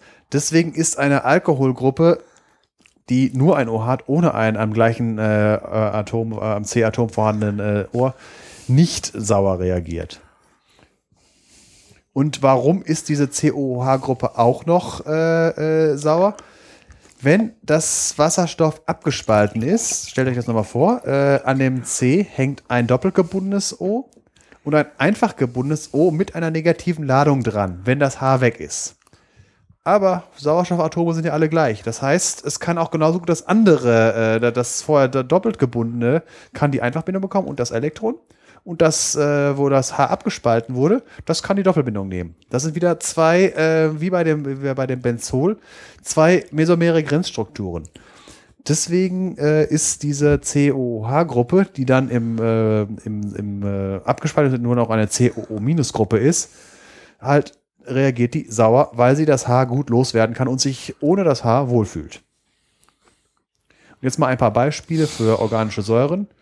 Wir haben ja schon gehabt, die Ameisensäure. Wo kriegt man sie her? Von Ameisen. Ja, der Kandidat hat 100 Punkte. Und so wurde sie auch entdeckt und äh, es wurde tatsächlich dafür Ameisen destilliert. Das heißt, Ameisen kochen und das, was da oben rauskommt, ist die Säure. Äh, Insider. Ich fühle mich wie ein Kar Kameramann. Aha. Den wird nicht jeder verstehen. Sagt mir jetzt nichts. Der Harald ähm, stellt manchmal in den Raum Fragen und dann äh, war das schon bei Alpha Centauri so. so, dass dann der Kameramann ange geantwortet hat. Ach so. Und das hat sich irgendwann so eingeschleift, dass er mit dem regelmäßig schon bei Alpha Centauri und jetzt bei, bei äh, Frag den Lash und, und Lash Kosmos äh, äh, das etabliert hat, dass er mit dem so ein bisschen äh, quasselt und der so auch äh, ihn dann fragt, und weißt du was das? Und, und der gibt dann meistens, also das ist ein Kameramann, der ein bisschen naturwissenschaftlich äh, Grundkenntnisse haben muss, sonst wird der erst gar nicht als Kameramann für den zugelassen. So, gut. Allbe allseits bekannt ist die Essigsäure. Wie stellt man sie her? Wein schlecht werden lassen. Das ist die einfachste Methode. Keine gute Idee. Doch, das kann guten Essig geben. Äh, Ja, ja, okay. Aber ich, ich trinke ihn dann lieber doch vorher. Prost. Ja. Organische Säuren müssen nicht immer rumätzen, weil es gibt eine ganz bekannte, hatten wir auch äh, bei der, ähm, bei der, äh, was war das, Kohlenstofffolge oder war, ja, bei der Veresterung. DNA. Die äh, Desoxyribonukleinsäure. Deshalb Ist eine Säure, aber äh, ja, aber sie ätzt nicht. Es ist einfach nur, da kommt diese Gruppe drinne vor und die ist halt äh, auch entscheidend für, für bestimmte Eigenschaften. Des Weiteren nicht ätzende äh, Säuren. Äh, man kennt es, also die Salicylsäure, äh, besser bekannt äh, in, ihrer, in ihrem Ester, wieder dieses Wort, mit der Essigsäure, Acetylsalicylsäure. Äh, man kennt es auch als Aspirin, als Kopfschmerztablette. Wo hat es den Namen her? Äh, die Salicylsäure, äh, die kommt vor A in Weiden, Richtig. Salix, das ist der botanische Name davon. Das heißt, wenn man Kopfschmerzen hat, kann man durchaus mal Weidenrinde kauen. Dann, äh, wo, wo kommt der Name Aspirin her? Das kommt von einer anderen Pflanze. Der ist, das ist das echte Medesüß, auch Spire genannt. Äh, der alte lateinische Name heißt Spirea ulmaria, heutzutage Fili, Filipendula ulmaria. Ist eine schöne Pflanze äh, mit äh, weißen Blüten, die jetzt anfängt zu blühen. Gerne in der Nähe von Bächen und in, auf nassem Boden äh, und dann in, in, in, Massen, in Massen vorkommen äh, und riecht äh, säuerlich, äh, also nicht säuerlich, also angenehm säuerlich. Was hatten sie jetzt da? Auf jeden Fall ein, ein unheimlich angenehmer Duft. Manche mögen ihn auch nicht. Haben mal so einen schönen, so ein gewisser Säuregrad. Hat ja auch was von Frische. Ne? Genau, Frische. Ist, äh, Der Gehalt an, äh, an Salicylsäure ist allerdings recht gering in dieser Pflanze. Und warum hat äh, wir- die, die, die, die, wir das, ähm, die Substanz, die den Kopfschmerz oder hau- Haupt des Schmerzmittel ist, ist eigentlich die Salicylsäure, aber als Acetylsalicylsäure ist sie handhabbarer. So, weitere äh, organische Säuren aus, äh, aus äh, Pflanzen, Oxalsäure ist im Prinzip äh, eine, äh, wie wenn man, man nimmt einfach zwei Moleküle Ameisensäure, man nimmt das, äh, Ameisensäure ist, ist ein C mit, einer, mit der Säuregruppe und einem weiteren H dran. Wenn man jetzt zwei davon nimmt, die Hs abschneidet und die beiden aneinander flanscht, dann bekommt man Oxalsäure. Ist also eine, äh, eine Carbonsäure mit zwei Säuregruppen. Und der Name kommt her vom Sauerklee, lateinisch Oxalis. Und der Trick dabei ist eigentlich ein Fraßschutz, damit äh, es halt äh, Tieren nicht schmeckt. Weitere organische Ein Säuren. weiterer Fall dafür, äh, was bei uns Menschen da nicht funktioniert hat. Ne? Äh, ja, Sauerklee isst man nun mal nicht so sehr. Och, ich habe den zu Hause Ja, aber- damals auf der Wiese gern genommen. Äh, ich weiß nicht, ob da, äh, auf der Wiese kommt Sauerklee nicht vor. Sauerklee ist kein Klee im Sinne sage von Leguminosen, die wir in der letzten Folge hatten. Sauerklee ist eine eigene äh, Pflanzengattung. Hat nicht, Das haben wir Sauerklee genannt, vielleicht. war ja, der falsch. heißt Sauerklee, aber es ist kein Klee in dem Namen. Das ist genauso wie, Ja, diese, ja. Wie, wie dieser vierblättrige Glücksklee, diese Zwiebelpflanze, ist auch Also ich habe etwas gehabt, was wir damals Sauerklee genannt haben. Und das hat man in den Mund genommen und das hat schön sauer geschmeckt und das war eigentlich recht lecker. Ja, klar, ich gehe, aber das hast du nicht auf der Wiese gefunden, das findest du in dunklen Wäldern, weil Sauerklee, das mag auch sein. Sauerklee ist die Pflanze, die am Schattentolerant ja, ja, tolerant doch, ist. stimmt. Das Ja. habe ich jetzt nicht auf der Wiese gesucht. Das stimmt, Ja. das ist richtig. Ja. Aber ich, ich weiß, dass ich sowas äh, gesehen, gefunden und lecker gefunden. Das hat mir irgendwann mal wahrscheinlich unser Edis Ja. gezeigt. Der, der Witz bei der Sache ist halt, äh, genau wegen dieser Sache nimmt man diese lateinischen botanischen Namen, damit man nicht irgendwie durcheinander kommt, was ist denn jetzt gemeint? Weil, mach das mal bei Löwenzahn. Weil, äh, sind Löwen, Zähne von Löwen, ist Ja, klar. genau. Äh, weil das, was wir aus Löwenzahn bezeichnen, äh, heißt auf Lateinisch Taraxacum. Äh, und es gibt aber eine Pflanze, die den direkte lateinische Übersetzung äh, Leodonton hat. Das ist aber eine ganz andere Pflanze. Achso, dazwischen geworfen natürlich eine sehr schöne Sendung. Ja, genau. So, weitere äh, or- organische Säuren, Fettsäuren, treten selten als ihre eigene Säure auf, häufig halt gebunden im Fett, siehe Esterfolge. Weitere. Oh, da können wir auch noch mal was Eigenes zu machen. Ja. Ja, wir hatten zwar Wir die hatten- Fette schon, hatten wir, ne? Ja, hatten wir schon gehabt. Ja. Hatten wir schon gehabt. Fettsäure, ne? Ja. Lang, Langkettion und, und den ganzen Kasch. Ja. Kladderadatsch. Stimmt, werden wir in Fett gemacht haben, ja. Butter. Ja. Und dann äh, hatten wir noch äh, viele, viele von den organischen Säuren sind halt aus ihrem, also wo sie herkommen. Zitronensäure, einmal dürft ihr raten, wo sie herkommt. Ja, hört man. wird, wird auch sehr gerne benutzt in Lebensmitteln als Säuerungsmittel. Und äh, Zitronensäure ist in der Beziehung eine wirklich harmlose Sache. Wenn man schon von Lebensmittelchemie redet, also Zitronensäure, also da braucht man gar keine Angst vor zu haben. Eine weitere Säure, Äpfelsäure, dreimal dürft ihr raten, wo kommt die her? Hatten wir auch gehabt, als ich über die Photosynthese geredet hat, äh, habe. Das war nämlich die, die äh, entscheidend ist in den Kammpflanzen. Äh, das sind die, die halt die Photosynthese auf Tag und Nacht aufteilen. Tagsüber wird Photosynthese gemacht mit geschlossenen Spaltöffnungen, nachtsüber wird, äh, wird äh, Schotten geöffnet. ja, und Kohlendioxid äh, reingeholt und als Äpfelsäure zwischengelagert. Und äh, das, wer noch mehr über diese Sache mit den Verestern wissen will, ist verwiesen auf die Folge, die wir darüber gehabt haben. Ja, Ja. das war auch CO2, ne? Glaube ich. Kammpflanzen C3 und C4 hast ja, du. das war, da- aber die, die, das war die Ester-Folge. War das die gleiche? Weiß ich jetzt nicht. Nee, Esther war eine eigene, steht aber im Namen drinne. Ja. Da steht Esther mit drin, das weiß Ja, ich. ja. Also von den drei Worten, die wir immer benutzen. Da steht Esther drin. Am besten alles hören. Ja, gut. Ja, gut, weiter. Weiter. Anorganische Säuren. Äh, da habe ich ja schon gerade eben gesagt, in der Geschichte war halt an, äh, man, bevor man irgendeine Säuren und so weiter, äh, bevor man diese Bronze Definition hat, ging es erstmal darum, was ist, äh, die erste Definition war, enthält Sauerstoff. Einfach deswegen, man nimmt irgendwas, man verbrennt es und das, was dabei rauskommt, löst man im Wasser auf und man bekommt eine Säure. Funktioniert mit mit Kohlenstoff, CO2 in Wasser gibt es Kohlensäure. Funktioniert mit Schwefel, gibt Schwefeldioxid, gibt es äh, ähm, im Wasser gelöst schweflige Säure. Schweflige Säure hat den, äh, ist nicht zu verwechseln mit der Schwefelsäure. Schweflige Säure ist H2SO3, Schwefelsäure ist H2SO4. H2SO3 gibt es nicht als Reinsubstanz. Das ist wie Kohlensäure nicht stabil. Man kann sie nicht äh, ko- aufkonzentrieren. Schwefelsäure gibt es zu 100 Prozent. Das ist eine Säure, ist eine ölige Flüssigkeit, irgendwie Dichte 1,7 oder sowas, äh, die wirklich äh, wasserfrei vorkommen kann die äh, noch als weitere Eigenschaft, die ist nicht nur ätzend, die ist äh, hygroskopisch. Hygroskopisch heißt, zieht Wasser an. Äh, Beispiel, wenn, man, wenn jemand Elektrogeräte kauft und ähm, da sind dann gerne diese Säckchen drin. Kleine Tütchen, ja, genau. Die äh, Silikagel, das äh, macht sich zunutze, dass es die Luftfeuchtigkeit äh, binden kann, indem es halt Wasser anzieht. Das nennt sich In hygroskopisch. Kleidung sind die auch manchmal drin. Ja.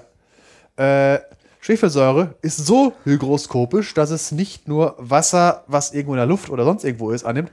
Es zieht Wasser aus Substanzen raus, aus Hydraten. Also zum Beispiel aus Kohlenhydraten. Das heißt, aus, äh, wenn man äh, äh, konzentrierte Schwefelsäure hat, also ohne Wasser drinne und die auf äh, Kleidung oder auf äh, zum Beispiel auf äh, Küchenrolle oder sowas oder Papier tropft, dann verkohlt dieses Papier, weil das Wasser, die, die, äh, nochmal kleiner Exkurs zu den Kohlenhydraten. Kohlenhydrate heißen Kohlenhydrate, weil es ist eine gerne eine Kette aus C-Atomen und an jedem C-Atom hängt ein H und ein OH, zusammen H2O. Und das zieht die äh, Schwefelsäure raus. Es bleibt übrig tatsächlich nur der Kohlenstoff als wenn also wirklich mit äh, Papier in reine Schwefelsäure, das, äh, da bleibt wirklich äh, der reine Kohlenstoff übrig.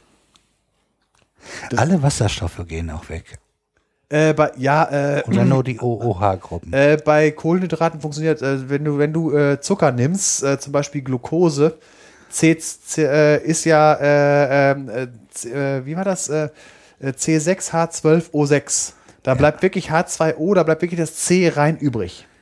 Weil das passt bei Kohlenhydraten genau. Das funktioniert aber auch mit anderen Substanzen. Ja, und da Kohlenhydrate ja Zucker sind, das haben wir ja, auch. Ja, wir sind ständig am Folgen Ja, ja, verweisen. ja, lass das mal. Doch, können wir ruhig machen. Aber nicht Zucker. zu viel. Gut, ansonsten halt Schwefelsäure ist halt eine wichtige Grundsubstanz in der Chemie und äh, ist, man kann den Entwicklungsstand eines Landes, also den industriellen Entwicklung, an der Produktion oder eher gesagt am Verbrauch an Schwefelsäure äh, sehen. Das ist eine, eine wichtige Grundsubstanz. Das würde jetzt zu weit führen, wenn ich das also. Des Weiteren Salpetersäure hatten wir auch in der Ester-Folge gehabt. Äh, macht gerne Bumm. Äh, Phosphorsäure ist, äh, kommt hauptsächlich in Form ihrer Ester vor. Und das war die, äh, äh, die HCl, die Salzsäure, wir, kommt hauptsächlich in der, in der Magensäure vor. Und da, um jetzt nichts weiter auszuschweifen, werde ich das Thema äh, anorganische Säuren jetzt erstmal beschließen und komme jetzt zum Abschluss noch zu den Supersäuren. Supersäuren sind, äh, haben wieder ein Problem. Die sind so stark, dass da der PKS-Wert versagt. Da muss zu einer anderen Zahl gegriffen werden. Ist das das mit dem Minus dann?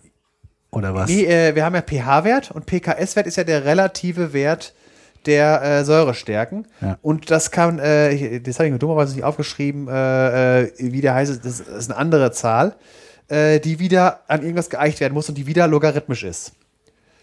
Äh, Schwefelsäure hat darauf, glaube ich, minus 12. Jetzt geht es dann tausendmal stärker, sogenannte Fluorsulfonsäure. FSO3H ist wie Schwefelsäure.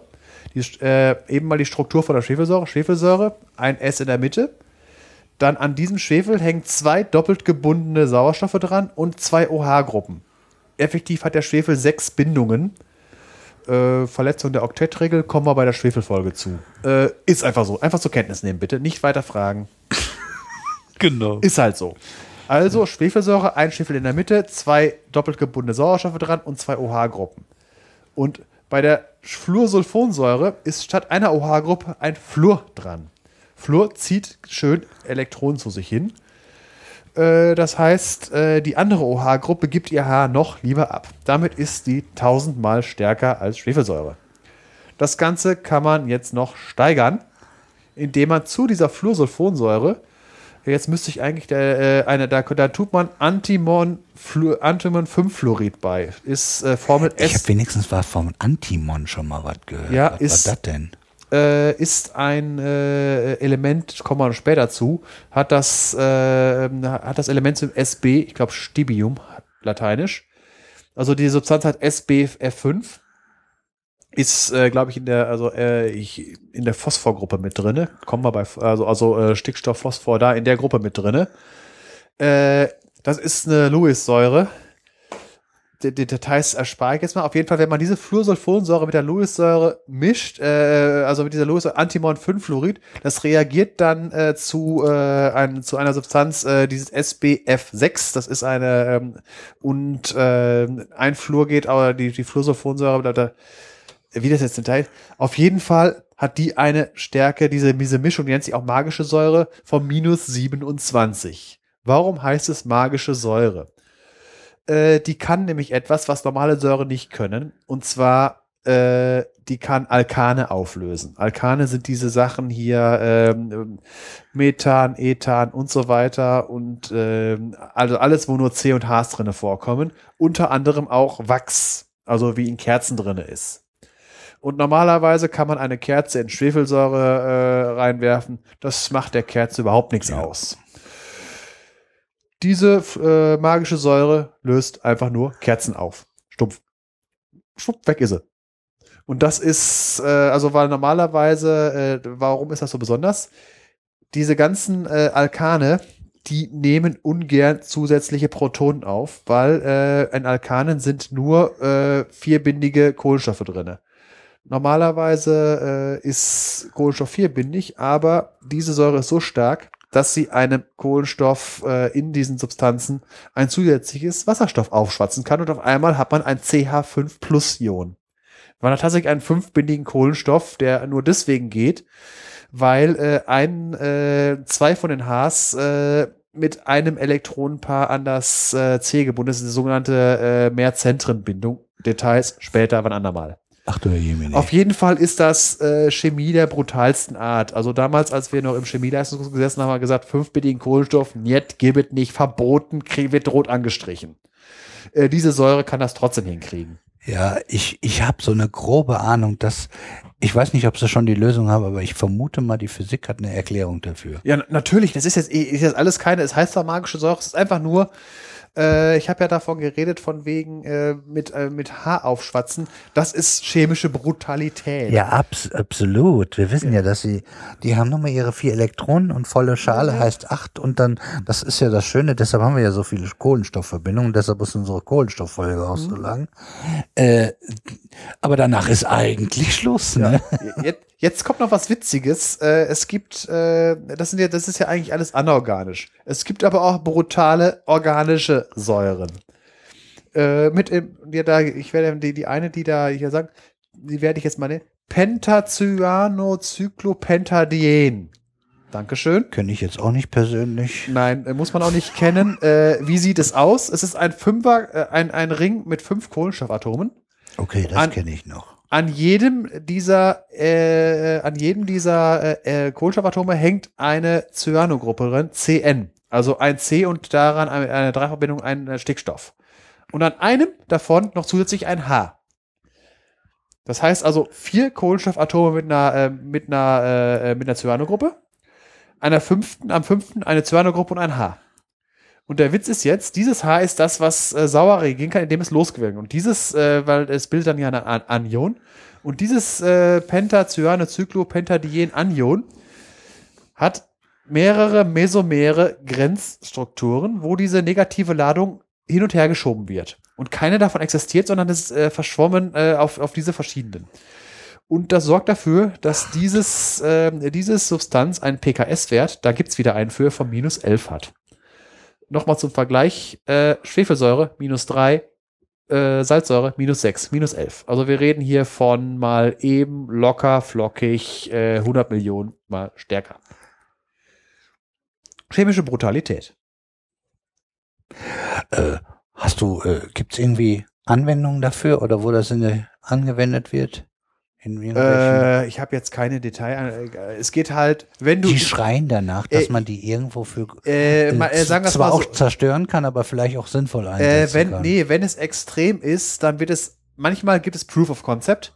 Und manche Sachen werden, wenn du, du willst in irgendeiner chemischen Prozess, möchtest du irgendetwas mit aller Gewalt protonieren. Du willst, dass da ein Proton rankommt. Du willst es. Ja. Und dann benutzt du solche Substanzen. Ja, wenn du jetzt zum. Beispiel eine Das Organ meinte ich halt. Ja, Ne? Deswegen solche Sachen, wenn man sowas, es gibt halt wirklich Sachen, die werden nur, weil man es kann oder weil man irgendwas erreichen will und dann, äh, wie gesagt, wenn man, äh, du willst den fünfbindigen Kohlenstoff haben, du willst ein Alkan protonieren, du willst es. Also Alkan, das waren die Sachen, äh, wo nur Cs und Hs drin vorkommen. Wenn du das unbedingt willst, musst du Keine solche, Sub- Doppelbindung. musst du ja. solche Substanzen nehmen. Ja. So, und einfach nur in ange Anbetracht des, der fortgeschrittenen äh, Zeit Ja. gebe ich jetzt das Mikrofon einfach mal weiter. Ja. Schön, Wir schönes, könnten noch stundenlang weiterreden. Ja, wie gesagt, man sieht es ja auch an der heutigen Folge, wie alles oder wie vieles miteinander äh, äh, Schnittmengen hat.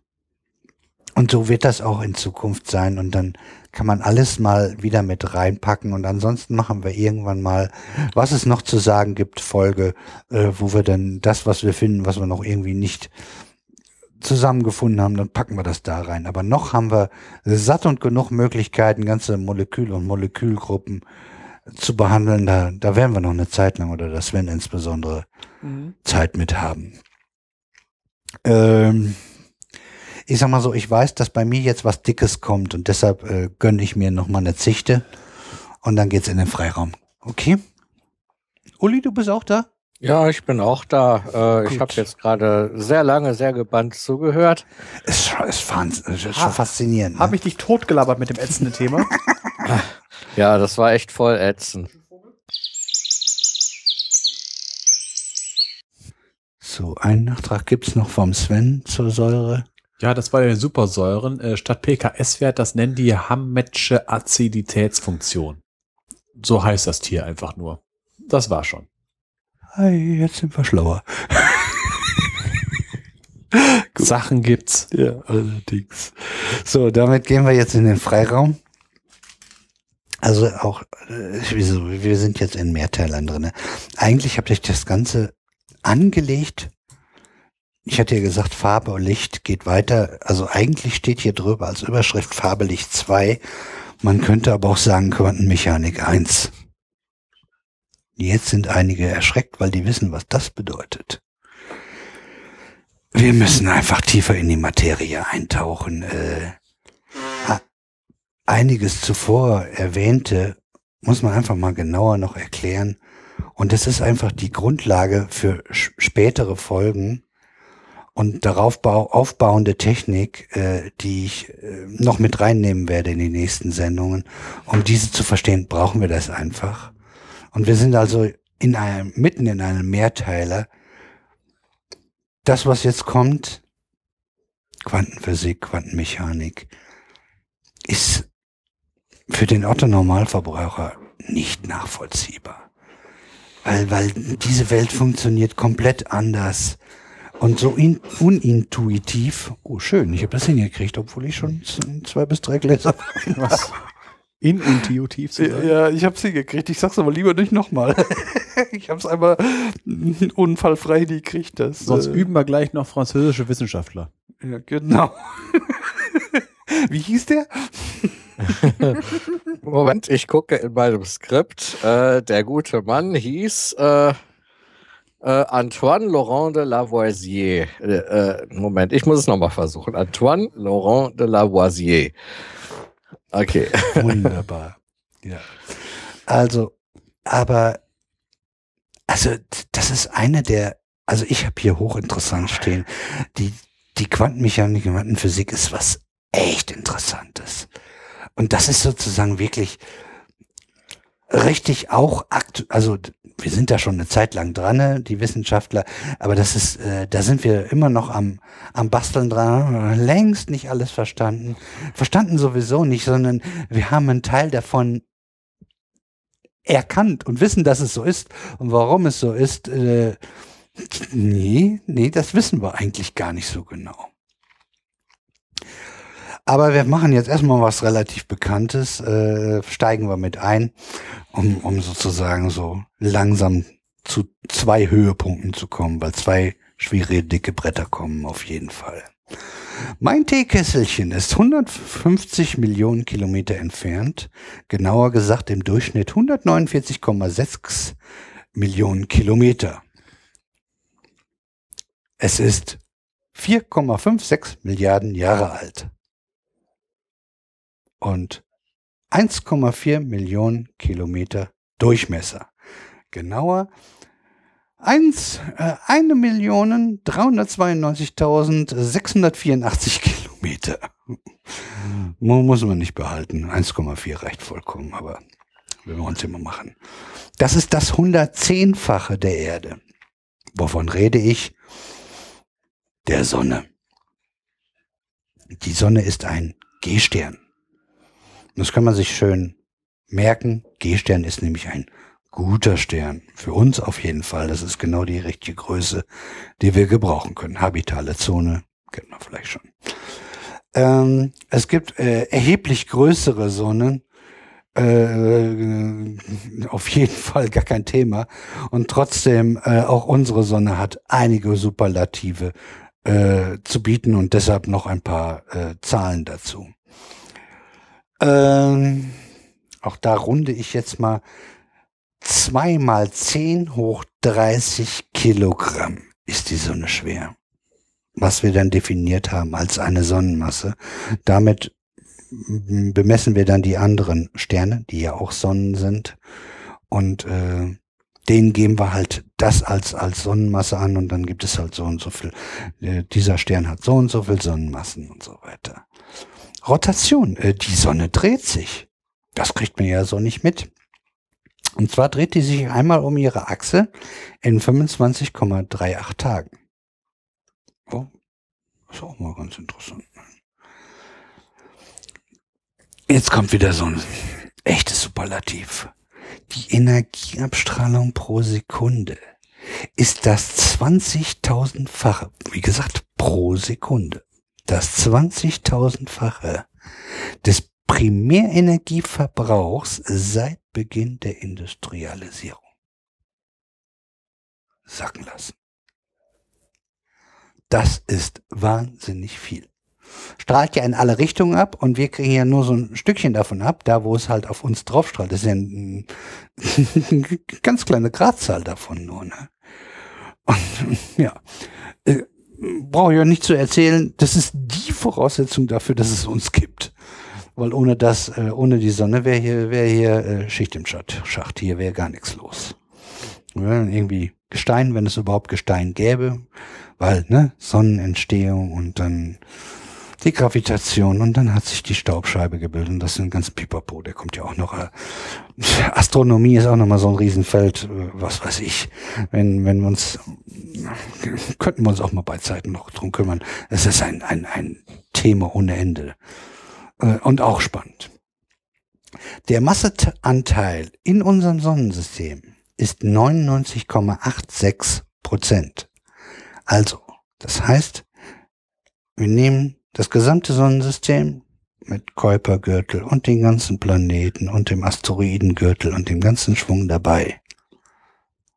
Alles zusammen sind 100 Prozent und davon macht die Sonne 99,86 Prozent aus. 0,14 Prozent sind für die anderen also da. Das ist eine Masse, die ist das 330.000-fache der Erde.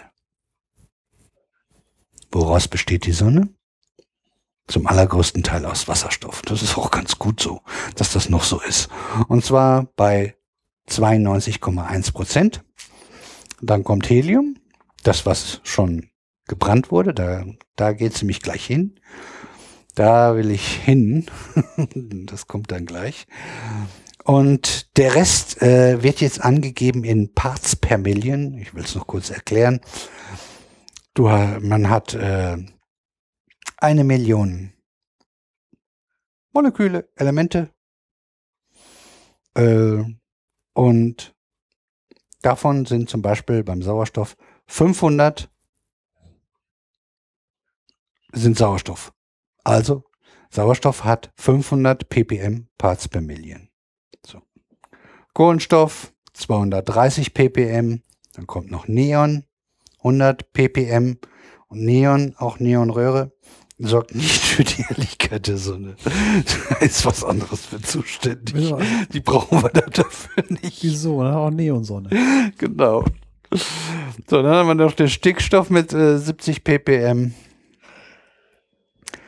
Und äh,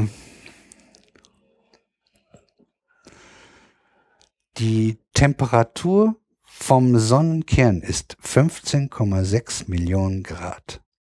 Celsius respektive Kelvin, weil das, bei der Menge kommt es nicht mehr darauf an, ob wir jetzt Kelvin oder Ce- Celsius sagen. Noch dabei gesagt, also die Abstände zwischen den Zahlen, zwischen Celsius und Kelvin ist gleich, die verstehen, beginnen nur unterschiedlich. Kelvin fängt halt beim absoluten Nullpunkt an, bei 273,4. 1,5. Ja, 1,5. Auf jeden Fall. Minus. Ja, ja, Minus, genau. Hast recht, muss ich dabei sein. Aber wenn ich vom absoluten Nullpunkt rede, äh, ja, Sag den Kelvin, er ist einfach null. genau. so, und, und Celsius ist dann halt äh, 200, äh, was haben wir gesagt, 73,14, 5. 1,5 äh, Kelvin sind dann 0 Celsius. Jo. Und ein Kelvin mehr ist dann ein Celsius. Also die Skala ist die gleiche, die, die, die. Entfernungen dazu. Ne? Also du weißt, und wenn es hier um 15,6 Millionen Grad geht, da ist es eigentlich egal, ob man Kelvin oder Celsius sagt. Das ist uninteressant. Äh, der Druck im Sonnenkern liegt bei 200 Milliarden Bar. Das ist unvorstellbar viel. Auf der Erde haben wir im Durchschnitt, daher haben wir auch das so festgelegt, ein Bar. Ja, der Luftdruck in innerem Erdkern ist auch Ja, ja, auf der. Erde. Also hier unser Luftdruck Ja. ist richtig. Je nachdem, ob man ein Hoch oder ein Tief hat. Hm, Sven, du hast da genauere Zahlen, Äh, die tiefsten Tiefs waren, glaube ich, mal bei 870 irgend so ein Hurricane und das höchste Hoch ist irgendwie 1080 irgendwie ein sibirisches Winterhoch. Und der Durchschnitt war knapp über ein Äh, Bar. Ne? 1013. Ja. Hektopascal, Keppers Wetterbericht. Ja. Um, um, um so ein bisschen Gefühl noch dazu zu bekommen, was 200 Milliarden Bar ist. Denkt nur an den Reifen, der hat irgendwie äh, beim normalen Pkw irgendwie 2 Bar, 2,2 Bar. Ihr wisst, wie fest so ein Reifen ist und was das für ein ordentlich fester Druck äh, in dem Reifen ist. Und da sind wir weit, weit entfernt von dem, was in der Sonne los ist. Und unsere Lkw-Reifen, äh, da habe ich Neun. schon den Sven Also- nachgefragt. Ja, also, Geht ne, bis neun. also ordentlich, also Wahnsinn. Also, das bedeutet also, der Druck ist das 200 Milliardenfache als auf der Erdoberfläche, also unser Luftdruck. Äh, Ich habe irgendwo, aber das habe ich mir nicht rausgeschrieben, was für eine riesen Wassersäule da, die geht sch- ewig tief in den Weltraum. So eine Wassersäule müssten wir hinbekommen und dann ganz unten dann äh, so eine Dichte hinzubekommen. Äh, so Zwei eine, Milliarden so ein, Kilometer. Ach, du hast es sogar im Kopf, sehr schön. Ja, ich hatte es irgendwo gelesen und. Kann man rechnen. Zehn, zehn Meter pro Bar. Ach so, ja. Ja, dann ist es ja ganz einfach, ja. Das heißt, du musst das Ganze einfach durch 100 teilen, dann hast du den in Kilometern. Dann hast du zwei Milliarden Kilometer. Das ist äh, das, ungefähr ein Drittel der Entfernung zum Pluto. Ich wollte gerade sagen, es geht weit über weit über unseren Mund hinaus. Sondern könnt ihr euch vorstellen, da so ein so ein so ein so ein so ein, so ein Wasser. Äh, Äh, das würde aber keine Wassersäule bleiben, weil der Druck würde ausreichen, um das, um den, um äh, halt eine Sonne zu bilden, weil dann würde, nämlich- dann würde, nämlich- dann würde nämlich der Wasserstoff im, Sauer, im Wasser anfangen zu fusionieren. Ja, also nur rein theoretisch, Ja. praktisch äh, würde das schon ge- nicht, äh, gar nicht gehen. Ne? Das ist schon Wahnsinn. Die, Wicht, die Dichte ist 150 Gramm pro Kubikzentimeter. Sven hatte gerade auch schon mal Dichte gehabt. Äh, ich habe hier mal ein Beispiel. Äh, das ist 13 mal dichter als Blei und Blei ist schon Äh, Ordentlich das, das dicht. dicht. dichteste Material, was natürlich vorkommt, also ohne Druck von außen, ist irgendwie, irgendwie äh, bei den Edelmetallen da äh, Rhenium, Osmium, irgendwie sowas. Ich glaube Osmium mit 22,7 Gramm pro Stück. Das ist das dichteste, was normal vorkommt, ohne Druck von außen. So, um das nochmal, ja, äh, um, um das nochmal so ein bisschen ins Verhältnis zu setzen, die Teilchendichte der Protonen im Zentrum, also im Sonnenzentrum, im Sonnenkern, ist etwa tausendmal größer als in Wasser. So, was passiert in der Sonne? Wir hatten das ja schon ein paar Mal in unseren Sendungen.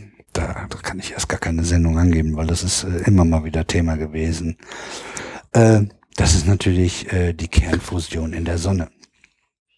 Der Löwenanteil der Fusion in der Sonne geht halt zurzeit jedenfalls von Wasserstoff zu Heli- Helium. Ähm, später, wenn das Wasserstoff mal weg ist, verlagert sich das äh, die Fusion dann auf äh, auf andere Elemente ähm, bis hin zu Eisen. Burp. So weit geht die Sonne nicht. Die Sonne macht beim äh, Kohlenstoff und Sauerstoff Schluss, äh, weil sie nicht schwer genug ist. Äh, um äh, schwerere Elemente zu bilden äh, als, äh, als Kohlenstoff und Sauerstoff, äh, mussten Sterne Startmasse von mindestens acht Sonnenmassen haben. Dann geht's weiter bis Eisen. Gut, Also, dann sagen wir für Sonnen allgemein. Das meinte ich damit. Es geht halt darum, dass bis Eisen äh, gibt es ein, äh, ein äh, gibt es wird Energie frei bei Fusion und darüber müssen wir Kernspaltung machen, um Energie freizusetzen. So, und diese, äh, diese Sterne, sprich Sonnen, gibt es ja auch. Das Stern und Sonne ist das gleiche. Ne? Nur wir haben unsere Sonne mal Sonne genannt und das andere als Sterne, als wir noch nicht wussten, dass Sterne und Sonne das gleiche ist. So, Sonne ist ein Schiff. So, äh, die weiteren Elemente, die wir ja auf unserer Erde haben, die werden auch, die kommen auch von der Sonne in dem Sinne. Und zwar dann, wenn es, äh, wenn zum Schluss die Sonne explodiert, sprich Supernova. Dann ist, wird so viel Energie freigesetzt, dass es dann auch dafür reicht, die äh, äh, größeren Elemente herzustellen und deshalb sind die auch äh, um einiges seltener als die, die, die halt äh, weiter unten sind. Und je weiter nach oben, umso seltener. Ja, ja und dann die, die, die sowieso schnell äh, äh, sich, sich wieder auflösen und, und, und zerstrahlen, die sind ja sowieso dann Du meinst die Radioaktiven. Richtig, genau. Die sind ja dann sowieso, äh, mändeln sich mit der Zeit aus halt. Ne? Die können wir dann nur selber wieder neu herstellen, wenn wir sie brauchen. So. Und Kernfusion, da müssen wir jetzt mal äh, genauer reingucken. Und darum geht es mir heute. Äh, Erstmal äh, im Speziellen. Was passiert da genau? Denn die Protonen sind ja positiv. Also da ist natürlich alles ionisiert da unten drin. Ne? Die Protonen des Wasserstoffes äh, kommen, die haben, die haben da kein, kein, kein, kein äh, Elektron um sich drumherum, weil das, das hat gar keinen Zweck, das ist viel zu heiß. Die sind komplett ionisiert. Und diese Protonen sind jetzt ganz alleine und sind schön positiv geladen und die stoßen sich ja ab. Sind ja beide positiv. Und ähm,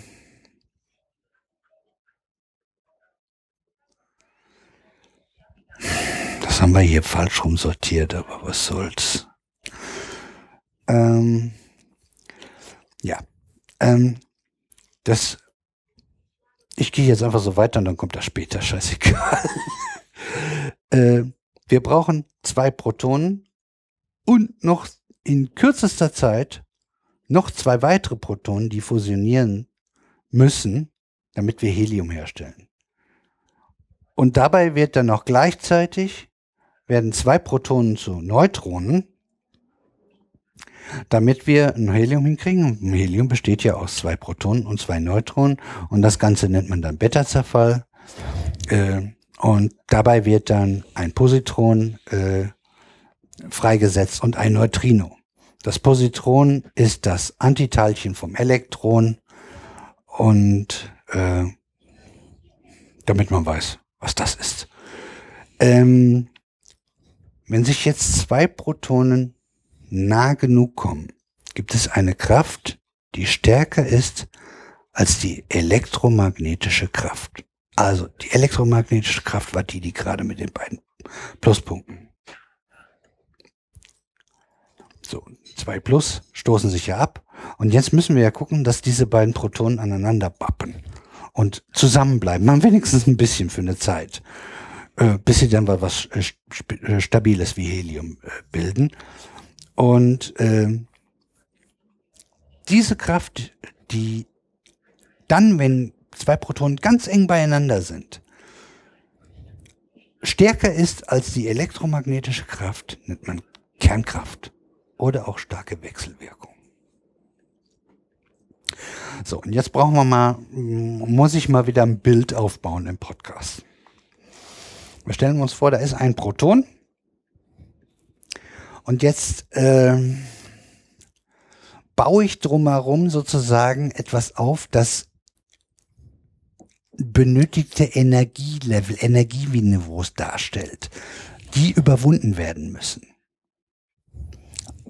Und zwar, man stelle sich vor, in dem Proton, das ist in einem tiefen Tal. Und dann geht rundum drumherum ein ganz hoher Berg hoch. Und dann fällt er zur Seite wieder ab. Der ganz hohe Berg ist die elektromagnetische Kraft und das ganz tiefe Tal ist die Kernkraft. Und der ist tiefer, da kommen wir gleich dann noch zu, als außerhalb von der elektromagnetischen, also da, wo der Berg anfängt, außerhalb. Kommen wir gleich noch zu, da, da geht es dann halt um Energiegewinnung und warum überhaupt die Sonne scheint und warum das so toll ist, dass das so alles klappt. So, jetzt haben wir also diesen Berg. Ähm, das Problem dabei ist jetzt Druck, Temperatur und Dichte der Sonne im Sonneninnern, die wirklich enorme Werte hat, wie wir gerade gehört haben, reicht nicht aus. Das heißt, Hitze bedeutet ja Wärme, Bewegung. Das heißt, die Protonen stoßen wie Billardkugeln ganz heftig aneinander. Und natürlich steigen die sozusagen diesen sogenannten Energieberg hoch, weil sie dafür genug Energie haben.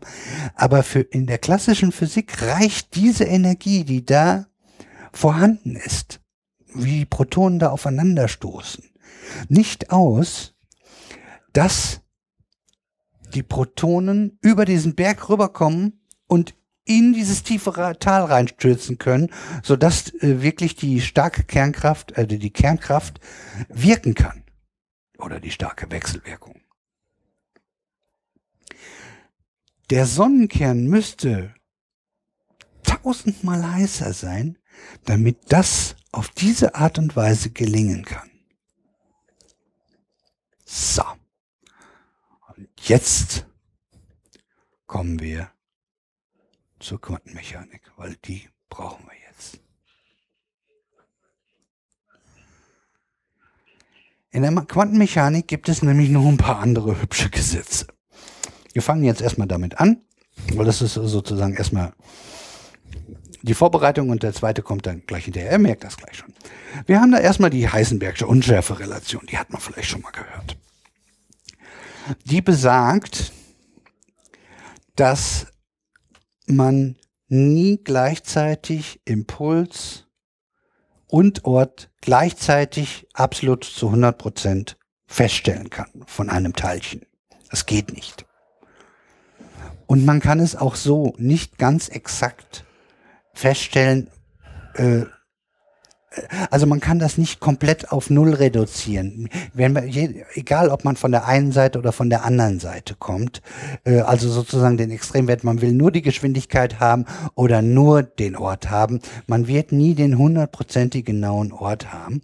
Und das wird damit äh, begründet, dass die Begründung ist dort, dass Beobachtung gleich Messung gleich Wechselwirkung ist. Das heißt, sobald wir etwas beobachten oder messen, das ist gleichbedeutend, treten wir in Wechselwirkung mit dem Teilchen, das wir messen bzw. beobachten wollen. Und damit verändern wir ihre Art, ihr Wesen, das, was es gerade tut oder wie es gerade ist. Kennen wir ja alles, haben wir schon mal in früheren Folgen gehabt. Gehe ich auch noch mal kurz. Gebe ich gleich den Verweis zu. Es kommt, geht jetzt aber noch weiter. Das ist ja sozusagen nur eine, ein Postulat, dass wir durch unsere Beobachtung per Definition nicht genauer beobachten können. Aber die Quantenmechanik geht noch weiter und sagt, es gibt eine generelle lokale Unbestimmtheit. Egal, ob wir da hingucken oder nicht.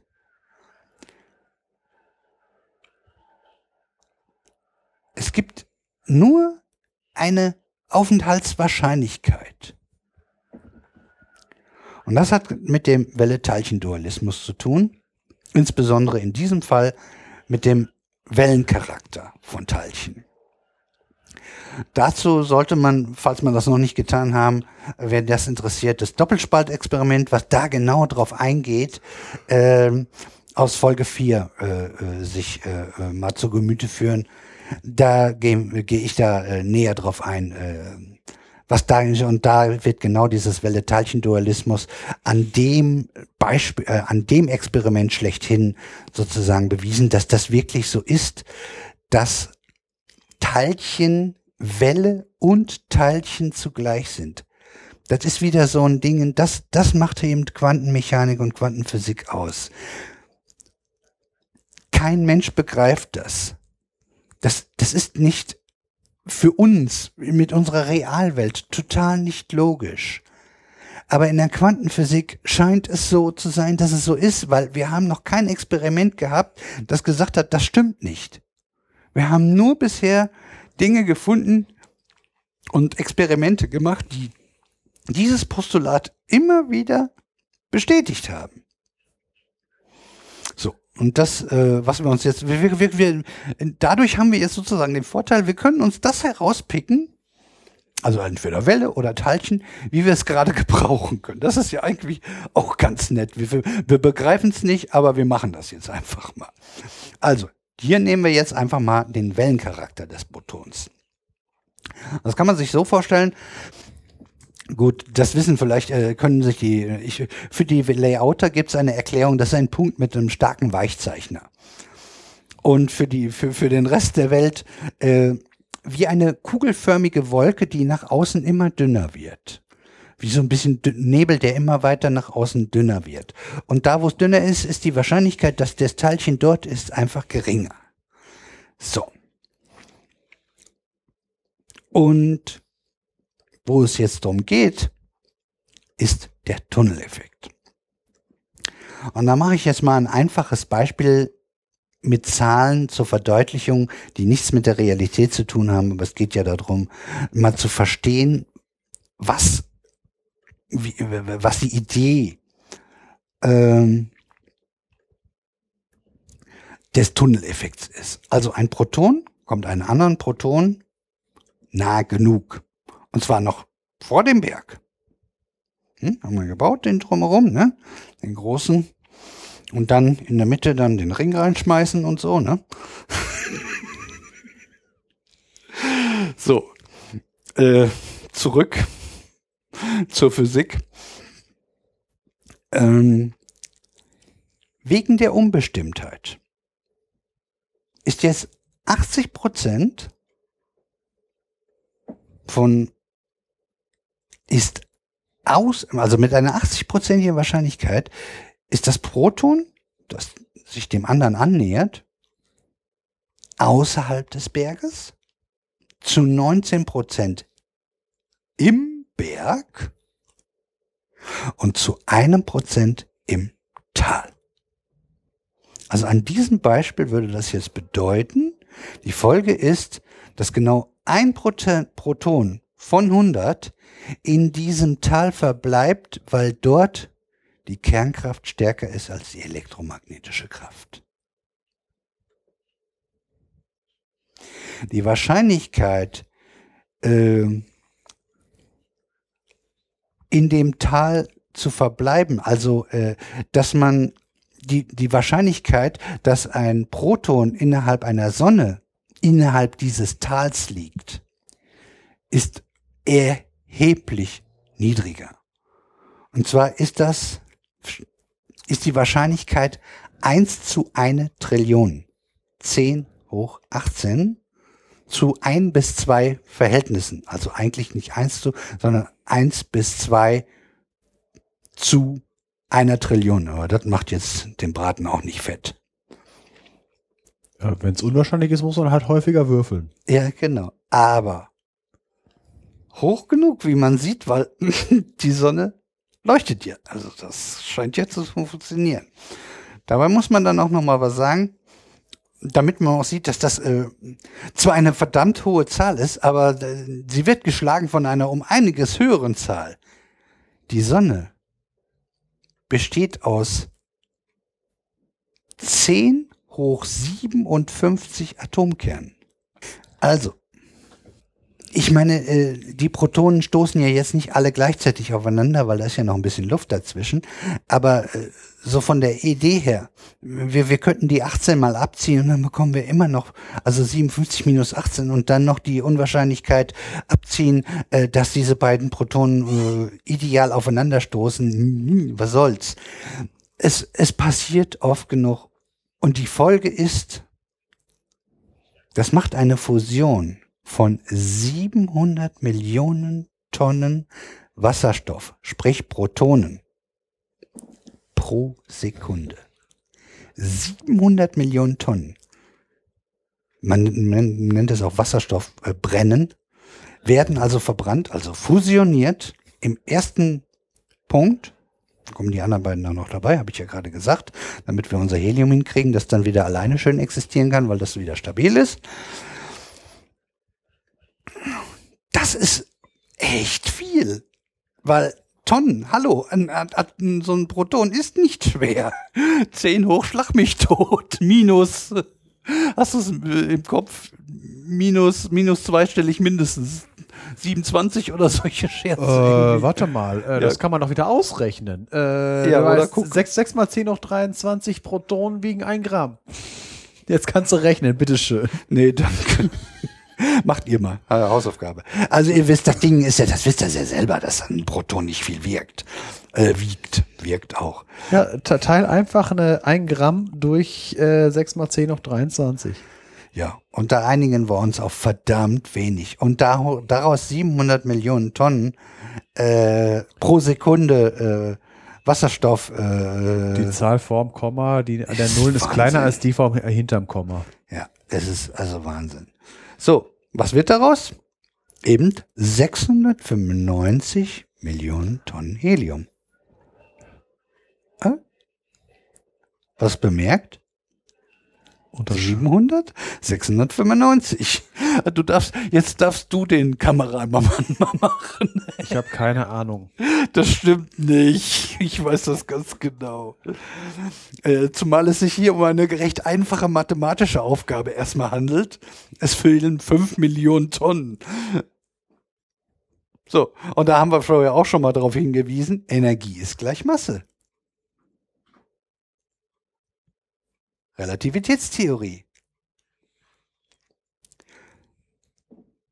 Und das haben wir in Folge 8 gehabt. Also, wer das noch nicht gemacht hat, Folge 8. Ähm, ja, ich glaube, das lasse ich dann einfach so stehen. Und wer sich für, für Energie gleich Materie interessiert, äh, der hört sich Folge 8 an, weil sonst äh, müsste ich das alles jetzt nochmal wiederholen. Das ist alles toll und schön, aber das lasse ich jetzt mal. Unsere Sonne hat Wasserstoff für 11 Milliarden Jahre zum Verbrennen. Und zwar 700 Millionen Tonnen pro Sekunde. Wahnsinn, ne? 4,5 Milliarden Jahre sind rum. Das Dumme ist, wir können uns jetzt in, also nicht komplett auf die faule Haut legen. Äh, Also bis 11 Ja- Milliarden Jahre können wir leider nicht warten. Soweit äh, geht's dann nicht, weil Vorher passieren Dinge. Genau, die Sonne wird aber auch in dieser Zeit kontinuierlich größer und läuft kräftiger. Und irgendwann wird uns das Ganze hier mit oder ohne Klimawandel einfach zu heiß. Also, grob gesagt, geht man davon aus, dass wir innerhalb von einer Milliarde Jahre müssen wir entweder das ganze Planetensystem so unsortieren, dass das irgendwie alles miteinander schön äh, harmoniert und sich äh, schön äh, funktioniert, oder wir müssten uns einen anderen hübschen Planeten gesucht haben. Das ist jetzt aber auch nicht so arg. Also eine Milliarde Jahre sind schon eine Menge Zeit, wenn man bedenkt, dass der Mensch erst je nach Lesart vor zwei bis vier Millionen Jahre auftauchte. Und wenn man überlegt, was wir hier gerade in der letzten, ach, von Anfang der Sendung alles erzählt haben, was, was die Menschheit inzwischen schon alles schon so rausgefunden hat. Und das ist jetzt äh, zwei bis vier Millionen Jahre. Und äh, sagen wir mal so, was wir in den letzten tausend Jahren herausgefunden haben, ist umso viel mehr als äh, unsere Kollegen, die dann herausgefunden haben, oh, wenn man die Steine ein bisschen anklopft, dann werden die scharf und dann kann man damit Tiere jagen. Also deren Erkenntnis gewinnen in, in tausend Jahren dann doch etwas geringer. Das Ganze ist also exponentiell und das wird wahrscheinlich auch so erstmal eine Zeit lang weitergehen. Und solange wir uns nicht selbst auslöschen, das ist eher wahrscheinlich die größte Gefahr. Oder ja, theoretisch kann noch ein Meteorit kommen, wenn wir den dann nicht abfangen können oder so. Ne? Ja, oder die Kreationisten gewinnen, dann haben wir auch ein Problem. Das war das eine Form von wir bringen uns selber um. Ja, stimmt. Also die Sache, wie wir es machen und was der Anlass ist, dass irgendwer den roten Knopf drückt, das ist egal. Also so, äh, ich bin ja ein Optimist. Ich sage jetzt mal, wenn, der, wenn, wenn die Menschheit, äh, ich habe ja dann doch die grobe Hoffnung, dass sie in der Summe nach und nach immer ein bisschen schlauer wird.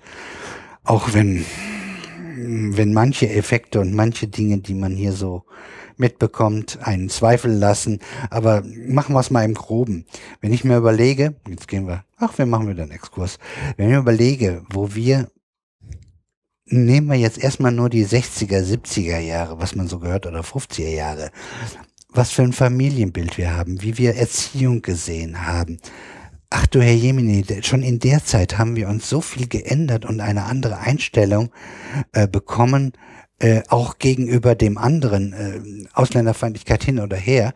Und der Anteil dessen, die äh, äh, das Fremde äh, mit Furcht betrachten und da irgendwie Angst entwickeln oder so, der ist über die Zeit immer kleiner geworden. Und äh, ich, ich hoffe da einfach mal auf den Gesetz der Serie, dass das in der Summe auch so weitergeht. Und wenn wir ein paar Jahre zurückgucken, dann wissen wir ja selber, was da noch gelaufen ist. Ne? Da brauchen wir, das hat ja jeder wahrscheinlich im Unterricht gehabt. Ne? Und, und, und alte Königreiche und wenn wir mal gucken, was, was im Mittelalter alles so los war. Wir haben uns schon ganz ordentlich entwickelt, da darf man nicht mit zufrieden sein und da sollte man auch ständig weitermachen, das ist auch gut und richtig so.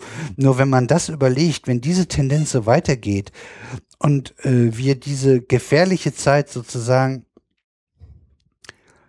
äh, hoffentlich gut überleben, dann gehe ich davon aus, dass die Menschheit, was weiß ich, in x Jahren, in Hunderten und äh, äh, sagen wir mal sechs, sieben, acht, neunhundert Jahren mit sicher, also ich, ich will sehr stark hoffen und ich halte es für sehr wahrscheinlich, dass die schon wieder auf einem ganz anderen Level denken und gemeinschaftlich denken und verantwortlicher und, und besser miteinander umgehen, als wir es tun heute, äh, weil es die vor uns auch schlechter getan haben. Also wenn man diese Kurve weiterzieht, das ist, wie gesagt, das ist Prognose, ne? Da gibt es keine absolute Sicherheit drüber. Aber bisher haben wir uns in diese Richtung bewegt und naja, ich will mal hoffen, dass das so weitergeht. Wir können ja hier mit unserem Alter jetzt irgendwie noch, wenn wir Glück haben, so irgendwie Pi mal Daumen, vielleicht 50, 60 Jahre das Ganze beobachten. Und wenn bis dahin nicht die Singularität äh, eingetroffen ist, äh, sprich, äh, dass wir unsere Gehirne auf, was weiß ich, Computer übertragen können, die dann als Gehirn rumschweben, wie bei Captain Future, wer das noch kennt.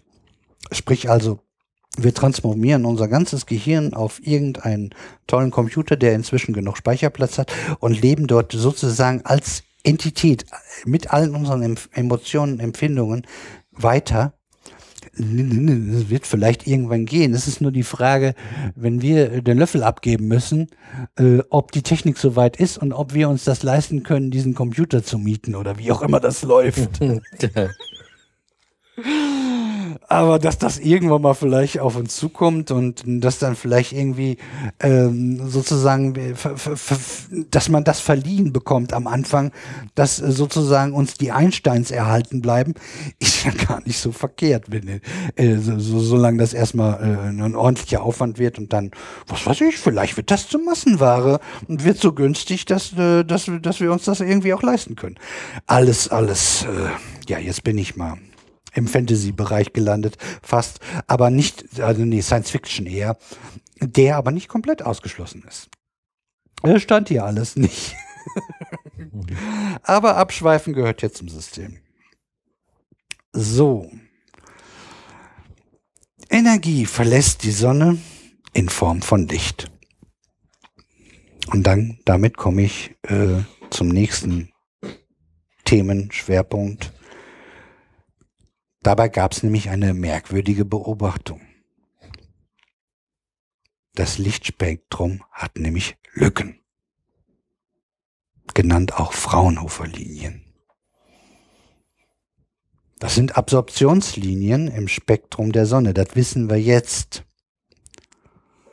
Der Entdecker ist 1802 der englische Chemiker William Hyde Wollaston, würde ich jetzt mal behaupten. Ich könnte das ja jetzt auch dreimal hintereinander sagen. Das hört sich, äh, ja. Sag lieber Fraunhofer. Ja, genau. Der, der kommt ja auch, also der, der, der löscht das, der, der kommt sofort als nächstes, dann habe ich den jetzt hinter mir. Ich glaube, ich habe ihn relativ äh, richtig ausgesprochen.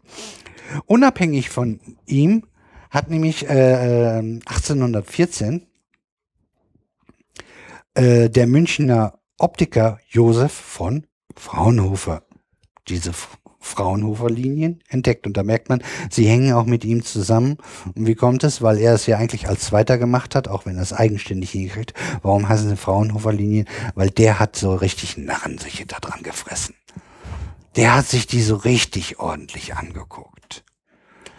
Und hat die kartiert und hat den Buchstaben gegeben. Und er hat über 570 Linien gefunden.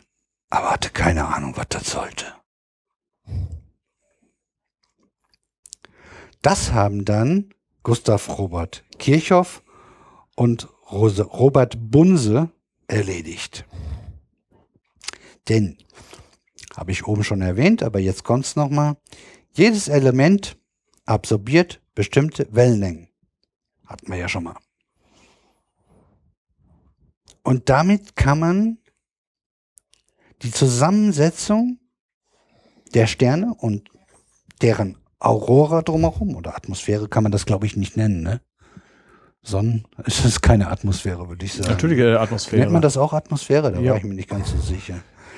Ähm, ja, weil sie so viel anders ist wie unsere. Aber Ja, also ist, äh, äh, die, die Atmosphäre der, See, der äh, Venus ist auch völlig anders als unsere. hast du auch wieder recht.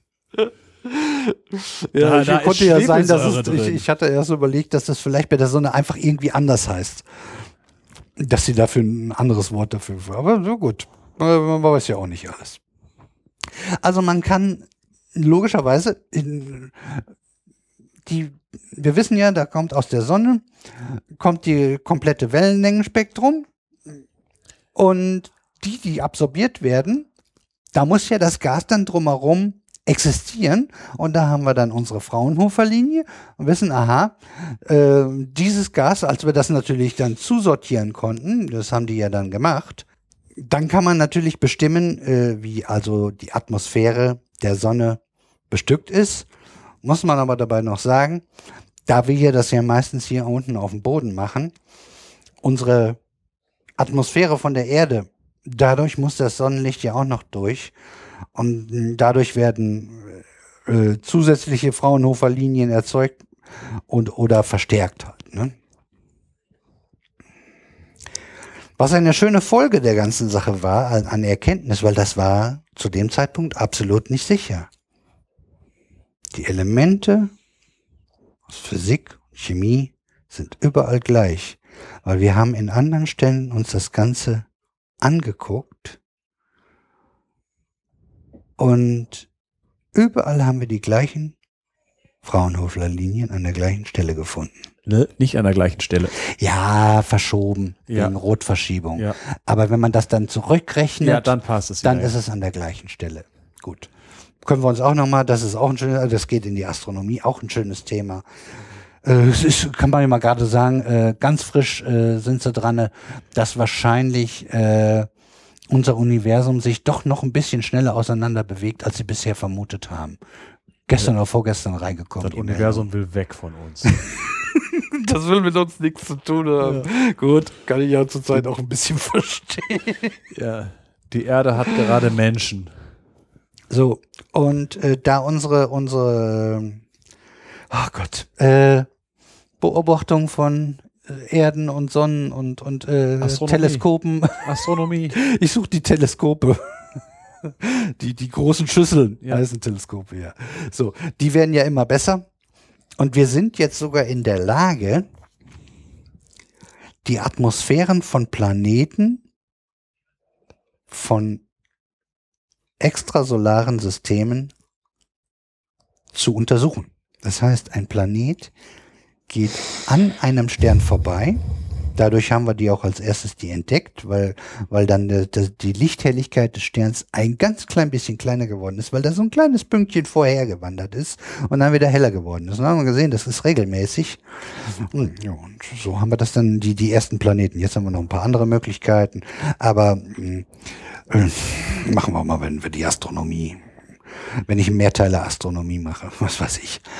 Ähm, so, wir gucken, das ist ja immer meistens eine ganz dünne Atmos äh, ganz dünne Schicht um so einen so Planet drumherum. Und da, wo sozusagen die Sonne genau da durchscheint, können wir also an den zusätzlichen veränderten Fraunhofer-Linien erkennen, wie die Zusammensetzung in diesem entfernten extrasolaren Plan äh, System ist. Wir können also, was uns ja besonders interessiert, ist da Sauerstoff, weil das wäre schon mal ein gutes, äh, wäre ein gutes Indiz, dass da vielleicht irgendwie sowas Ähnliches wie bei uns passiert, äh, weil, weil, weil aller, also nach unserer Theorie, so hundertprozentig wissen wir das ja nicht, äh, wird es wahrscheinlich, wahrscheinlich Sauerstoff nur geben, wenn da bei uns äh, auf diesem Planeten was Ähnliches passiert ist wie bei uns. Ne? Ja, habe ich ja gesagt, von wegen. Kommt darauf an, wie viel Konzentration ist es. Ja. Wenn es sehr hohe Konzentration sind, sollte, äh, also hätten wir zurzeit keine andere Erklärung als Leben. Weil geologisch sind so hohe Konzentrationen schwer. Richtig, genau. Also äh, äh, wir, wir gehen ja einfach, und da sind wir ja bisher drin bestätigt worden, hier läuft das nicht anders als anderswo in dem Uni Universum. Äh, Das ist nicht hundertprozentig sicher, aber nach derzeitigem Wissen müssen wir davon ausgehen, wenn wir in einem Planeten in der Atmosphäre ordentliche Sauerstoffwerte finden, dann könnte das ein gutes Zeichen dafür sein, dass da irgendwie zumindest schon mal äh, die Botanik äh, schon am Start ist. Ne? Die halt, wie bekannt, äh, aus Kohlendioxid halt Sauerstoff macht. Andere schöne Nebeneffekt Effekt war, wir haben da eine Linie gehabt, die war richtig schön kräftig ausgeprägt, logischerweise, wenn ihr gleich hört, welch, zu, welches äh, Element äh, zu diesem äh, zu dieser Linie hört, äh, könnt ihr euch das äh, logischerweise vorstellen. Und zwar Helium. Wir kannten aber zu dem Zeit Helium noch gar nicht.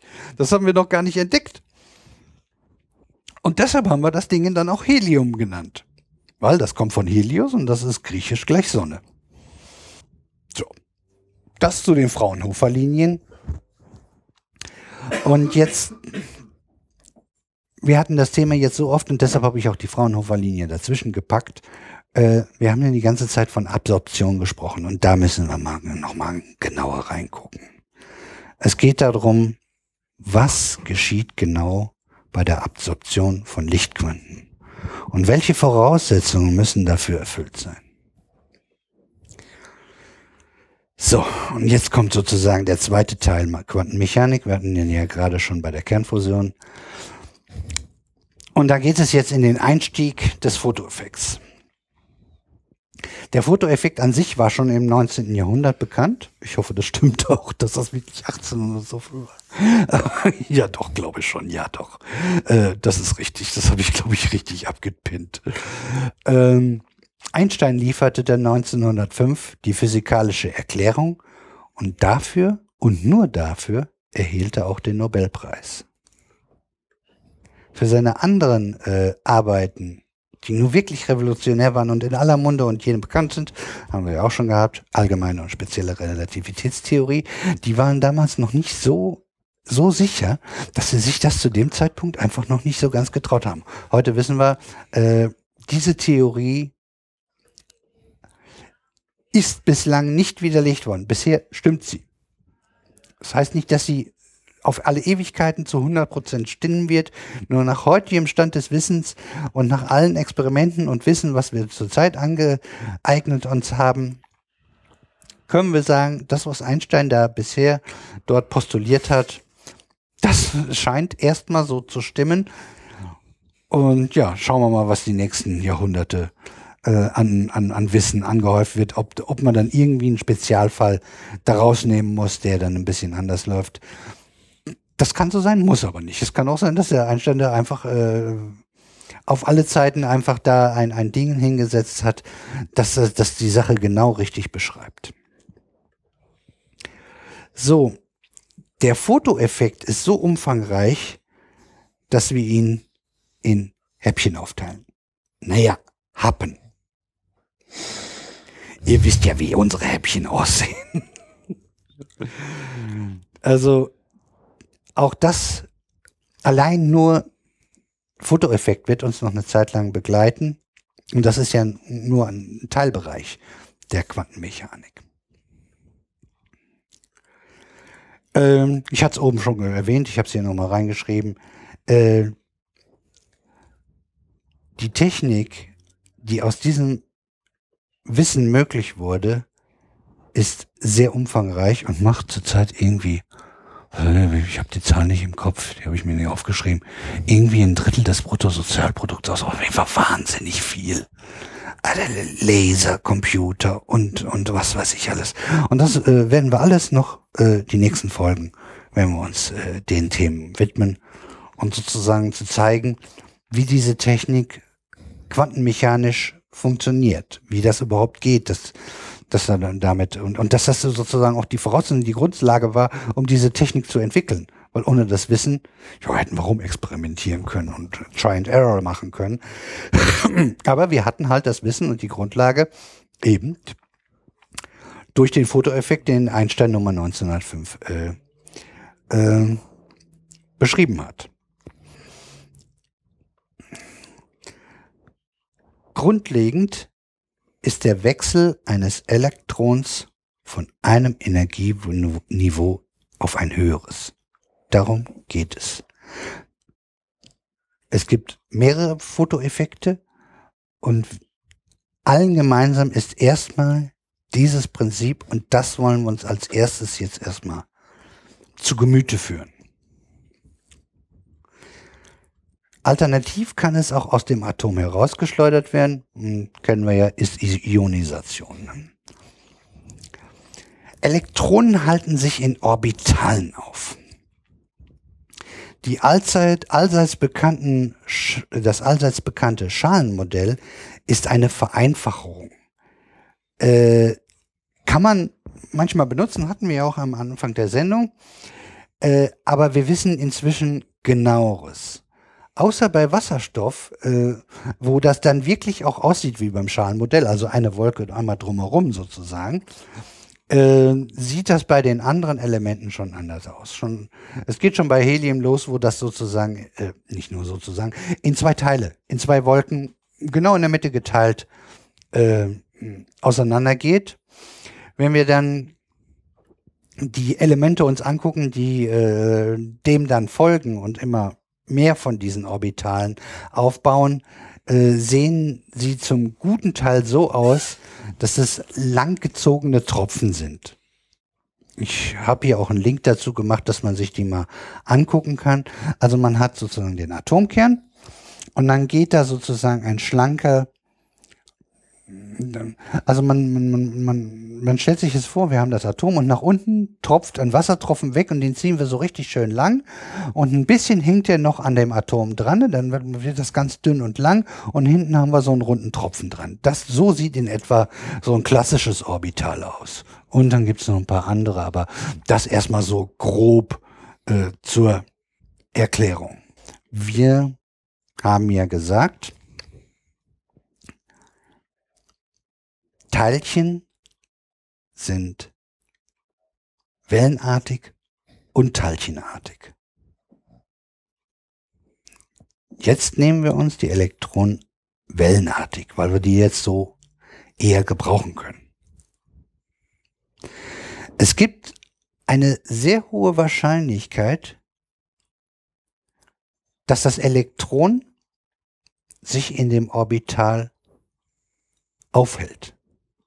Je weiter außerhalb sozusagen dieses Orbitals, was, wenn ihr euch das Bild anguckt, seht ihr halt diese Tropfen und das ist sozusagen, da hat man jetzt eine Grenze gemacht und dann ist da irgendwie 99,9 was weiß ich. Ich glaube, 90 wird gerne genommen. Äh, Prozent Wahrscheinlichkeit, dass Ja. es sich da aufhält. Ja, also ich glaube, für, für diese ganzen Bildchen, die gemacht werden, wird glaub, irgendwie 90 Prozent wird genommen. Gut. Ja, schön. Dann- äh, ist jetzt aber äh, ein, ein, Aus, aus der Hüfte aus geschossen. der Hüfte geschossen, ja. Also, ist doch kein Thema. Ähm, Weil, wie gesagt, einfach nur für mit äh, weiter außen, aber nicht null. Das heißt, es besteht sogar, wenn man ein, wenn man weiß, dass ein, äh, ein Atom hier im Raum ist, besteht eine gewisse Wahrscheinlichkeit, die zwar äh, winzig ist, dass sich das zugehörige Elektron irgendwo in der Nähe von Alpha Centauri aufhält. ja. Ich hab, war zwar, bei mir steht nur Mond, aber Ja, ja es, ist, es ist nicht, es ist niemals null, aber sagen wir es mal so, die Zahl der Nullen, die hinter Null Komma kommen, äh, die übersteigt die, äh, ja gut, äh, ist eine Fantastillion. ja, sie ist nicht komplett null. Und das ist, äh, äh, aber äh, nur, nur, dass das mathematisch so ist, je weiter das nach außen geht, wir müssen ja irgendwie das Orbital irgendwie zeichnen und dann haben wir unsere Grenze halt gemacht bei 90 Prozent, damit wir da irgendwie äh, was haben können, was wir uns vorstellen können. Äh, und je weiter außerhalb äh, ist es immer umso wahrsch- unwahrscheinlicher, nur nicht komplett ausgeschlossen halt. Ähm, dieses Teilchen, das nehmen wir jetzt wieder teilchenartig, weil wir können ja hin und her springen, so wie wir das gerade gebrauchen können. Dieses Teilchen zieht nämlich eine festgelegten, seine festgelegten Kreise im Orbital. Also dreht seine Runden und zwar sozusagen festgelegt. Und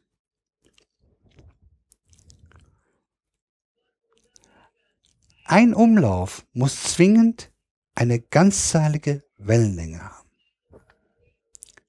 Im einfachsten Fall heißt das also, es beginnt mit einem Maximum. Jeder kennt das doch, äh, ähm, ach, Oszillographen, wenn man das so sieht, oder äh, guckt euch ähm, äh, Sinus-Cosinus-Kurven an. Diese Sachen halt, ne? So, so sieht äh, eine Welle aus, ne? So. Und dann fängt das Ganze äh, im Maximum an, geht runter zum Minimum, also in den Tal, und dann wieder hoch zum Berg und genau an der Spitze, wo sozusagen wieder das Maximum ist, genau an der Stelle muss das wieder anschließen, wo es, wo, wo ich jetzt sozusagen meinen Flugpunkt begonnen habe. Das muss einmal komplett geschlossen sein. Das ist, das ist so postuliert worden und das muss so stimmen. Wir wissen auch nicht so hundertprozentig genau, warum das so ist und so, aber es ist halt so. Also die Welle muss in dem Sinne geschlossen sein. Alternativ können natürlich auch mehrere komplette Wellen äh, äh, von Anfangs bis zum Endpunkt, also einmal einmal um die äh, ums Orbital drumherum sozusagen, äh, können auch mehrere komplette Wellen haben. Also dann geht's halt einmal runter, einmal hoch, einmal runter und wieder einmal hoch. Das wären dann zwei Wellenlängen. Das hat natürlich zur Folge, da der Weg ja der gleiche ist, dass die Wellenlänge sich verkürzt, also die Wellenlänge des Elektrons. Und wir wissen ja, auch aus der Sonne haben wir das schon gehabt, kürzere Wellenlängen heißt mehr Energie. Wenn also jetzt ein Elektron wechseln möchte von dem Zustand, sich im Orbital einmal rund zu kreisen, von einer Wellenlänge pro Umlauf auf zweimal Wellenlänge pro Umlauf, dann braucht es eine genau definierte Energiemenge, also genau, wir ziehen einfach äh, die Energiemenge, die gebraucht wird, um sozusagen so ein Energie, äh, so, so ein äh, Elektron mit zwei Wellenlängen rund zu schicken, minus Elektron mit Energiebedarf für eine Wellenlänge. Und genau diese Differenz benötigt das Elektron, um von dem ersten Zustand in den zweiten wechseln zu können. So, jetzt kommen unsere Photonen, die ja, wie wir wissen, ein ganzes Spektrum haben. Und genau diese Photonen, die die richtige Wellenlänge gleich Energie haben, Wellenlänge gleich Energie ist genau das gleiche. Also die Wellenlänge, die genau die Energie beinhaltet, die dieses Elektron für diesen Wechsel braucht. Genau die kann dann mit dem Elektron wechselwirken. Der nimmt die komplette Energie von diesem speziellen Photon auf und wechselt in, in diese zwei Wellenlängengeschichten. Und damit ist sozusagen diese Wellenlänge herausgefiltert. Damit lassen sich die Fraunhofer-Linien erklären und damit lassen sich im groben im Prinzip die ganzen Farben hier, die ich in der letzten Sendung gemacht habe, dass unsere Oberflächen äh, und unsere Gegenstände verschiedene Farben haben, die lassen sich genau alle damit erklären. Weil der dann genau eine bestimmte Farbart herausgefiltert wird und dann nicht mehr für den Farbmix zur Verfügung steht und dadurch sich eine andere Farbe in unserem Kopf zusammengebastelt wird. Haben wir auch in der letzten Sendung gemacht. Ich werde in der nächsten Sendung nochmal, äh, kann ich nochmal so zwischendurch sagen, äh, ähm, das mit dem Auge, das gucken wir uns auch nochmal genauer an. Da gibt es auch nochmal schönere Sachen, äh, um das nochmal genauer anzugucken. Aber das nur nebenbei. Äh, Und das nennt man eben dieses, deshalb auch Quantenphysik. Die, die Energie muss gequantelt sein. Die muss genau die richtige Quantum, die richtige Menge haben, äh, damit dieser Fortgang äh, vonstatten gehen kann. Dieses Spielchen kann man jetzt immer weiterführen. Natürlich nicht bis ins Unendliche. Nämlich je nach Orbitalgröße, die sind ja dann, wissen wir, also das ist so ein bisschen die Ähnlichkeit zu den Schalengrößen. Die Orbitale, die so später da dran kommen, die sind diese Blobs, diese langgezogenen Wasserblasen oder Tropfen, die sind größer, die ragen weiter raus. Und äh, da gibt es auch eine gewisse Ähnlichkeit dann zu dem Schalenmodell, das ja dann sozusagen auch äh, als zweite Schale außerhalb dessen ist von der ersten Schale. Also äh, es, es, es, es gibt da durchaus was, was äh, ähm, ja, zwar das Ganze vielleicht noch etwas exakter beschreibt, aber äh, das Schalenmodell hat nicht ausgedient. Das ist für manche Sachen auch ganz gut zu gebrauchen und liegt gar nicht, äh, liegt schon relativ nah an der äh, Realität dran. So, also äh, die Orbitale sind unterschiedlich groß und deshalb gibt es auch äh, je nach Größe des Orbitals mehr Möglichkeiten, wie viel ganzzahlige Wellenlängen hineinpassen. Die größeren schaffen halt mehr und die anderen halt weniger. Ähm, alternativ kann das Elektron auch in ein nächsthöheres Orbital wechseln. Das kostet natürlich auch Energie. So ein Orbital, ein höheres Orbital, also auch weiter entfernt, das muss sozusagen weiter rausgeschossen werden. Das ist so ein bisschen wie, wie unsere ähm, ähm, Asteroiden, die so um die weit hineingeschossen werden, dann kommen sie an der Sonne wieder vorbei und dann werden sie komplett wieder rausgeschossen. So, so ähnlich kann man sich das ungefähr vorstellen. Eher wie die ISS, die auf eine höhere Umlaufbahn geschoben werden will. Also eher wie bei der Raumfahrt. Weil. Ja, weil da wird aktiv äh, geschubst. Äh, Asteroiden fliegen. Das ist richtig. Nein, ich wollte sozusagen dieses Orbitaldingen vielleicht nochmal in einer anderen Idee darstellen. Und da ist so ein, so ein weil das ja auch so, so eine, meistens ja so eine längliche, ovale Form hat, äh, was da so reinkommt, das hatte mich da dran. Also die, die Bahn, die so eine Elektron äh, vollzieht. Ja. Ist, ist nicht ganz korrekt, aber nur, dass man, weil wir müssen ja mit irgendwelchen Bildern arbeiten, damit die Leute sich in etwa wenigstens vorstellen können, wie das so grob von sich geht. Das ist nicht absolut korrekt. Das hier kann sich eh keiner vorstellen. Hihi. Ja, ja, also man braucht eine Menge Vorstellungskraft und dann ist man wahrscheinlich immer noch lange nicht in der Realität angenommen gekommen. Aber was sollen wir machen? Anders geht's nicht. Das ist so klein. Äh, wir müssen hier mit, mit, mit, mit, mit Vorstellungskraft und mit, mit Algo, äh, Allogieren. Äh, ich komme nicht drauf. Allegorie. Allegorien. genau, nehmen wir die. Äh, da müssen wir mitarbeiten. So, also haben wir gesagt, das kostet natürlich genauso Energie. Und da gilt natürlich die gleiche Regel wie vorher. Die Energiemehraufwand für den Wechsel muss genau das richtige Lichtquant mit der richtigen äh, Wellenlänge liefern und das wechselwirkt dann und es wird dadurch dann herausgefiltert. Ähm, weitere Regeln, die beachtet werden müssen, müssen, sind, dass es in einem Orbital maximal zwei Elektronen geben kann.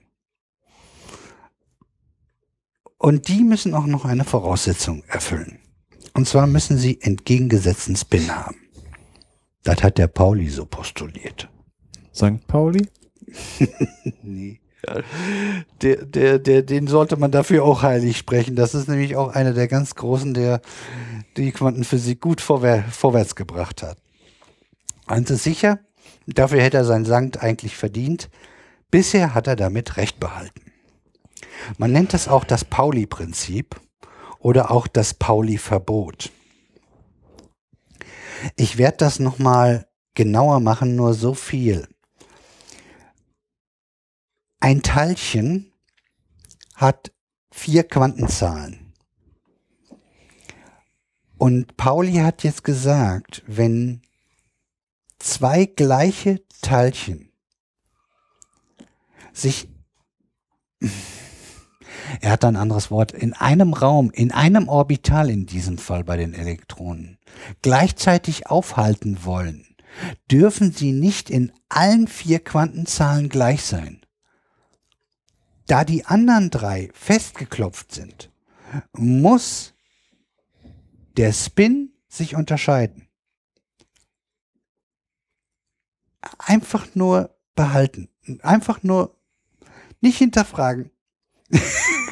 Weil äh, gibt's dafür irgendwie eine. Ich glaube nicht. Das ist einfach so. Und äh, so eine richtige physikalische Erklärung. Wir wissen nur, dass es bisher immer so gewesen ist. Und dass das überall passt. Aber es gibt jetzt keine, keine, keine schöne Erklärung, warum das unbedingt so sein muss. Das ist einfach so. Das ist, das ist ähm, bei der Quantenmechanik, der Quantenphysik müssen wir einfach so manche Sachen einfach mal hinnehmen. Äh, es ist oft genug gezeigt worden, dass das immer wieder so in die ganzen Sachen hereingepasst hat und bisher nie anders gewesen ist. Das muss so sein, aber wir wissen noch nicht ganz genau warum. Das ist so wie mit dem Welle-Teilchen-Dualismus. Wir wissen da hier eigentlich auch nicht warum. Warum das gleichzeitig? Das ist doch total unintuitiv. Hey, ich hab's geschafft. so, Dieses Pauli-Verbot ist übrigens sehr radikal. Also da muss man muss schon eine äh, ziemlich Gewalt der Materie antun, um äh, Dinge zu bewirken. Also äh, von wegen äh, Neutronensterne und weiße Zwerge. Äh, die fallen nur deswegen nicht weiter zusammen, wegen dieses Pauli-Verbots.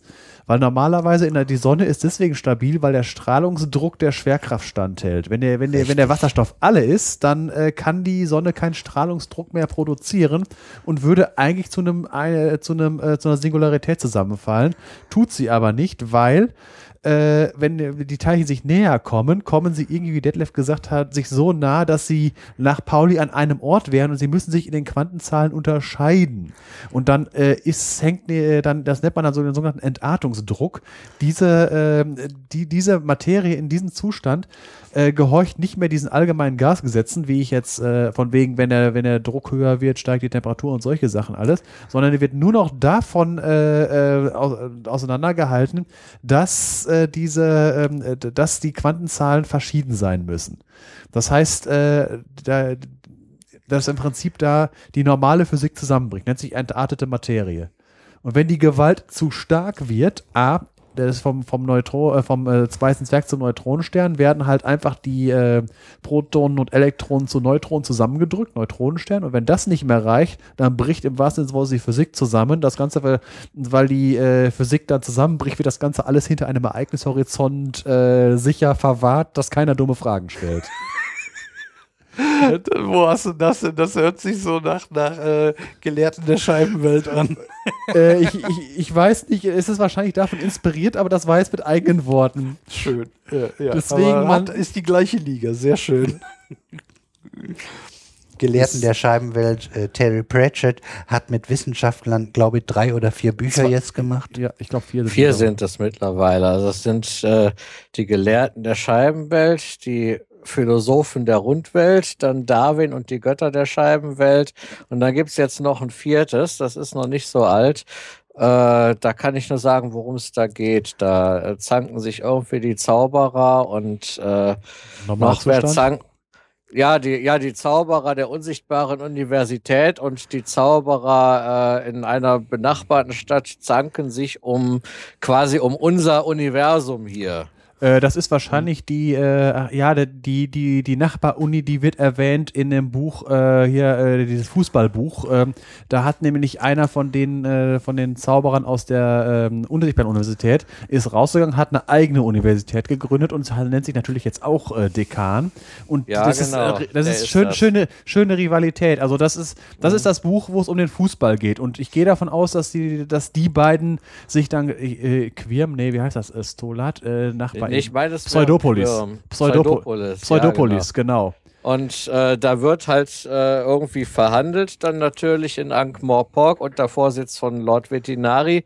Und äh, das Lustige ist, dass da halt auch eine Erdenbewohnerin aus diesem Universum geholt wird, das halt äh, so, so quasi bei einem der Zauberer auf dem Regal steht und dazu auch befragt wird. Das Ding steht bei Rindswind. Ja, genau. Und das ist doch sehr lustig. Und da wird halt auch immer wieder so Bezug genommen auf, äh, ja, äh, ja, da geht's eher so um, um Weltanschauen, äh, so, so menschenzentriertes Weltbild und äh, was weiß ich, das wird sehr philosophisch, Ja. beziehungsweise erkenntnistheoretisch auch teilweise. Ist auf jeden Fall lesenswert. Ich glaube, die ersten drei hatte ich und das vierte muss ich mir demnächst mal als E-Book dann mal holen. Lasse ich mir dann vorlesen. Ja. Und die anderen drei, vielleicht tue ich mir die auch nochmal an. Das ist so lange her. Ich glaube, das macht nochmal Spaß. Muss man sagen, Terry Pratchett hat schon immer auch in seinen reinen Fantasy-Dingern immer Wissenschaft und, und, und Philosophie versteckt. Ja. Und das hat schon immer Spaß gemacht. Nur diese vier Bücher, leider kommt keins mehr dazu, solange die Tochter nicht weitermacht. Das könnte ja vielleicht noch sein. Die soll sich ein gutes Medium besorgen. hier. Genau, Ter- die Bücher werden ab jetzt gechannelt. Jawohl. Ja. Hände auf die Tische und nee, irgendwer muss äh, den, Ri äh, den Ritus von Aschkente äh, rückwärts machen, dann kommt er nämlich in die, in, die Welt von Tod. ja, ja. Und dann muss er wieder zurückkehren. Ja. Oder er vielleicht ist redet er- nur noch in Großbuchstaben. Ja, vielleicht ist Terry Pratchett auch einfach nur auf Recherche, wer weiß das schon. Ja, wie gesagt, also wenn die äh, er ist leider nicht mehr auf dieser Welt, jedenfalls äh, nach normalen physikalischen Gesetzen. Und äh, die Tochter hat die letzte Zeit aber und auch äh, einer, der ihm da geholfen hat, der hatte äh, äh, Alzheimer, ne? Ja. Ja, eine ziemlich aggressive Form wohl. Ja, Und der hat bis zum Schluss trotzdem noch irgendwas weitergemacht. Und das, ist, das Ja, ja, waren wohl noch Hilfe. gute Sachen. Genau. Ja. Und äh, da kann man sich vorstellen, vielleicht hat die hoffentlich irgendwie äh, Blut geleckt und, und, und das, das aufgesogen ein bisschen, dass vielleicht nach so einer Abklingenzeit sie da irgendwie auch in die Welt einsteigt und vielleicht entweder weitermacht oder was ähnliches in der Richtung. Wir werden sehen. Ich habe so eine kleine Hoffnung. Ja, es ist halt, ein- ich würde mir das wünschen. Das Ja, schön. es, es ist schon recht schwierig mit äh, solch genialen Geistern. Ich meine, äh, nachdem äh, die Leute von Asterix äh, nicht mehr waren, war Asterix, seitdem ist Asterix auch nicht mehr dasselbe. Ja, hat sich aber berappelt. Teilweise auch richtig schlecht. Nee, also Ja, ich der weiß neueste nicht. Ist echt Die, wieder die, in die Ordnung. letzten bei, äh, Ja. der zwei haben sie doch schon Ja, rausgebracht. also so- auch der davor war in Äh, also äh, ich habe der letzte. Der mit dem Außerirdischen war schrecklich. der war schrecklich. Ja, der letzte, den ich gelesen habe, war Asterix bei den Sküten. Ja. Äh, aber den fand ich auch noch schrecklich. Also Ja, gut, aber der war schon, äh, sieh das in Kontrast mit Asterix hat Geburtstag und äh, das mit dem Außerirdischen, egal in die Gefahr. Also Ja. die beiden, die waren uiuiuiuiui. Und äh, äh, es, ist, es geht wieder in die richtige Richtung. Ich will nicht behaupten, dass das komplett schon die, die, die alte Zeit ist, aber äh, dann, da hat es schon wieder durchaus Spaß gemacht, fand ich. Aber nur Ja. Gott. Das heißt, vielleicht sollte ich mir den neuesten Band mal besorgen und wenigstens mal reingucken. Ja, so, so teuer ist Ich habe mir auch noch nicht gehör, geholt. Ja, den kriege ich hier auch über. Äh, kriege ich als, als E-Book. Und dann mache ich mir die, die Kästchen ganz groß, weil vorlesen geht da ja nicht. Das ist ja dann so Pixelzeug, ne? Mhm. Habe ich, glaube ich, noch gar nicht ausprobiert. Vielleicht geht das. Aber Sprechblasen einzeln antippen ist vielleicht auch ein bisschen nervig. Ja, Ich weiß gar nicht, ob es geht, aber wenn ich es mir groß mache und dann die einzelnen Kästen durchgehe, dann geht das auch irgendwie. ja, ich bin ja schon ziemlich genervt, wenn mein Sohn irgendwas mit Sprechblasen vorgelesen kriegen will. Also ich lese auch nicht gerne Sprechblasen vor, muss ich ganz ehrlich sagen. Tja. Ja, Siri ist das dann egal. Die sind, die, die macht da, glaube ich, keinen Unterschied, sofern sie es erkennen kann. Wenn es Pixelbrühe ist, dann kann sie da nichts lesen. Ne? Ja, So, wir sind auch schon fast am Ende.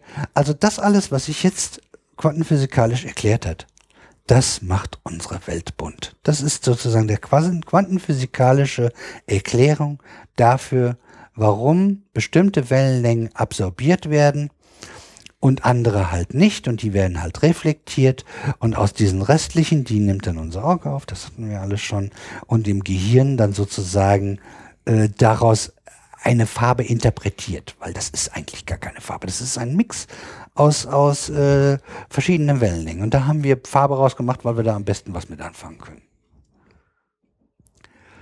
So, ich würde mal sagen, das war reicht erstmal für heute zu dem Thema. Äh, das ist, äh, denke ich mal, wer, wer nicht tief in der Materie drinsteckt, schon ein ordentliches Brett. Und ich sag einfach mal viel Spaß beim Verdauen.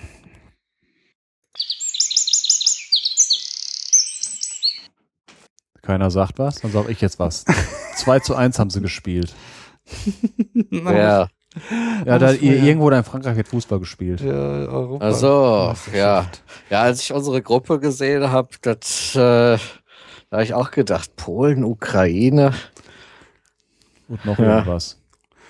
Ja, Könnte man schaffen, ne? Weiß nicht. könnte man schaffen. Ja, gucken wir mal. Genau. So, jetzt wollen wir richtig anfangen? Also, ja. Wie funktioniert als nächstes Nicht. Ja, genau. Diesmal Special Edition. Wie funktioniert nicht? Und zwar Tschernobyl. Und äh, da, da ist das nicht wirklich gut angebracht. Am 26. April 1986 ereignete sich im Atomkraftwerk von Tschernobyl ein GAU. Ein GAU ist ein größter anzunehmender Unfall. Deswegen war es eher ein Super-GAU. Ja, wobei äh, die, diesen Begriff gibt es eigentlich nur in den Medien. Eigentlich gibt es nur einen GAU. Äh, Ja, das ist der größte. Definition. Das ist der größte anzunehmende Unfall. Und das war ein Unfall, der größer war als der größte anzunehmende Unfall. genau. Das ist richtig. Das ist der bislang größte aller Zeiten und auch Fukushima kommt nicht da dran. Und das ist jetzt 30 Jahre her und deshalb haben wir uns das zum Anlass genommen, darüber mal, äh, ja, ja, auch eher so von der wissenschaftlichen Seite wieder zu gucken. Es gibt eine sehr gute Sendung, die das auch gemacht hat, äh, aber äh, wer die nicht kennt oder als Redundanz, äh, da macht sich jetzt der Sven, was genau in den entscheidenden Zeit passiert ist und warum das passiert ist. Und damit übergebe ich jetzt äh, an den Sven mit weiteren. Ja, moin, hier bin ich. Äh, was ist passiert? Erstmal, was haben sie überhaupt, was war überhaupt los? Die wollten einen Versuch fahren, äh, ob im Falle eines äh, kompletten äh, Stromausfalls, das heißt, dass das äh, Kernkraftwerk komplett vom Netz getrennt ist, also kein Strom von außen einwirkt, ob die Bewegungsenergie der auslaufenden Turbinen ausreicht, die Zeit zu überbrücken, bis die Not Notstromaggregate ange angesprungen sind. Äh, zum Ergebnis, sie haben es vollkommen verzammelt. Ja, So. damit könnten wir ja eigentlich jetzt weitermachen. Genau. Nee, Ich fange jetzt mal mit einer Analogie an, von wegen, was, äh, was denn passiert ist. Wenn man einen Verbrennungsmotor äh, im, hat und im Luftansaugungskanal ein dicker Lappen hängt, dass der nur sehr wenig Luft bekommt, dann äh, hat der Motor keine Leistung. Wenn er äh, keinen Luftmassegeber hat, also ein Messgerät, was misst, wie viel Luft tatsächlich reinkommt, dann qualmt es kräftig aus dem Auspuff, weil zu wenig Luft für den Kraftstoff da ist. Wenn er einen Luftmassegeber hat, dann kommt einfach keine Leistung, weil diese, äh, weil er dann herunterregelt. Was macht man? Man tritt stärker aufs Gas. Man tritt richtig schnell kräftig drauf. Und irgendwann, und äh, jetzt äh, stellt euch vor, der Lappen würde auf einmal rausgezogen äh, werden. Auf einmal kriegt er wieder Luft. Das heißt, man steht auf Vollgas und auf einmal kommt die Leistung wieder. Bei einem Auto ist das nicht ganz so schlimm, dann drehen die Räder durch und man dreht sich. Äh, bei dem Atomkraftwerk ist man nicht schnell genug vom Gas gekommen, da ist ihnen das Ding unterm Arsch explodiert. Das ist im Prinzip passiert, als Analogie. Die zweitkürteste Variante haben wir jetzt. Und jetzt kommt die dritte. Ja. genau. Also, was haben, äh, was haben sie gemacht? Sie haben erstmal einen Tag vorher, also ziemlich genau einen Tag vorher, haben sie angefangen, das Ding von 100% Leistung auf ungefähr die Hälfte runterzufahren. Sie waren ungefähr, äh, sie waren dann dabei am halben Tag vorher, da ruft äh, in der Stromverteilungszentrale jemand an, die, die saß damals in Kiew, äh, wir brauchen Strom, ihr könnt das Ding nicht einfach weiter runterfahren. Also haben sie das Ding erstmal auf 50% weiterlaufen lassen. Und dann irgendwann brauchten sie das nicht mehr, haben es dann äh, circa anderthalb Stunden vor dem Unfall, das war 23.10 Uhr, das auf 25% runtergefahren. Dann um 0 Uhr war Schichtwechsel. Hm, ganz dumme Sache. Einfach nur, weil die neuen Leute dann halt äh, nicht so ganz im Bilde waren, was so irgendwie war wahrscheinlich. Um halb eins passiert dann äh, eine, eine, ein, eher- ein weiterer Teil, was, was problematisch ist. Die Leistung sinkt auf 1% der äh, Nennleistung. Das sind 30 Megawatt äh, thermisch. Also thermisch, also man hat, es gibt zwei Leistungen. Einmal die thermische Leistung, wie viel das wirklich bringt. Und äh, die äh, elektrische Leistung, die hinten am Generator rauskommt. Äh, ist ungefähr ein Ver äh, Wirkungsgrad von, drei, von 30 bis 33 Prozent, also ein Drittel. Also 30 Megawatt äh, äh, ähm, thermisch heißt, dass da 10 Megawatt elektrisch hinten rauskommen. Dieses auf 1% absinken ist, weiß man nicht ganz genau, wie es passiert ist, ob es ein technischer Defekt war in der Regelung oder ob es ein Bedienungsfehler war. Das merkt man und will das Ding wieder hochfahren. Das geht aber nicht, weil äh, Reaktoren haben ein Problem. Äh, wenn sie heruntergefahren werden, dann äh, setzt die sogenannte Xenonvergiftung ein. Das ist ein Neutronengift. Äh, das heißt, äh, dass äh, Neutron, die, dieses äh, Xenon sammelt Neutronen ein, die nicht die, für die Reaktivität zur Verfügung stehen. Und deshalb äh, kann man einen so, äh, so einen Xenon vergifteten Reaktor eigentlich nicht wieder anfahren, egal wie viel Gas man gibt. Ich erkläre nachher, wie man beim Atomkraftwerk Gas gibt. Ja, äh, einmal kurz, also äh, ganz kurz gesagt, Kernkraftwerke, äh, man hat ein Atom, da wird äh, ein, Neutron draufgeschossen. Äh, sowas erkläre ich gleich alles. Ach so, Ich gut. mache erstmal geht nur drum, was im Prinzip äh, in, der, in der ich wollte Steuerzentrale. gerade sagen, wegen, wegen diesem Neutronengift. Ja, ja, äh, wenn, äh, wenn du diese Kaskade äh, wird dadurch quasi unterbrochen. Ja, ja, unterbrochen. äh, es kommt du gleich. halt, werde ich gleich alles erklären. ich Gut, bin jetzt gerade ja ich eben nur dabei, wirklich, was die Leute, die am Lenkrad gesessen haben, was die gerade getan haben und was sie gesehen haben. Dann- dann- Ja. Also, die haben äh, äh, irgend, äh, irgendwie haben die es nicht gepeilt, also äh, da, da, da, dass äh, sowas passiert ist. Also eigentlich müsste ein Reaktorbetreiber das wissen, aber sie haben kräftig Gas gegeben. Heißt, auf, auf Atomkraftwerke haben die Steuerstäbe weiter ausgefahren. Sie haben es äh, geschafft, damit auf 7% Leistung zu kommen. Haben wir im Prinzip fast auf Vollgas gestanden. Ist ein vollkommen unzulässiger Betriebszustand gewesen, laut Bedienungsanleitung. In der Bedienungsanleitung stand äh, drin, dass man unter 20% Leistung das Ding nicht äh, fahren darf. Jetzt geht's weiter. 10 nach 1. Äh, die wollen ja noch einen Versuch fahren. Äh, dazu wollen, müssen sie simulieren, dass, ke- dass der äh, Strom weg ist und so weiter. Und dass bestimmte Leistung abgenommen. Die tu, äh, dafür äh, werden zusätzliche Kühlkreisläufe, nicht die Not, der Notkühlsystem, das Notkühlsystem ist abgeschaltet gewesen. Das ist absichtlich abgeschaltet geworden, damit, äh, äh, weil, weil sie ja simulieren wollen, dass es nicht da äh, zur Verfügung steht erstmal. Die pumpen mehr Wasser in den Reaktor, also äh, aber regulär. Die haben, äh, so wie ich das verstanden, drei, äh, drei äh, Pumpen gehabt. Eine hatten sie am Laufen. Sie schalten jetzt zwei Stück ähm, äh, dazu, um den Strombedarf zu simulieren bei normaler Volllast. Äh, nee, glaube, der äh, normale genutzt für das, für das abgeschaltete Notkühlsystem. Das Problem ist äh, gewesen, dadurch, durch wie der Reaktor ausgelegt ist, ist damit ist der äh, Reaktor halt kühler gewesen, weniger Reakti Reaktivität, das heißt, er hat weniger äh, Leistung gebracht. Erkläre ich gleich, warum das so ist. Äh, die Automatik hat darauf reagiert, dass sie noch mehr Steuerstäbe herausgefahren hat. Und damit ist der Reaktor noch instabiler gewesen. Jetzt 1.23 Uhr sagt der, äh, äh, sagt der äh, Chef, der da ist, wir wollen den Test durchführen. Wir wollen jetzt anfangen. Das heißt, sie haben erstmal die Wasserzufuhr zur Turbine zu, äh, äh, zugemacht. Das heißt, äh, der Kühlkreislauf äh, ist komplett unterbrochen gewesen. Das heißt, das Wasser, was im Reaktor drin ist, geht, wird wärmer, weil es nicht weiter raus kann. Es bleibt drinne. Das das Wasser verdampft. Dadurch entstehen mehr Dampfblasen. Dadurch äh, bei diesem Reaktor mehr Reaktivität. Und äh, die Automatik will die Steuerstäbe dann wieder reinfahren. Tut es auch. In dem Moment wird das Xenon abgebaut. Das heißt, das Reaktor, äh, das, das äh, Neutronengift wird abgebaut. Das heißt, die Reaktivität steigt weiter. Wer, wer der ganzen Sache gefolgt ist. Ich habe ständig äh, Sachen beschrieben, die, die halt immer sich weiter aufschaukeln, die halt immer die Reaktivität steigen lassen. Und das Ganze mündet dann in einen Teufelskreis durch positive Rückkopplung. Jetzt geht es nämlich los, äh, leicht merkbare Zeiten. Um 1.23 Uhr und 40 Sekunden, 1, 2, 3, 4, merkt der Versuchsleiter das, was nicht stimmt und drückt den Notausknopf. Das hat bei diesem Reaktor ein, äh, dann äh, den, das Problem, weil alle Steuerstäbe werden gleichzeitig reingefahren. Die Steuerstäbe haben allerdings einen äh, Nachteil. Die haben an der Spitze ein, äh, den Moderator Graphit dran. Das ist ein Graphitmoderator. Äh, Der Moderator sorgt dafür, dass die Reaktivität steigt.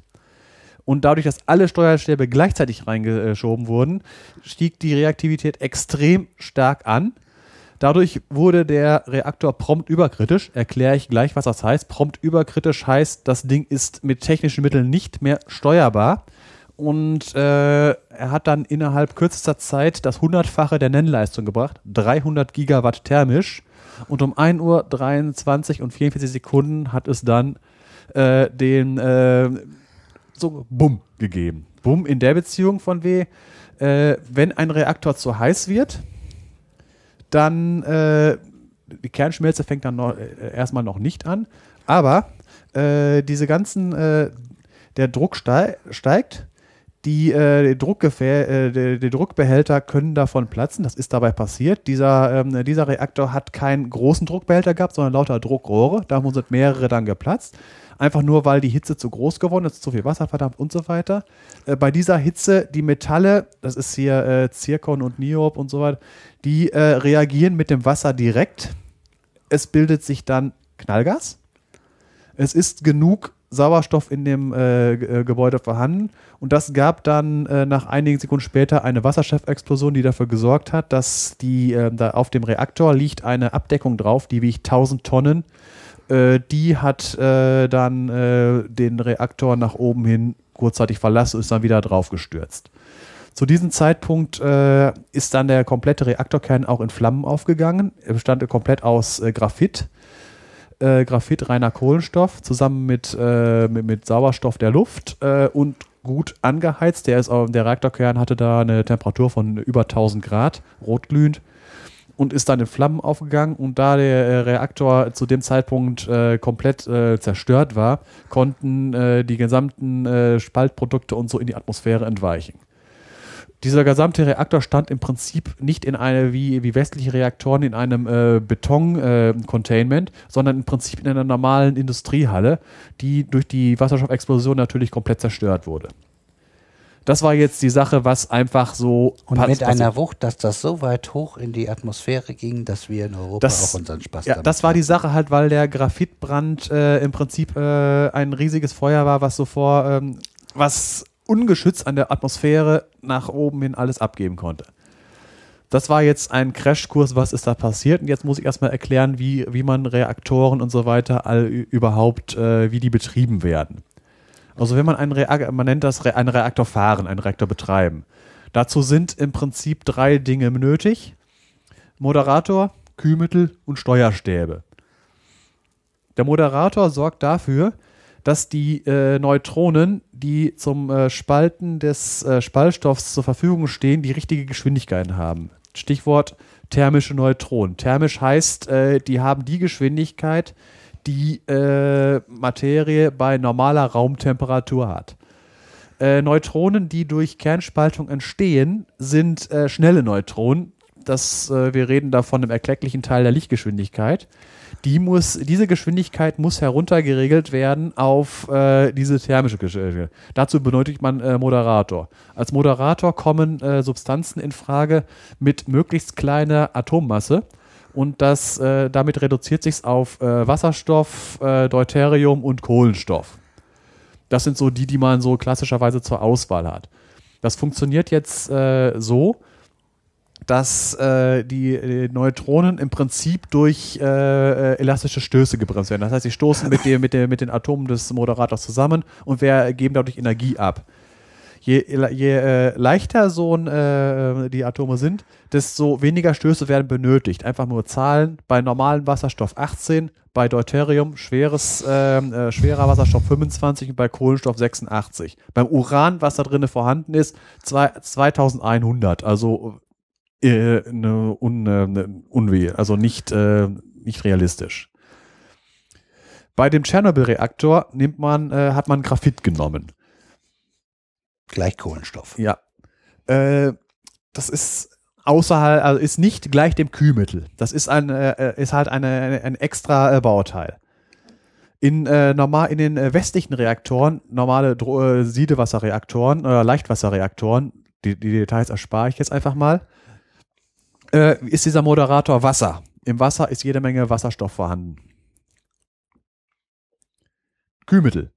Kühlmittel ist das äh, Arbeitsmedium, also ist das, damit wird der Reaktorkern gekühlt und äh, das äh, Wasser verdampft und dieser Dampf treibt die Turbine an, äh, wird wieder kondensiert und geht wieder in den Reaktor rein. Ein Atomkraftwerk ist, ist grundsätzlich äh, nicht anders als ein normales Kohlekraftwerk oder sonst irgendwas. Das Prinzip ist, Wasser wird irgendwie heiß gemacht, verdampft, äh, wird in eine Turbine geleitet, wo sie Arbeit leitet, leistet, wird wieder äh, kondensiert zu Wasser und wieder, er, wieder erhitzt und verdampft. Und dem Wasser ist das so ziemlich egal, ob jemand ein Holzfeuer unter dem Pott macht oder da atomares Feuer entfacht. Vom Konzept her ist es das gleiche. Ja. Dieses Kühlmittel ist in der Regel Wasser. Und äh, bei äh, halt bei den, äh, bei den Druckwasserreaktoren ist halt Kühlmittel und Moderator das gleiche. Bei dem Tschernobyl-Reaktor, der heißt übrigens RBMK, ist eine russische Abkürzung, äh, werde ich jetzt nicht näher darauf eingehen, äh, ist es halt der Moderator Graphit und das Kühlmittel ist Wasser. Äh, weitere Kühlmittel bei anderen Reaktoren, es gibt flüssiges Natrium, äh, das ist eine andere Reaktorarbeit. Und dann gab es noch was, äh, was in Hamm gebaut wurde, der, dieser THTR, der niemals äh, richtig in Betrieb gegangen ist, die haben Helium benutzt. Das ist ein komplett, äh, da war Helium, äh, ein komplett im, im gasförmigen Zustand benutzt. Das ist das Medi Arbeitsmedium, das dann nachher seine Hitze an Wasser übertragen hat. So, und die Steuerstäbe, die Steuerstäbe dienen dazu, Neutronen zu absorbieren. Also die sind dafür da, Neutronen zu schlucken. Allerdings kontrolliert, nicht so wie mit dem Xenon. Und jetzt noch ein, weiteren, äh, ein weiteres äh, Konzept ist der sogenannte Dampfblasenkoeffizient. Das ist äh, äh, davon, äh, der ist positiv, wenn bei Blasenbildung äh, Wasser, wenn Wasser verdampft, dann bilden sich darin Blasen.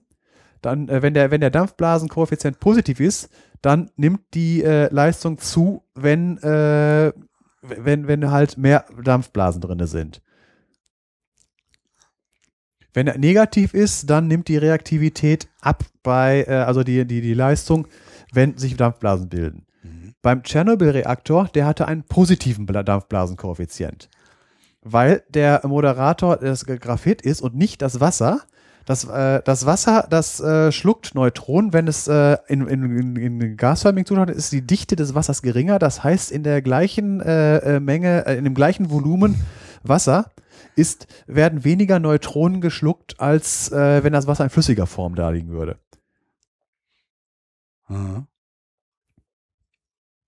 Und bei, dem, äh, bei den anderen Reaktoren, die in, in den westlichen Reaktoren, in den, äh, den Druckwasser- und Leichtwasserreaktoren, ist das äh, äh, dadurch, dass das auch, äh, äh, da das Wasser dafür sorgt, äh, dass die Neutronen auf die richtige Geschwindigkeit abgerüstet wird. Das heißt, wenn weniger Wasser da wird, da ist, es, äh, es verdampft, dann äh, sind weniger Neu Neutronen in der richtigen Geschwindigkeit. Das heißt, die fliegen durch den Reaktorkern, ohne irgendwas zu spalten. Das heißt, wenn ein ein Wasserreaktor zu heiß wird und mehr Kühlmittel verdampft, nimmt die Reaktivität automatisch ab. Das heißt, äh, au- aus, der, ähm, aus der Spaltung wird weniger Energie frei.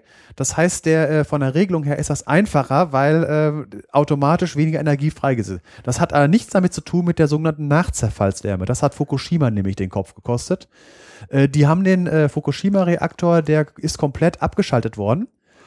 Und dann, äh, äh, das heißt, äh, es, hat es hat keine Spaltung mehr stattgefunden. Aber äh, die, die ganze, da sind ja noch Spaltprodukte gewesen, die nachzerfallen. Und deswegen musste der Reaktor gekühlt werden. Und dann kam der Tsunami, hat die Notstromaggregate, die die Pumpen äh, betrieben haben, gekillt. Und deswegen konnten die Reaktoren dann nicht mehr gekühlt werden. Und äh, danach ist dann äh, in Fukushima die Kernschmelze gekommen. Das ist bei Tschernobyl eine ganz andere Sache. Der Tschernobyl-Reaktor, der ist äh, im, äh, Prinzip die, ähm, durch äh, Kernspaltung hochgegangen. Äh, Nochmal, weil es so entscheidend ist und Ja, äh, ja. es wäre fast besser gewesen, aber ist ja auch egal. Erzähl. Es ein bisschen früher zu bringen. Nochmal ganz genau. Die Neutronen brauchen eine ganz spezielle Geschwindigkeit. Das ist so ähnlich wie wir jetzt mit den Lichtquantengeschichten in Anführungsstrichen. Äh, es geht, es, es Nur geht dann wir, wechselwirken sie mit den, äh, mit den Uranatomen. Und deshalb ist das so gefährlich. Die müssen, müssen runtergebremst werden. Und erst dann können sie sozusagen diesen Spaltvorgang weiter aufrechterhalten. Ne? ja, komme komm ich jetzt. Ja, es ist nur, ich wollte es nochmal verdeutlichen, weil das ist was Entscheidendes. Ja, klar. Deswegen, also der Moderator sorgt dafür, dass die Neutronen, die gebildet werden, die richtige Geschwindigkeit kommen. Das heißt, wenn, der, wenn man entweder Moderator entfernt oder Steuerstäbe, die Neutronen absorbieren, also äh, schlucken, die dann nicht mehr für die Reaktion zur Verfügung stehen.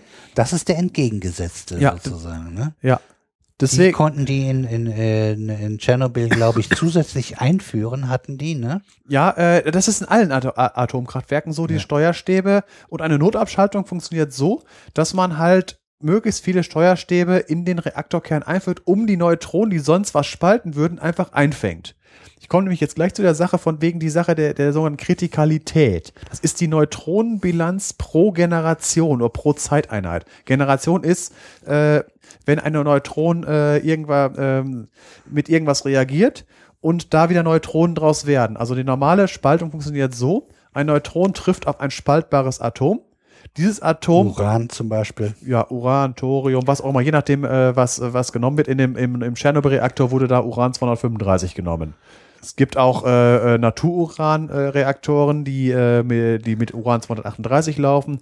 Hier der Thorium-Reaktor ist mit Thorium 232 und so weiter und so weiter und so weiter. Gibt verschiedene. Ja. Auf jeden Fall heißt das, wenn, ein, wenn so ein Atom gespalten wird, werden in der Regel so zwei bis vier Neu äh, Neutronen frei. Äh, der Trick bei der ganzen Sache ist halt, äh, wenn in jeder Generation immer mindestens so viele entstehen, wie äh, verbraucht werden, dann ist der Reaktor kritisch, wenn sie genau 1 ist. Also wenn kleiner als 1 ist, dann ist der Reaktor unterkritisch. Die Reaktion kommt irgendwann zum Entliegen. Wenn, die Reaktion, wenn, die, äh, wenn dieser äh, Faktor größer als 1 ist, dann ist der Reaktor überkritisch. Und wenn man das nicht stoppt, wird er irgendwann äh, wie, Exponentiell. Exponentiell, ja. Wobei das jetzt nicht 1, 2, 4, 8, 16 ist, sondern das geht immer so um, äh, es geht, äh, das ist wie, wie, mit, wie, wie, mit Zinsen. Kleiner 1 heißt, es kann 0, Zinseszins meinst ja, du, genau, ja. Zins und Zinseszins. Mit 0,99 oder äh, 1,01. Äh, wobei wir die Generationen, wir reden äh, hier von, äh, von, von, von, ja. von äh, 10 hoch minus 14 Sekunden. Genau. So, das sollte man dabei sagen. So, jetzt kommt wieder die Sache, fragen, wie regelt man so einen Reaktor? Das Problem ist ja, wenn das, äh, wenn man das, äh, wenn man es kleiner als eins hat, dann kommt keine Reaktion zustande. Da muss man ständig Neutronen einspeisen. Neutronen einspeisen ist schwierig. Das, man will das ja von sich aus laufen. Man will ja eine, die Reaktion laufen lassen. Äh, das geht deshalb, weil es zwei verschiedene Sorten von Neutronen gibt. Verzögerte und prompte Neutronen.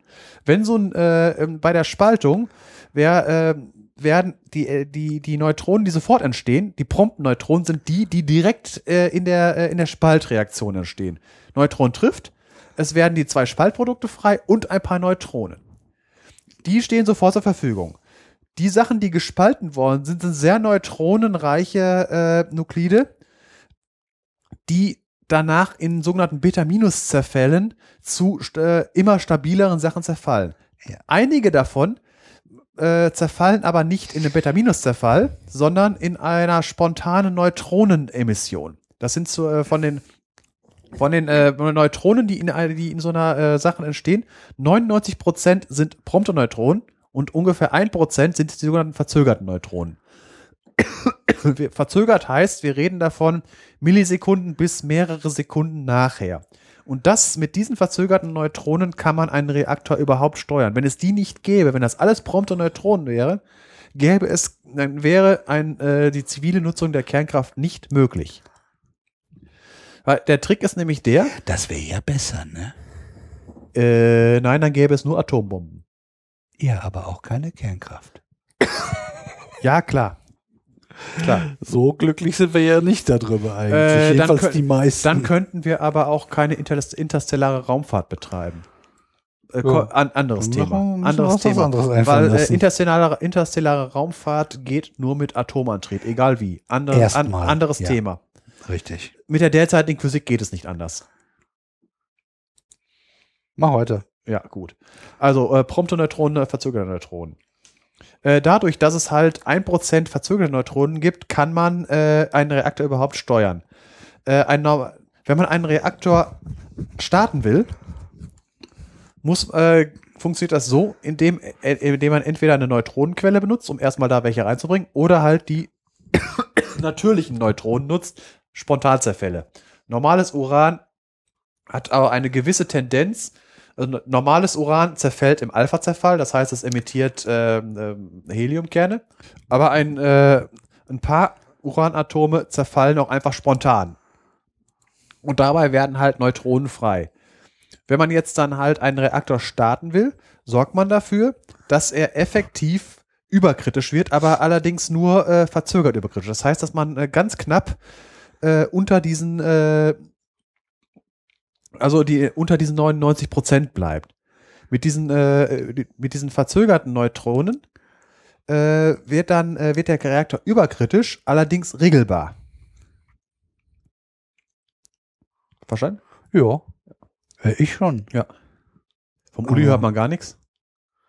Ja, äh, ich höre, ich höre mal wieder gebannt Ja. zu. Ja.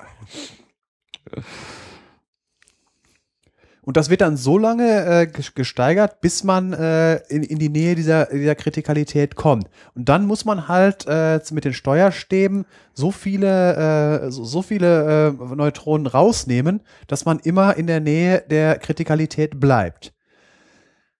Und mit, äh, mit die, die, die, die Ja, das Ding soll weiterlaufen, aber natürlich nicht knallen. Das, das Ja. ist das Ziel. Ne? Die Problematik ist halt, dass das äh, immer, äh, dass das eine ziemlich, äh, eine, eine, äh, ziemlich, äh, eine, ziemlich nah an einer, äh, an, ach, schwierig zu sagen. Äh, ja, ich wieder schlechtes erklären. Es ist gefährlich, ja, nee, weil äh, du genau an dem Rand arbeitest. Äh, im, in, wenn man nicht äh, dran rumfummelt, wie die, die, wie die das gemacht haben, Ja. passiert es eigentlich nicht. Äh, bei denen ist dann ja halt Folgendes passiert. Also, wo ich gerade gesagt habe, 1 Uhr, 1 Uhr 23, 40 Sekunden, als der Notabschaltungsknopf gedrückt wird und die Steuerstäbe alle gleichzeitig reingehen, haben die, äh, die Graphitspitzen, die dafür, äh, äh, wo, haben dafür gesorgt, dass der Reaktor prompt überkritisch geworden ist. Das heißt, der ist äh, unregelbar. Unregelbar heißt, stellt euch das so vor, ihr, äh, ihr seid mit dem Motorrad in einer Kurve und dann blockiert das Vorderrad. Das kann man mit technischen Mitteln nicht wieder einfangen. Und so ist das äh, äh, Problem äh, bei, dem, bei prompt Überkritikalität. Äh, in 10 noch mehr, 14, Se- minus 14 Sekunden, so schnell reagiert keine Technik. Noch nicht. Ja. So, und jetzt die Sache mit dem, äh, habe ich gesagt, Neutronengift. Äh, warum, was, was ist die Problematik gewesen mit dem, mit dem äh, Xenon? Eins von den Spaltprodukten, die bei der Uranspaltung frei wird, ist Jod 135. Jod 135 zerfällt mit 6,6 Stunden Halbwertszeit zu Xenon 135. Das ist eigentlich nicht Schlimmes. Äh, dieses Xenon 135 zerfällt dann in 9,14 äh, Stunden äh, Halbwertszeit zu äh, stabilem äh, Xenon, äh, nee, zu irgendwas, nee, weiß ich nicht, zu was das zerfällt. Völlig egal, aber es zerfällt dann wieder. Das Problem bei dem Xenon 135 ist, dass es einen gewaltigen Wirkungsquerschnitt hat, um Neutronen einzufangen. Das heißt, es macht das, was die Steuerstäbe machen. Der ist so gewaltig, dass man halt normalerweise, wenn man einen Reaktor runterfährt, äh, der, dann finden ja keine Spaltungen mehr statt, aber, äh, habe ja gerade gesagt, Nachzerfallswärme, äh, die ganzen Sachen, die schon da sind, die zerfallen noch. Und äh, es wird nichts mehr neu, aber dieses, dieses Jod 135, das wird dann zu Xenon abgebaut und sammelt sich an. Und man muss dann halt äh, einige Halbwertszeiten abwarten. Wie gesagt, halt hier äh, das Xenon mit neun, mit, mit neun Stunden. Das heißt, muss, muss so ein, zwei, drei Tage warten, bis man den Reaktor wieder hochfahren kann. Deswegen äh, sind äh, Atomkraftwerke nicht geeignet für irgendwelche Mittel- oder Spitzenlasten, sondern sind Grundlastkraftwerke. Ah, Das ist, das ist mit, ein, Genau. mit ein Grund. Man kann, man kann Atomkraftwerke nicht schnell rauf und runter fahren. Also nicht im Normal. Also ich weiß jetzt nicht, wie das mit U-Boot-Reaktoren und so weiter ist, weil da muss man eigentlich schnell reagieren können. Ansonsten wird die, verpufft die Energie ein. Kann man ja auch machen. Man kann die Energie ja irgendwie Ja, verpuffen gut. lassen. Kann man machen. Ich, Ich, glaube, das ist äh, einfacher als rauf und runter zu regeln. Ich weiß nicht, das Aber mit, mit U-Booten kenne ich mich jetzt auch nicht so weiß aus. ich nicht. Äh, frag Tom Clancy, der kennt sich mit sowas aus. Gut. Und das Problem ist jetzt halt gewesen, dass die halt äh, den Reaktor direkt wieder hochfahren wollten und dann äh, deshalb äh, die Steuer, sehr viel Steuerstäbe rausgefahren haben, fast alle. Und äh, zwei Effekte halt, die haben halt, äh, wie ich halt gesagt habe, die haben auch voll auf dem Gas gestanden und dann ist denen, äh, als auf einmal äh, das Xenon schnell abgebaut wurde, konnten sie nicht wieder runterregeln. Tja, Ja. Und die Sache jetzt. Sache mit den äh, mit kritischen Massen und so weiter. Äh, ein normaler Atomreaktor hat immer deutlich mehr Spaltstoff drin, als eigentlich die kritische Masse ist. Aber was ist überhaupt die kritische Masse? Kritische Masse ist äh, die Menge, äh, wo ohne zu, zusätzliche Neutronen von außen die, äh, äh, die Reaktion mindestens äh, auf gleichem Level bleibt. Wenn diese leicht drüber ist, geht das äh, sofort in die äh, prompt überkritischen Zustand und äh, ist dann nicht mehr regelbar. Da hat es, äh, habe ich schon in vorherigen Folgen mal äh, drüber geredet. Da waren äh, bestimmt, äh, haben Leute Unfälle mit, äh, äh, mit gemacht, äh, indem sie mit äh, einem Plutoniumkern, den sie mit äh, Neutronenreflektoren umgeben haben, rumgespielt haben und äh, der dann prompt überkritisch geworden ist. Er ist nicht deswegen nicht explodiert, weil prompt überkritisch heißt jetzt nicht, dass es sofort hochgeht wie eine Atombombe, äh, sondern einfach nur, dass die erstmal die äh, Strahlung extrem zunimmt. Und in normalerweise, also wenn man so eine kritische Masse äh, dann bildet, einfach nur so in der Hand, dann würde, bevor es zu einer äh, wirklichen Nuklearexplosion kommen, würde äh, die entstehende Wärme die, äh, die Konzentration der, also die Dichte äh, der äh, Atomkerne Spaltbachmasse so schnell auseinander, ähm, äh, auseinander ähm, äh, dass es gar nicht zu einer richtigen Explosion kommen würde. Deswegen äh, wird das in Atombomben künstlich deutlich überkritisch gemacht. Aber das sind Details, da Das würde jetzt den Rahmen im wahrsten Sinne des Wortes sprengen. Ja. Ich hoffe mal, dass irgendjemand davon jetzt was verstanden hat. Ich bin nämlich jetzt erstmal durch. Ja, ich denke. Ja, äh, wie gesagt, den, den, Film gibt's. Ich weiß nicht, ob es ihn auf YouTube gibt oder so. Der war richtig gut. Ich kann mich dran erinnern. Die haben das eigentlich schön in Szene gesetzt und wirklich äh, auch alles äh, ziemlich korrekt wiedergegeben. Das war, da waren schon paar Leute dahinter, die äh, darauf geachtet haben, dass da jetzt nicht irgendwie irgendwie dem Film etwas untergeordnet wurde wegen Action oder sowas. Das ist schon eher ein Doku-Film gewesen. Aber vermutlich muss man warten, bis er mal wieder ins Fernsehen kommt oder so. Aber falls ihr ihn irgendwann seht, der ist echt gut. Ich, ich kann dir noch nicht sagen, wie der heißt. Gut, äh, haben wir uns grob, äh, wir können uns grob ein Bild machen, warum das passiert ist und was dort schiefgelaufen ist. Ich denke mal, das ist schon recht gut rübergekommen. Jetzt gucken wir uns an, was ist eigentlich danach passiert. 300.000 Arbeiter haben äh, die Aufraumarbeiten erledigt und den ersten Sarkophag erstellt. Der, viele davon haben eine ganz ordentliche Strahlenbelastung äh, abgekriegt. Was bis heute blieb, ja, die Leute sind auch zu spät evakuiert worden und sowas, das habe ich erst gar nicht aufgeschrieben. Alles, alles nicht richtig. Und äh, klar, die haben erstmal äh, nichts nach außen gesagt und man, wenn es keiner mitkriegt, ist ja gut, obwohl das ziemlich dumm ist, äh, weil Die- das ja. musste jeder mitkriegen. Die haben sogar bei der nächsten Schichtübergabe gesagt, da ist eigentlich nichts kaputt gegangen, muss nur gekühlt werden. Das wurde sogar nach Moskau gemeldet. Ja. Na, äh, und das, obwohl überall auf dem Gelände der Schrott rumlag.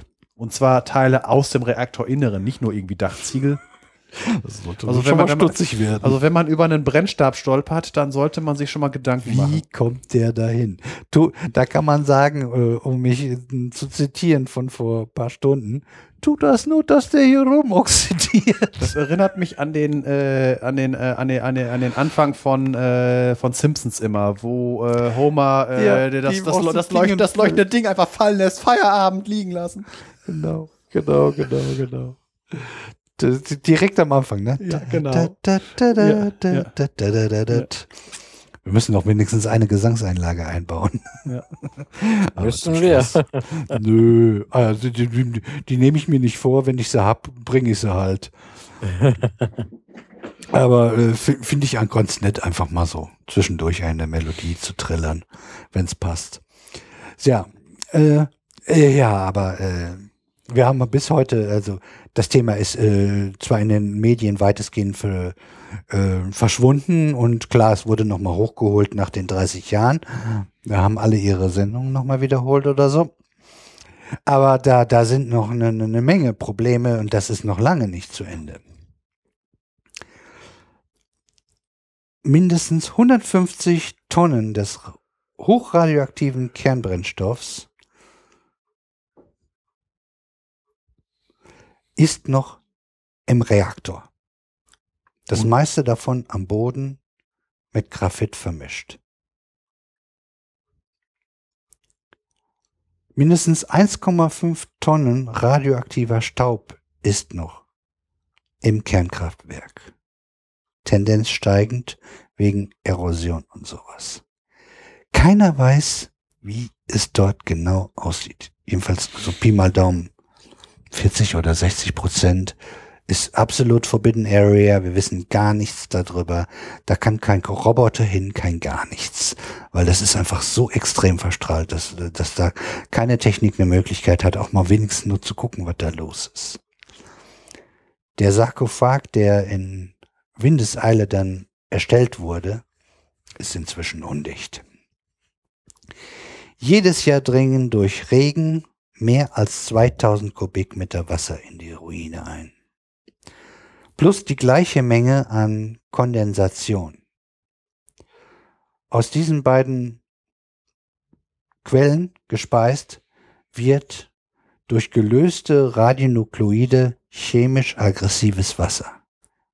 Genau dieses beschleunigt die Korrosion des Sarkophags zusätzlich. Des Weiteren sammelt sich dadurch Tausende von Kubikmeter der stahlenden Griff Giftbrühe an, unten am Boden äh, des Kernkraftwerks. Und das sickert in den Boden. Schätzungsweise mehr als 1000 Kubikmeter im Jahr versickern im Boden.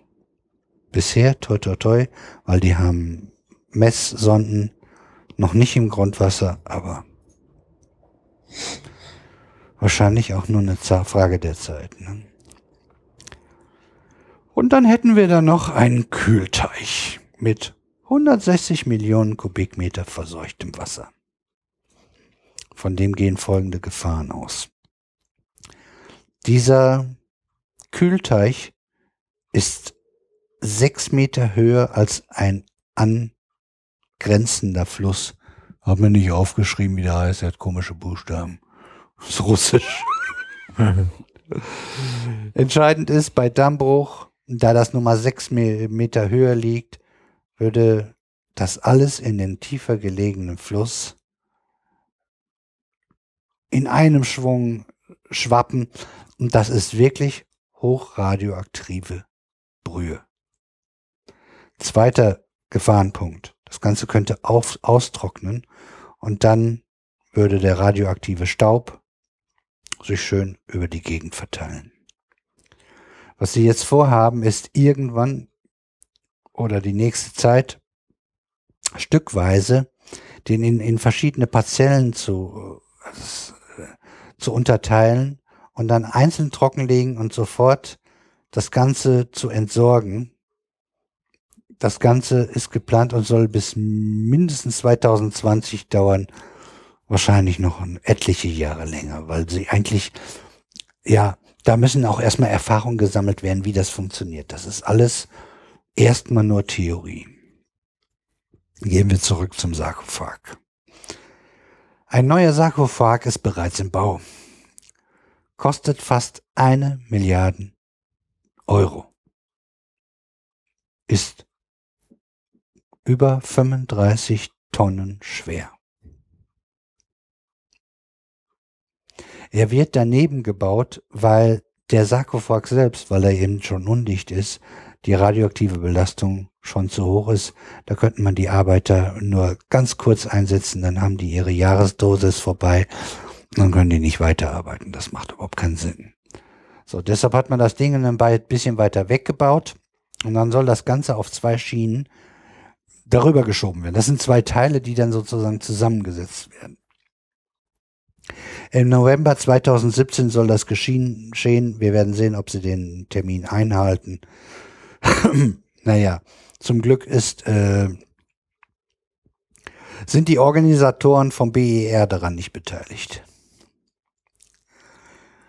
Ähm, dieser zweite Sarkophag, der sozusagen drüber gestülpt wird, hat innen drin Technik äh, mit Kränen. Deshalb muss der auch noch mal umso stabiler sein und diese Kräne sollen dazu genutzt werden, den ersten Sarkophag zu demontieren und dann nach und nach abzutragen. Jetzt gehen wir ins Umfeld. 2200 Quadratkilometer großes Sperrgebiet rund um die Reaktorruine gibt es. Hier darf kein Mensch wohnen. Wissenschaftler äh, hingegen, man, man, man nimmt einen Dosimeter und guckt, dass man sich nicht in bestimmte Ecken, wo ein bisschen mehr ist, aufhält und sowas. Äh, haben, haben natürlich, äh, die interessiert das, was, was passiert da nach so einem äh, GAU und äh, wie, wie verändert sich die Natur, wie reagiert sie da drauf? Und das ist durchaus interessant. Und ein, ein wissenschaftlich interessantes Beobachtungsfeld. Naja, das, äh, das kann ich schon verstehen, dass die Wissenschaftler das interessiert. Und es ist ja auch wichtig, falls irgendwo anders, damit wir einfach mehr wissen und erfahren äh, äh, über äh, Folgen von äh, solchen äh, Katastrophen gewinnen, weil äh, ganz ausgeschlossen ist das ja nicht, dass es irgendwo anders auch nochmal passiert. Siehe Fukushima. Ne? Dabei haben sie interessanterweise festgestellt, dass die Vögel oder zumindest einige und insbesondere die, die nicht sonderlich farbenfroh sind, hm, Theorie ist, dass sie äh, für die Farbenfroheit zu viel Energie ausgeben, ähm, dass die äh, sich besser anpassen können. Also die entwickeln mehr Stoffe, um sozusagen diese Veränderungen der DNA durch die Radioaktivität sozusagen wieder schneller ausbauen, äh, äh, Reparieren. reparieren können, genau. Und man hat festgestellt, dass es inzwischen eine ganze Ecke mehr große Säugetiere gibt. Das hat eher weniger damit zu tun, dass die das jetzt unbedingt wunderbar schön finden da ähm, in der Radioaktivität. Das liegt hauptsächlich daran, dass der Mensch nicht mehr da ist. Und als Konkurrent und als Jäger und sowas halt das Ganze dezimiert. Wollte einer was sagen? Nee. Gut, ich hörte nur so einen Atem. Ähm, ich hörte sogar davon, dass man äh, überlegt, das Ganze zum Naturschutzgebiet äh, auszuschreiben.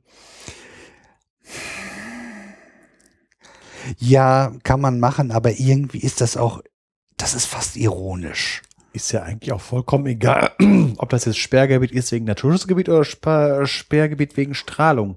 Keiner darf rein oder fertig. Ja, also das ist irgendwie, das, das hört sich für mich so ein bisschen nach, Greenwashing. Genau, daran hatte ich gedacht, das wäre, ja.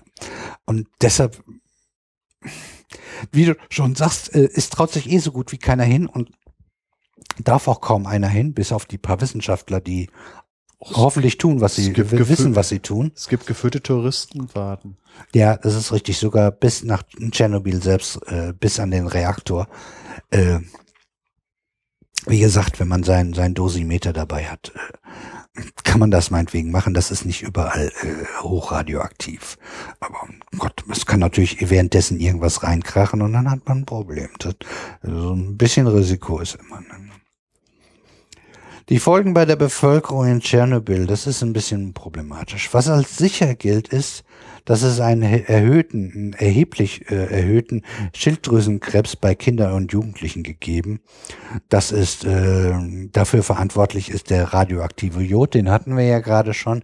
Der hat eine relativ kurze Halbwertszeit. Hast du im Kopf, wie schnell die ist, die Halbwertszeit? Oh, das ein paar, ein paar Tage nur. Ja, ist also sehr kurz. Ist übrigens Also anderes, Relation anderes zu Jod anderen. gemeint.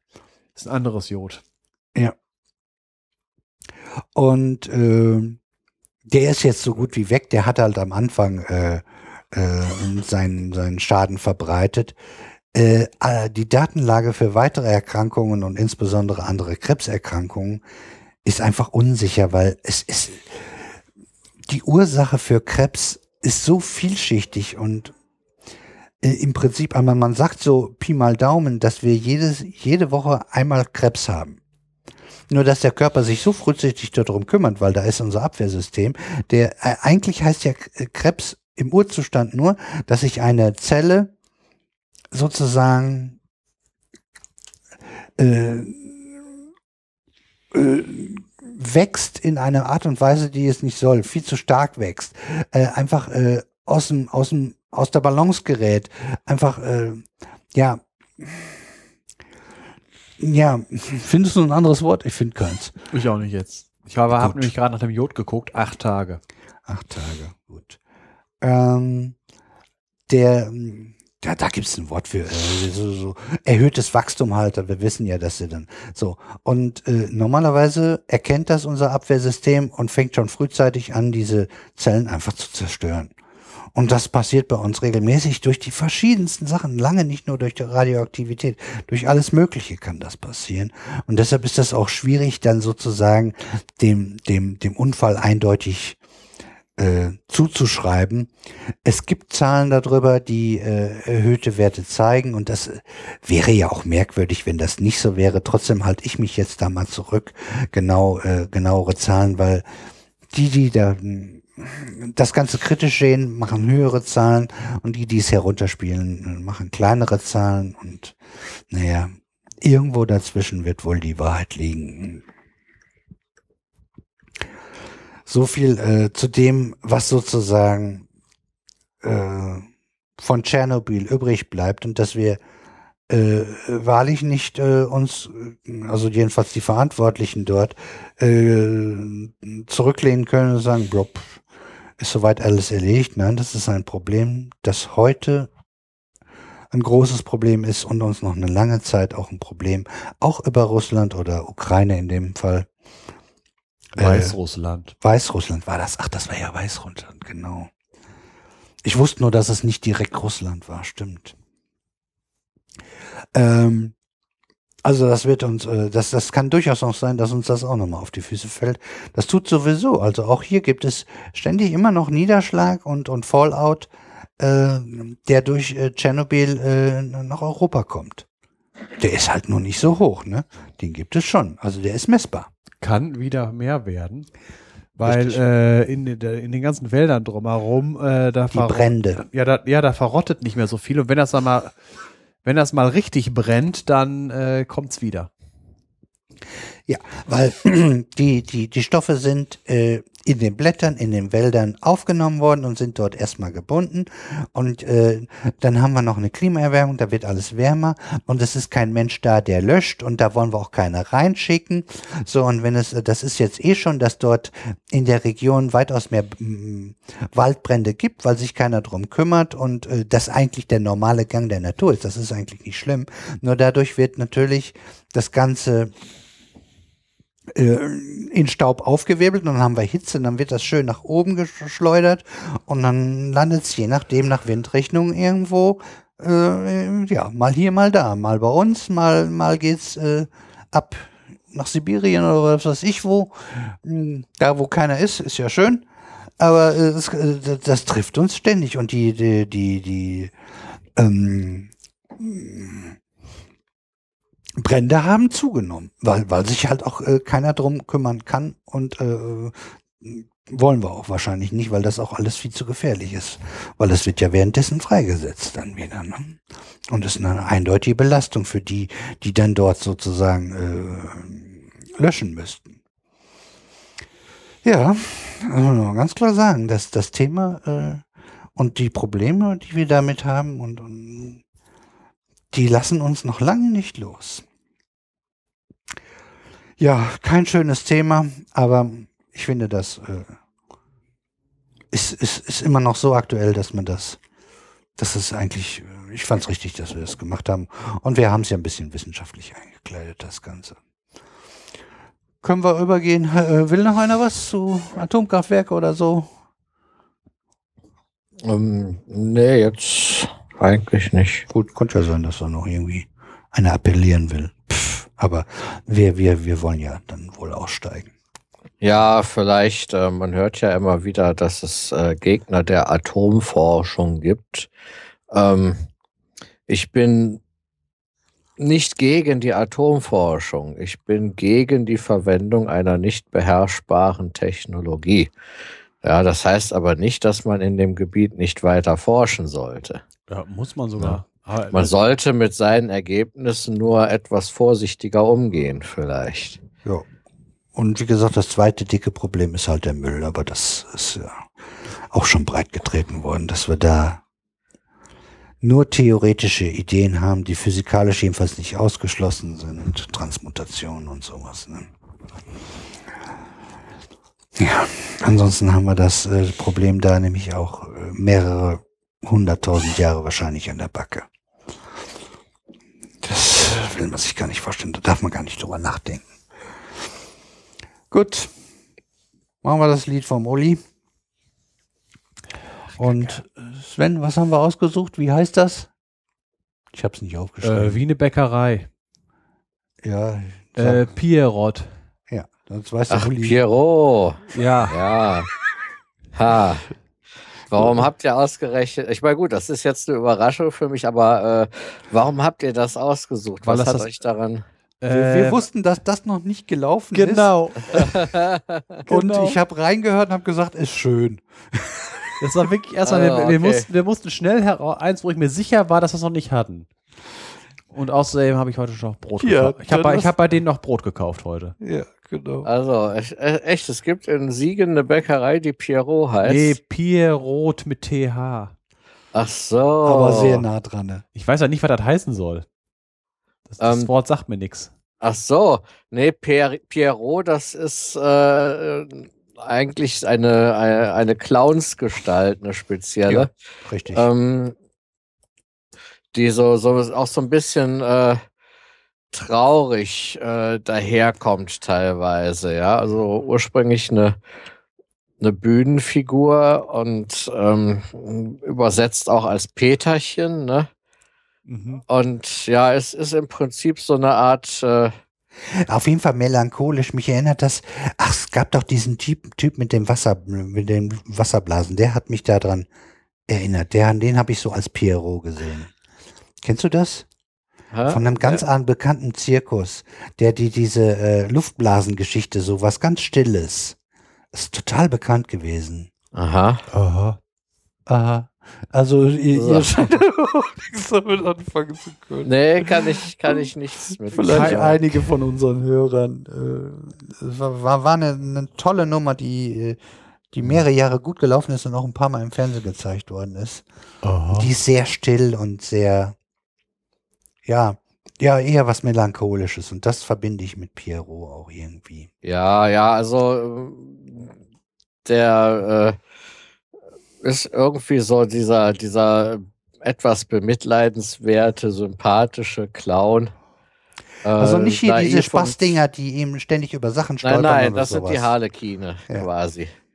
Ja, und der weiß geschminkte Pierrot, der ist eher naiv, melancholisch. Äh, so ein bisschen, ja, der, der, der tut einem halt so ein bisschen leid. Ist auch stumm, äh, teilweise ne, pantomimisch veranlagt. Richtig. Das Ding ist, kommt, glaube ich, auch komplett ohne Sprache aus. Das ist das, was ich kenne, was mir dazu eingefallen ist. Wir hören das Liedchen und danach erzählst du was von dem Liedchen, ja? Äh, ja, da muss ich, ja gut, da überlege ich mir, äh, während das läuft, äh, ob und wenn ja, was ich dazu sagen will. Ne? Ja, ja, nur zu. Ja, Sven, dann äh, Rainer fahr.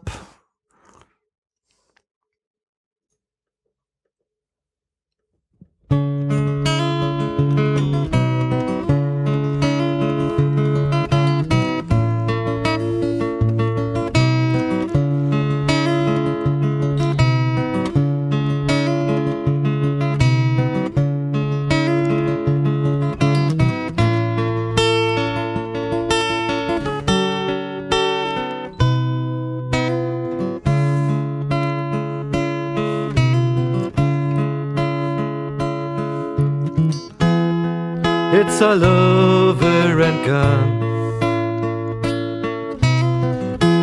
Time goes by and life still goes on.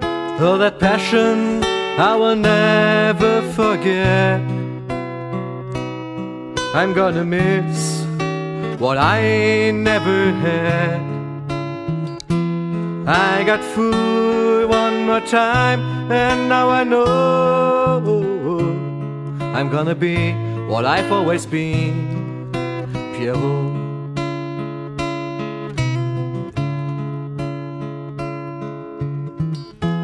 Even in spite of your secret that I knew, I have opened oh so many doors for you. But I had to close them again. I had to be strong to save myself from heartache and carry on. Oh, I can hear the women's laughter every time I have to go. They say you will always be the same. But just before you go, play another song for me. Pierrot.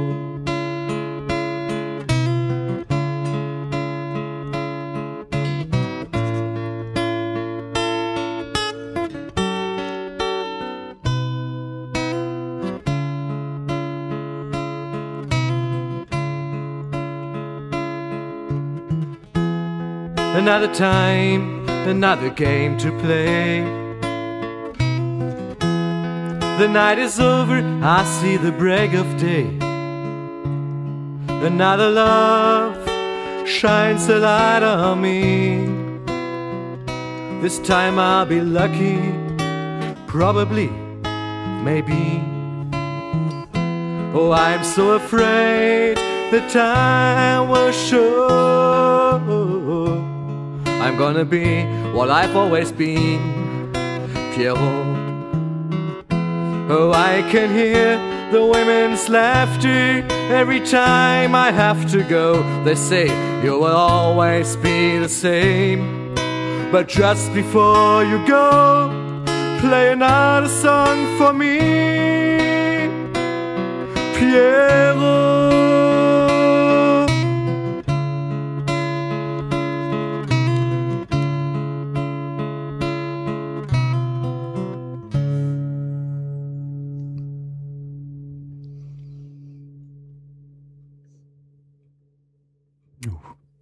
Schön fand ich's. Und jetzt kann der Uli ein bisschen was erzählen. Ja, also salopp gesagt äh, äh, ist das halt ein Lied über äh, ja eigentlich äh, bei Frauen doch relativ beliebt, aber halt im entscheidenden Punkt dann doch keine Schnitte. Ja, so mehr oder weniger. Aha. Ja, also auch beliebt nicht zuletzt aufgrund einer gewissen künstlerischen Veranlagung. Ja, aber so, so das Entscheidende, was man sich die ganze Zeit wünscht, passiert dann halt doch nicht. Das ist so die Das- Liga. Ich kann so gut ja, mit das dir, passt dann. Das Du passt bist so nett, ich kann so gut mit dir reden, ne? Ja, genau. äh, ja, nicht, nicht nur reden, sondern äh, man empfängt ja auch eine gewisse Bewunderung für die, ähm, für die Kunst, die man auch präsentiert. Ähm, aber letzten Endes bleibt man dann doch eine tragische Figur. So, so wie, wie das Pierrot halt auch ist, ja. Dieses äh, äh, melancholische, äh, etwas zurückgezogene, zumindest in einem gewissen Punkt auch stumme, so, so das soll dieses Lied beschreiben halt. Ja, das ist rübergekommen. Ja, ja, ich bin ja immer gespannt, was andere in, in den Songs sehen, so, äh, aber ich denke mal, der ist, ist von, von, von der Aussage her relativ eindeutig. Also von, von den Feedbacks, die ich so die letzte Zeit, äh, so die letzte Zeit reingekommen ist, da war des Öfteren durchaus dabei, so unter dem Motto, und die Musik ist auch schön. Können wir ja mal gerne weitergeben. Ich, ich versuche zwar die E-Mails und sowas, kriegt ihr ja normalerweise auch, wenn ich, also ich glaube, das denke ich eigentlich immer dran und dann siehst du ja selber, dann steht das ja da drinnen, ne? Äh, ja, also wenn ich mal wieder Zeit habe, dann lese ich auch mal wieder Kommentare. Im Moment bin ich halt sehr absorbiert durch den Schuljahresendstress, die letzten Klausuren, und die Zeugniskonferenzen. Ja, war, war nicht ganz einfach, unseren Termin hier zu finden und der ist auch wirklich eng eingebaut. Ja, Ja, deshalb machen wir auch weiter am besten, ne? Damit wir ja. noch ein bisschen in der Zeit bleiben, weil sonst wird das alles zu eng. Ach, wir haben schon nach 0 Uhr. Ja, deshalb. Hätte ich nicht gedacht, dass das doch so weit kommt. Ja, das da hatte ich mit. Also, Ich habe noch Platz auf der Platte, wir können noch ein bisschen. So, dann machen wir jetzt, äh, machen wir dann Uli als erstes. Der hat nämlich endlich mal einen Plattenvorschlag. Ja, genau. Und zwar habe ich mir rausgesucht äh, ein, äh, ein Album von Susan Vega von 1987. Das heißt Solitude Standing. Und ähm, das finde ich ist so äh, eins der besten Alben, die sie rausgebracht hat. Und auf diesem Album sind auch die äh, bekannten Sachen, also wenn man was von Susan Vega kennt, ähm, sind das äh, genau zwei Sachen, nämlich Tom Steiner und Luca. Ja. Und die sind da beide drauf. Allerdings äh, Tom, also Tom Steiner gleich als erstes äh, in der ursprünglichen meiner Meinung nach sehr schönen A cappella-Version. Sie kommt also, sie singt das wirklich ohne jegliche instrumentelle Begleitung. Und das macht halt für mich den Charme dieses Liedes aus.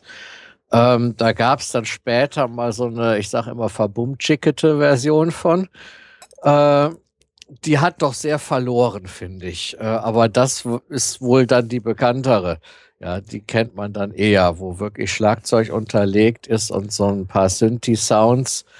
Ähm, ja, da, da, da, da geht aber einiges verloren. Also wer Tom Steiner in der Version kennt, der sollte sich mal die ursprüngliche Version auf diesem Album anhören. Ja, äh, Luca auch bekannt, eigentlich ein sehr schöner Song, finde ich. Äh, hatte offenbar dann auch äh, so, so das Potenzial zur Massentauglichkeit. Äh, ist allerdings nicht mein Lieblingssong auf dieser Platte. Ähm, ja, also meine, meine Lieblingssongs auf dieser Platte sind einmal äh, Ironbound oder Fancy Poultry. Ähm, das beschreibt, äh, dieses Lied beschreibt eine äh, Stimmung in einem ganz bestimmten Viertel, ich glaube in New Jersey. Ich bin mir nicht ganz sicher. Das müsste man dann eventuell nochmal nachgucken. Ähm, wo ein Markt ist, äh, wo auch äh, so portugiesische Frauen quasi äh, mehrheitlich äh, durch die Stände gehen und gucken, was man so äh, zu verkaufen hat. Und äh, ja, das, das Ganze ist dann eingebettet in so eine, so eine Stimmung, wie, wie sieht der Himmel aus? Äh, ja, und äh, man kann, man kann sich, wenn man dieses Lied hört, also zumindest geht mir das so, sehr schön äh, in diese doch äh, für jemanden, der noch nie da war, unbekannte Umgebung äh, hineinversetzen. Das finde ich was äh, so toll, was mich an, also das ist das, was mich an dem Song äh, so fasziniert. Mhm. Und dann gibt es noch einen weiteren Song, der ist äh, quasi, der folgt äh, Ironbound auf dem Fuße, das ist Night Vision. Äh, der beschreibt auch, das ist, die hat sehr viele deskriptive, also beschreibende Lieder, ja, die entweder einen Gefühlszustand oder eine äh, äußere Stimmung beschreiben. Und Night Vision beschreibt halt die Stimmung, ähm, ja, wenn man äh, im Bett liegt, vielleicht noch nicht schlafen kann oder aufgewacht ist und nicht mehr schlafen kann und dann so versucht mit den Augen die Dunkelheit zu durchdringen und die Gegenstände in dem Zimmer sehen zunächst unbekannt aus, aber wenn man dann äh, die äh, so, so, so sich erinnert und so die Umrisslinien wiedererkennt, dann wird es immer klarer, was man da sieht und äh, die Anspannung fällt immer weiter ab. Das ist so, so was, äh, da muss ich auch immer so ein bisschen an äh, die Kinder denken, äh, die, die im Dunkeln Angst haben. Mhm. Äh, und ähm, ja, wenn Kinder in der Lage wären, diesen Song zu verstehen, dann würde er ihnen wahrscheinlich sehr helfen. Sagen wir mal so. Wäre wär schon mal nicht schlecht, wenn sie Muttersprache Englisch haben. Ja. Ja, man kann vielleicht auch mal versuchen, eine deutsche Entsprechung oder eine deutschsprachige Entsprechung, also so mit einer ähnlichen Aussage zu, zu schreiben. Äh, aber das habe ich mir bisher noch nicht so getraut. Ich wollte gerade sagen. Also, nee, also ich glaube, da muss jemand anders ran. Ja, ja, wer weiß. Das ist ja noch, manchmal fliegt einem ja sowas zu. Ne? Ja. Ähm, was ich äh, allgemein an dem Album noch recht schön finde, ist, ähm, sie ist nicht mehr alleine mit ihrer Gitarre.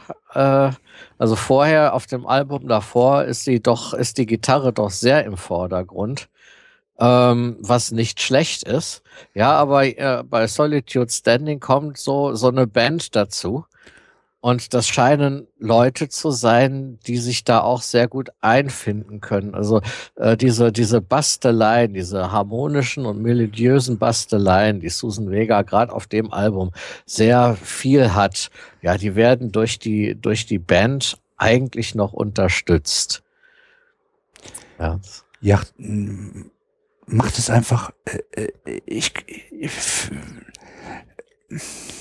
es macht's noch irgendwie harmonischer. Das eine ist sehr schlicht und das andere, ja, es ist, es ist vielleicht für den Allgemeingeschmack vielleicht auch besser hörbar oder so, was in der Richtung. Und sie machen glücklicherweise, wie du auch schon sagst, nichts kaputt. Also ist, ich sehe es auch so. Ich kenne ja die anderen Sachen auch von ihr. Und äh, ich sehe es auch so, das ist die Platte, die beste Platte von ihr. Und zwar die gesamte Platte, nicht nur die beiden großen Hits, wobei ja eigentlich nur einer ein großer Hit war. Der andere ist ja erst später, also sind ja beide erst später eigentlich so richtig bekannt geworden. Ne? Ja, obwohl als das Album aktuell war, da hat man auch den, den Titelsong von dem Album, Ja. dieses Solitude Standing, äh, relativ häufig im Radio gehört. Ja. Ach du Scheiße, ich kann mich schon an ein Album von vor 20 Jahren erinnern. Als es frisch rausgekommen ist. Ja. Ich, ich auch, aber das, hat, aber das waren Jugendsünden. Ja, Gott, äh, hallo, äh, passt doch. Natürlich wie, weiß ich noch, wie frisch bestimmte neue deutsche Wellensachen rausgekommen sind oder sowas. Vor 20, wir reden von 1996. Da ist von Rammstein Herzeleid rausgekommen. Ja, also das ist, äh, das So lange ist das auch. nicht her. Ja. Also das, wie schon gesagt, das geht mir genauso. Bist du, bist du durch mit, oder? Ja, ich, ich bin soweit durch, ja. Äh, wer möchte jetzt? Ja, ich, ich, ich mache einfach mal, weil ähm, diese Platte wäre über kurz oder lang auch auf meiner Vorschlagsliste. Also die war im Hinterkopf drinne, weil die ist wirklich schön.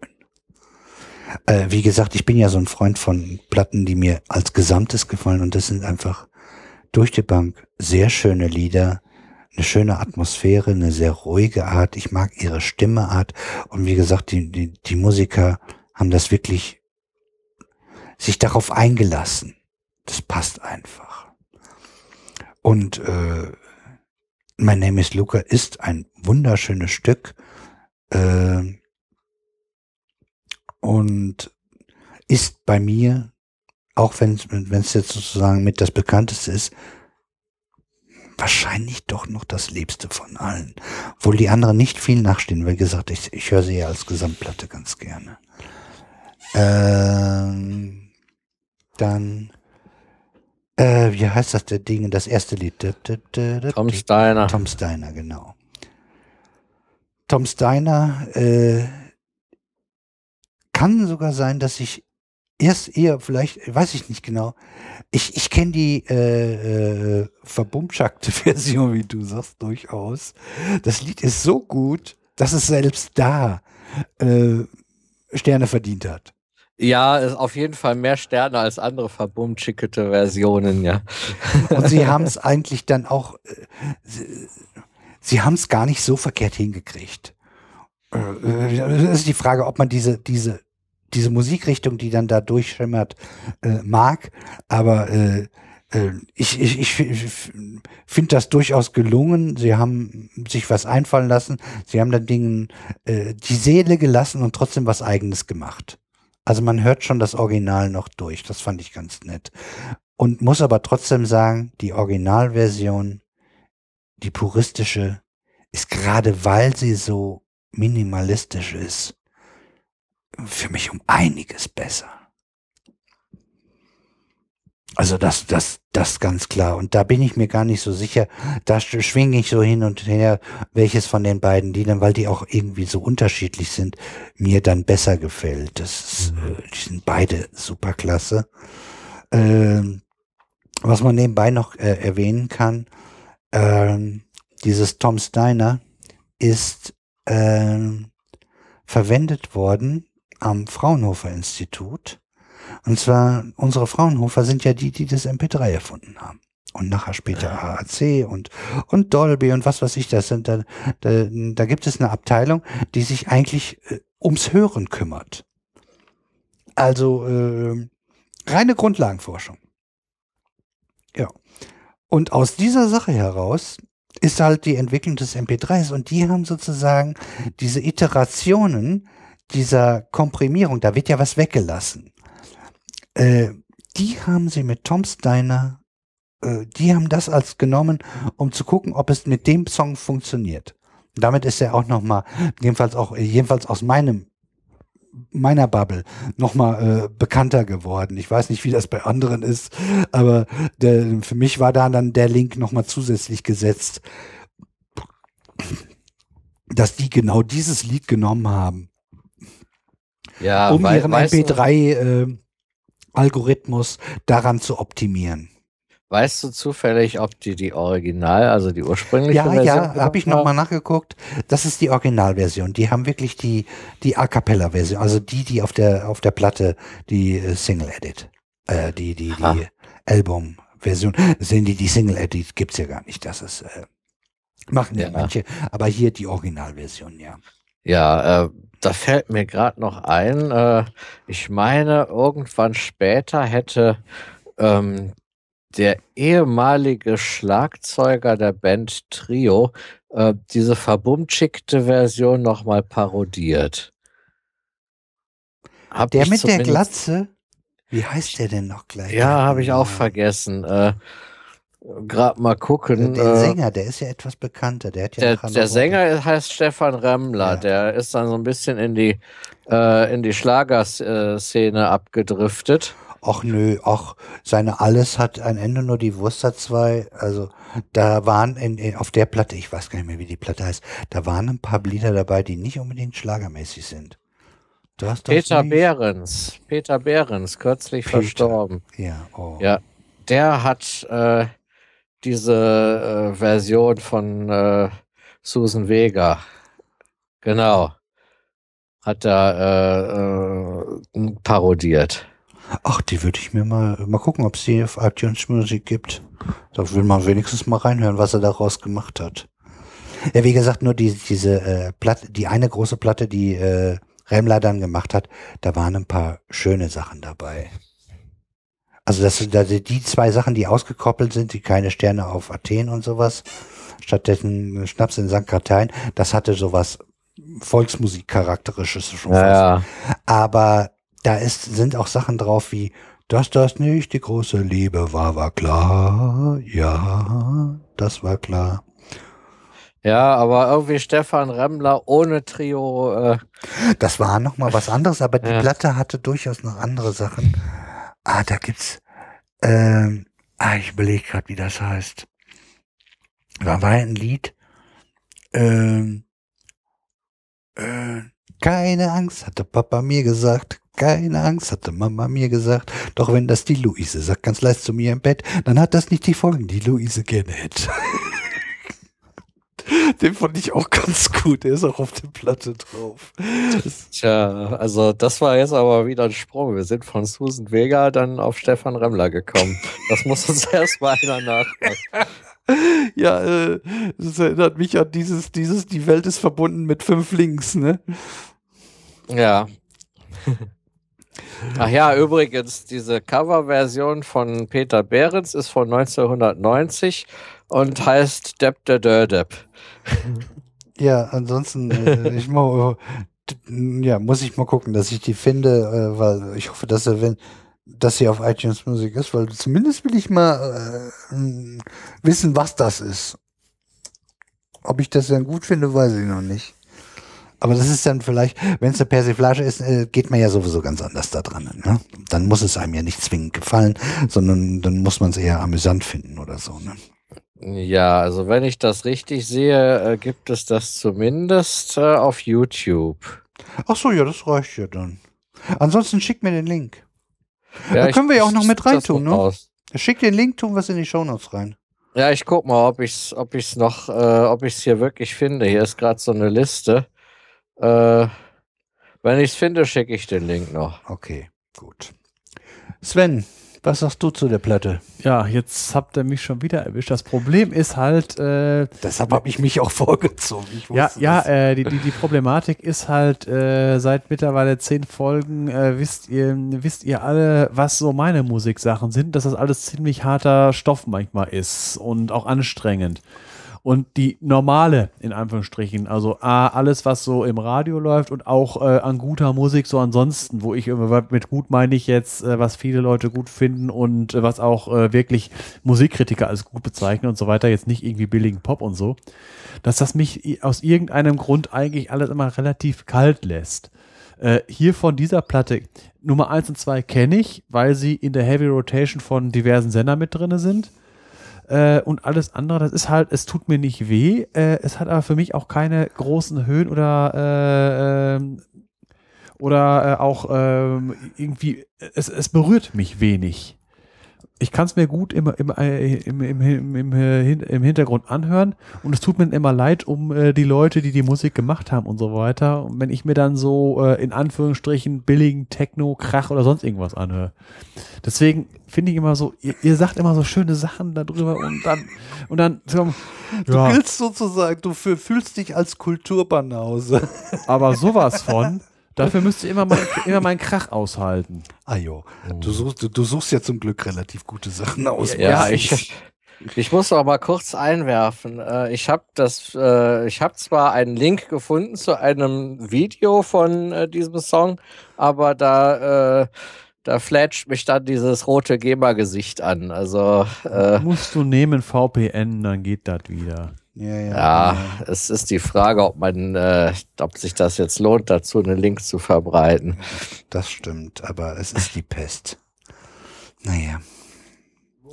Damit verdient er mit Sicherheit jetzt schon mal nur noch seine Erbengeld. In 70 Jahren ist es frei. Hurra! Kriegen wir noch mit. Nee, wenn, wenn man richtig, ah nee, nach dem Tod, ne, in Ja, ja. 70 Jahren. Genau. Naja, okay, da lebe ich aber auch nicht mehr. Ja, wie gesagt, mal gucken, ob der Kurzwahl recht hat. der sagt ja, das kommt früher. Bevor wir so, so unsere Durchschnittsalter erreicht haben. Das wissen wir ja auch nicht, ob wir das geschafft haben. Also, ja gut. Na gut, gehen wir einfach weiter, ne? Damit hier wir Ja. unsere, unsere Maximum von sechseinhalb Stunden auf jeden Fall nicht reißen. Wir haben noch eine halbe. Na, das ist super. Das schaffen wir. Ähm, ich mache mal meine Platte. Ähm, und zwar ist das, äh, also natürlich wird die Gruppe wieder auch äh, abgefeiert, von mir jedenfalls, äh, Tears for Fears. Und dort habe ich die, die liebste Platte von denen ist bei mir Songs from the Big Share.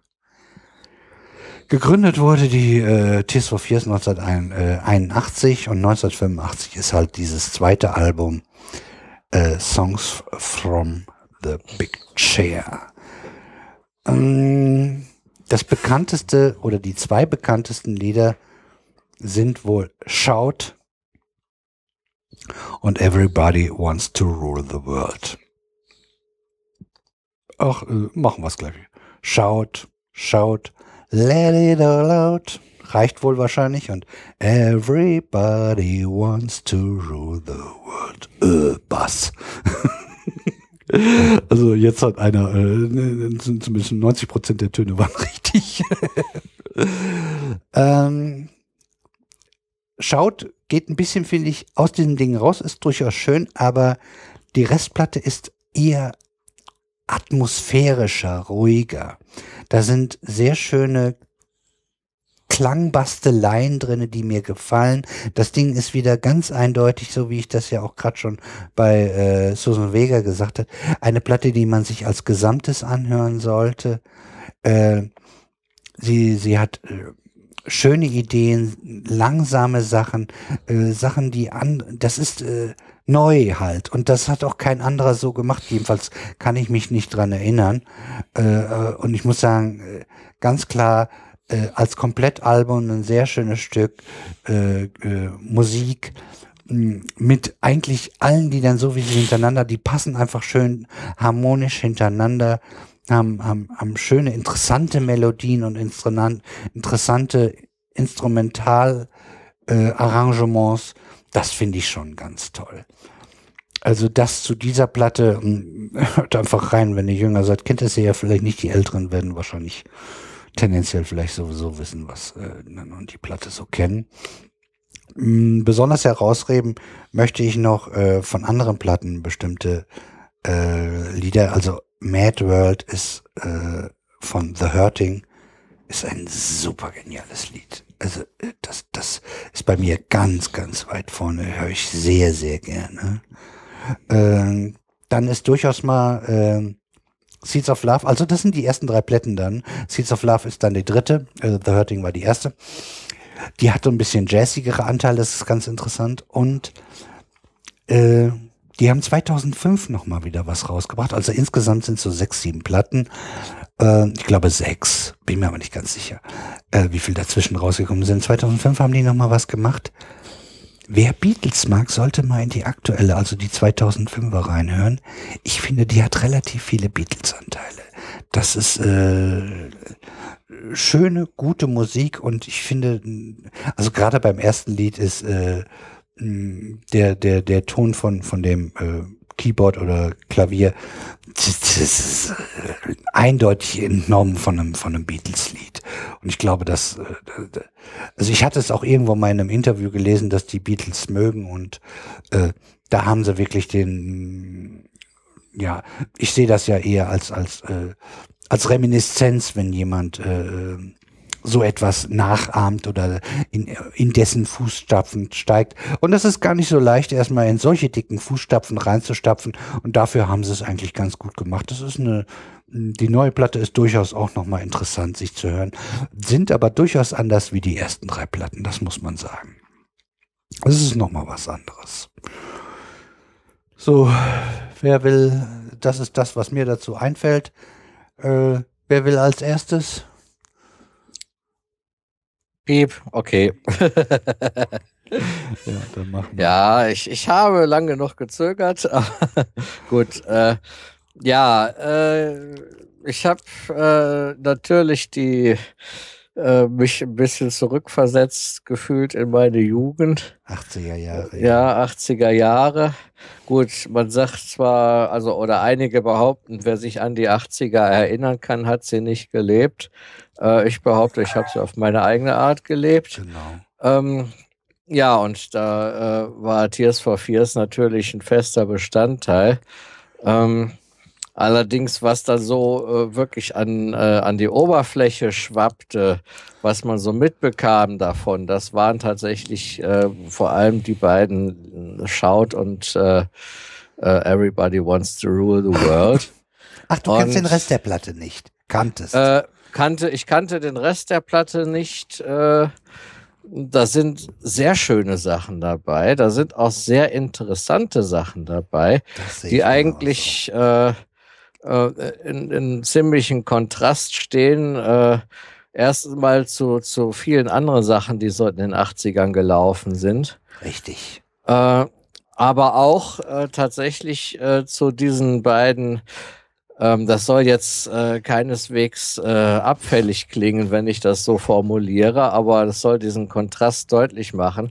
Ja. Äh, innerhalb des Albums sehe ich auch einen Kontrast zu den, diesen beiden Easy Listening Songs, die Ja, man genau, halt so die kennt. sind einfacher gestrickt. Die, Die sind, für, die sind wahrscheinlich konzipiert, um Ja. sie als Single rauszubringen, weil, Ja, weil damit genau. kann man in den Charts weit nach vorne kommen. Ja. So ist das nun mal. Ja, der, der, der, der, der kleine Nachteil, den ich darin sehe, ist, ähm, dass äh, dieser Kontrast, äh, ja, äh, so zwischen diesen beiden Songs und dem Rest, wo sie dann wirklich sehr, äh, äh, sehr viel auch äh, liebevoll teilweise äh, mit Harmonien vor allem und auch mit äh, Melodien basteln, ähm, macht äh, mir hat mir das Hören dieses Albums ein bisschen anstrengend gemacht.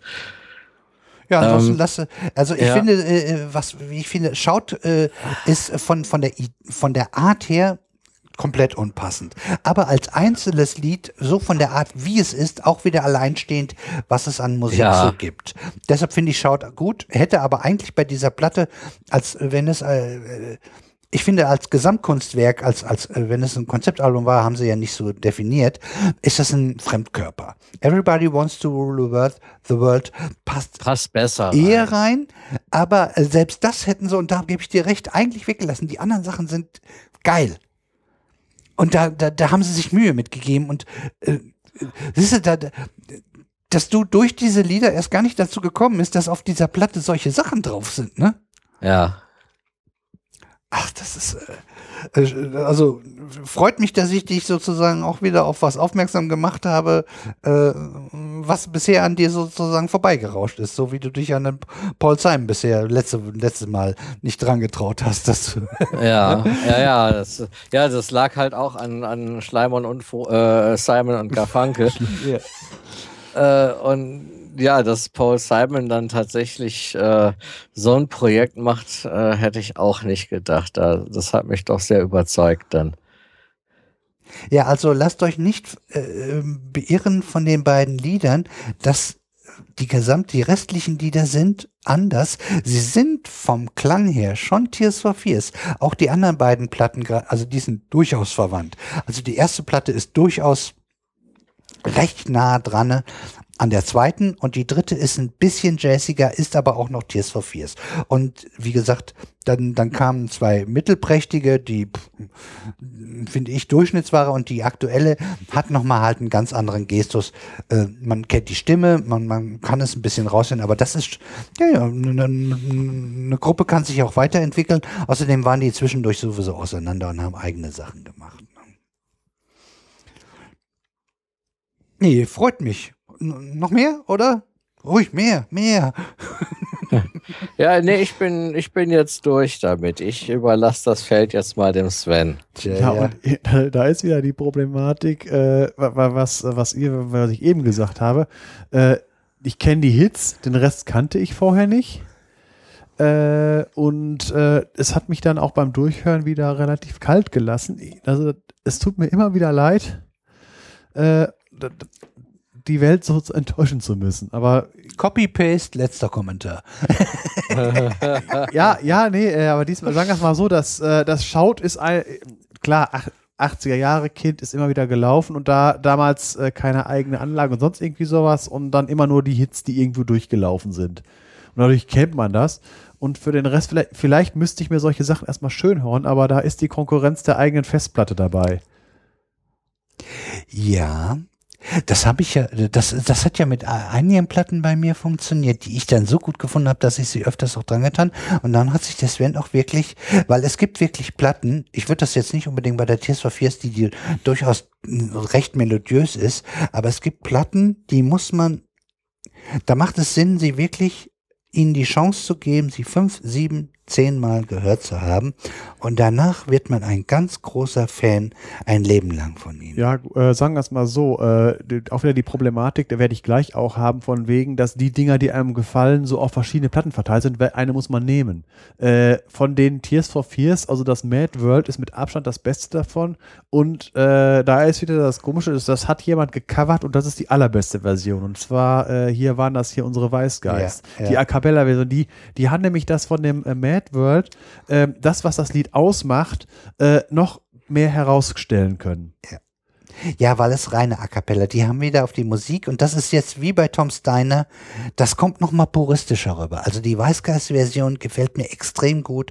Könnt ihr auch mal, äh, wenn ihr, ihr eure, wie gesagt, Apple Music oder, oder hier, wie heißt das, Spotify, äh, die ist auch wirklich eine sehr, sehr schöne Interpretation.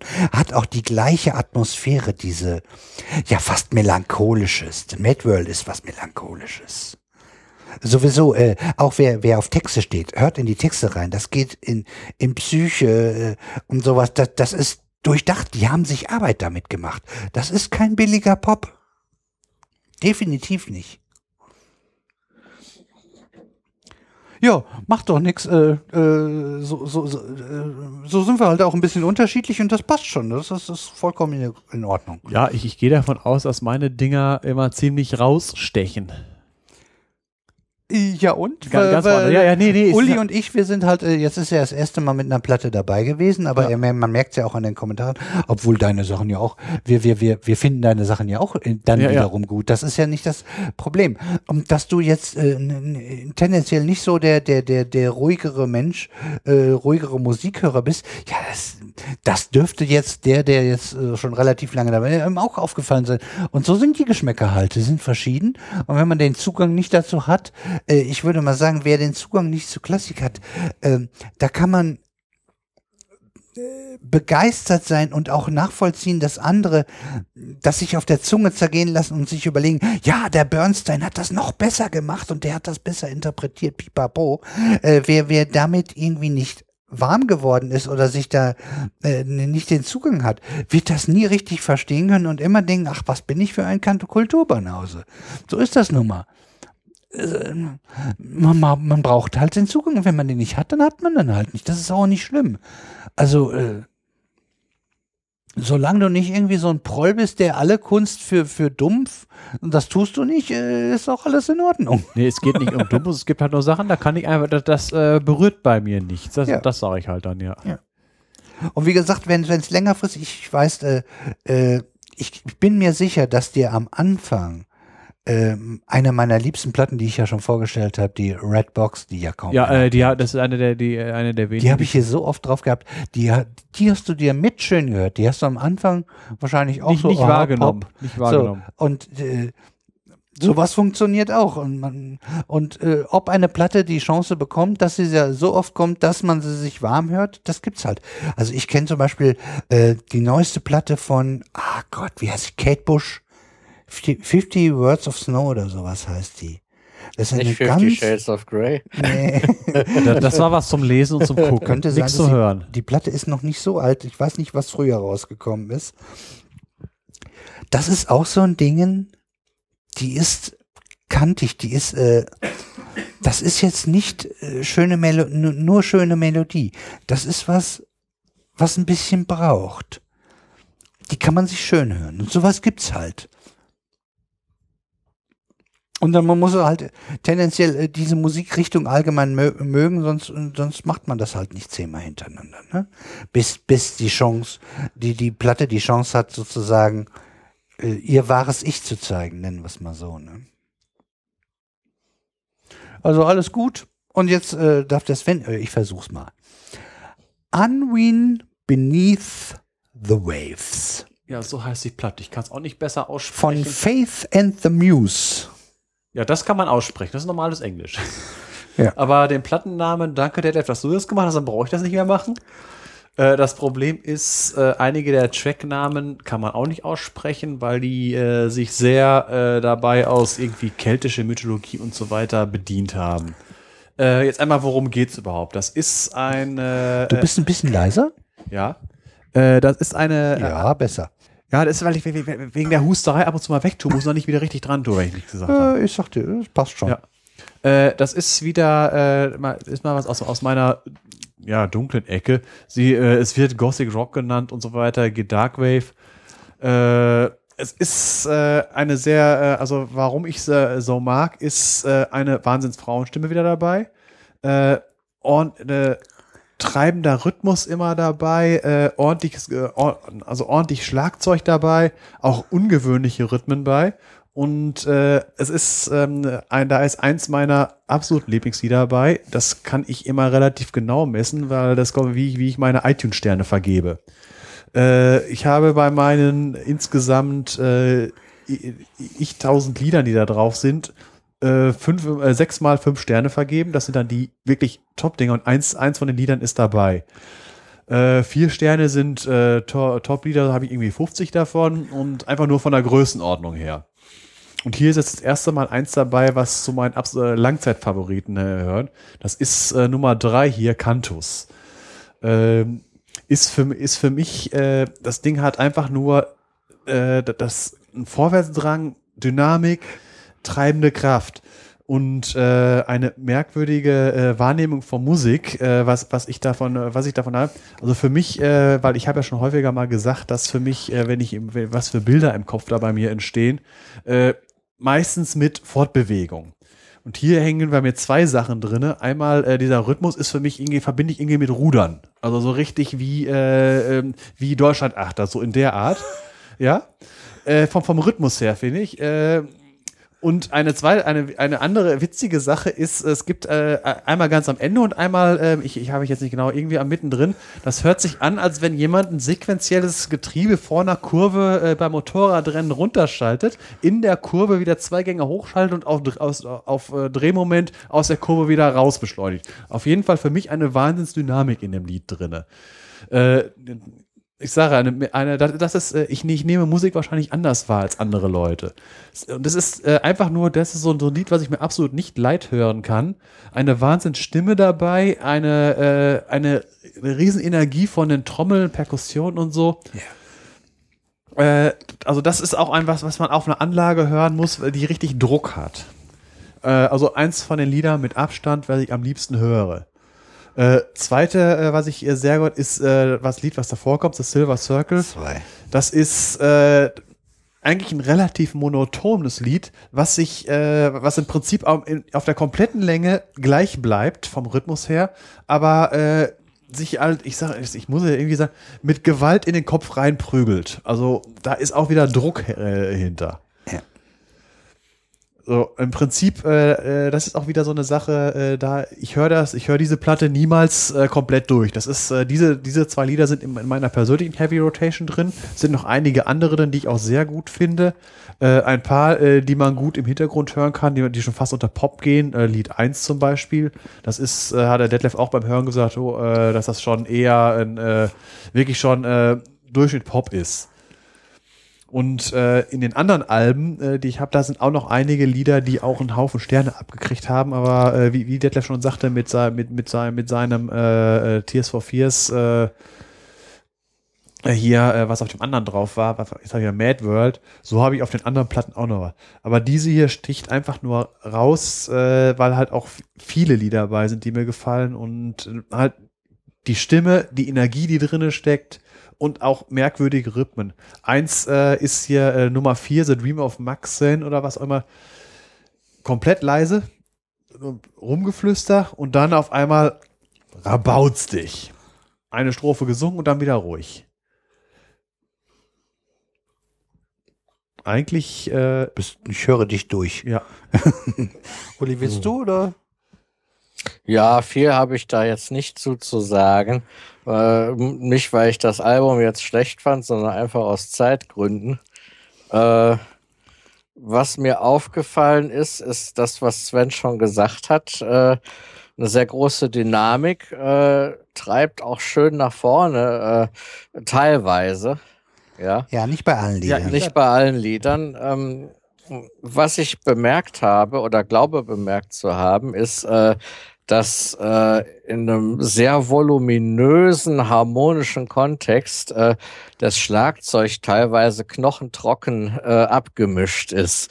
Das gibt äh, irgendwie so einen ganz speziellen Effekt. Das ruft bei mir so ein ganz spezielles Gefühl hervor, ähm, das ich leider noch nicht beschreiben kann, weil ich halt nicht so viel Zeit hatte, mich da jetzt genau reinzuhören.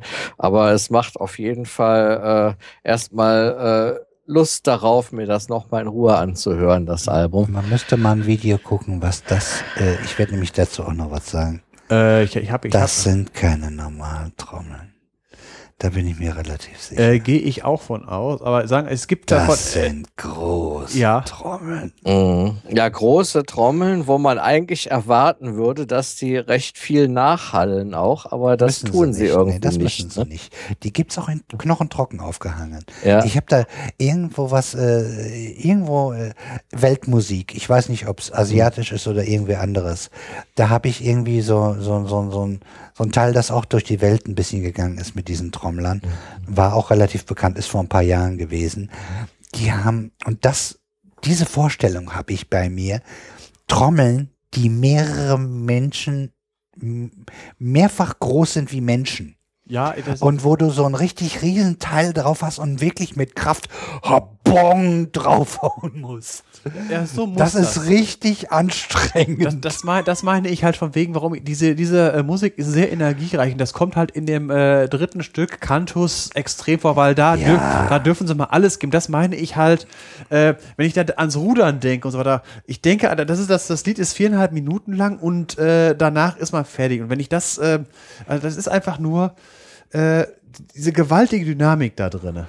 Also mit Dynamik meine ich auch, wie die Leute sich bewegen, die die Musik machen. Ich habe davon auch eine Live-Version mal, äh, die haben eine, äh, äh, da ist natürlich, das ist natürlich jetzt Studiomusik.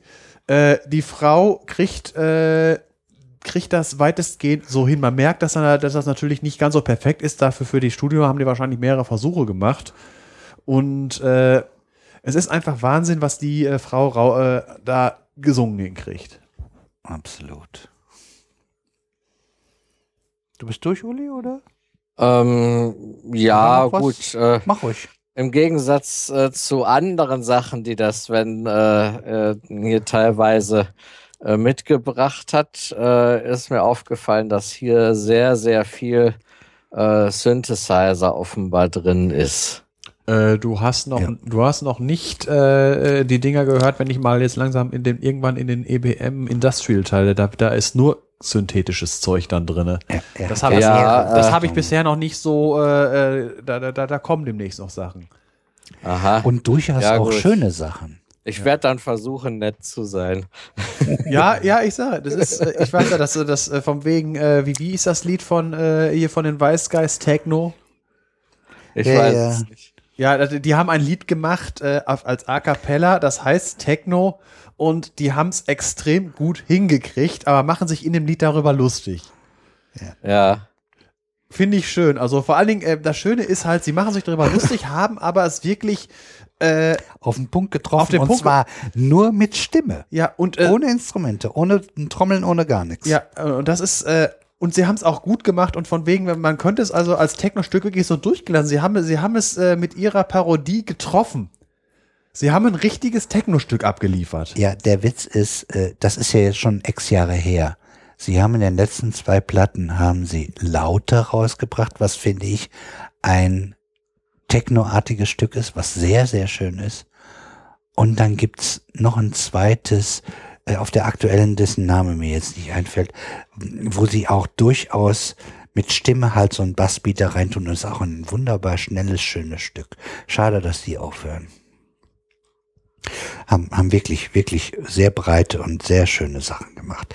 Auch mit viel Inhalt und alles. Also den, den, den, vor denen ziehe ich auch den Hut. Und ich habe sie live gehört, gesehen.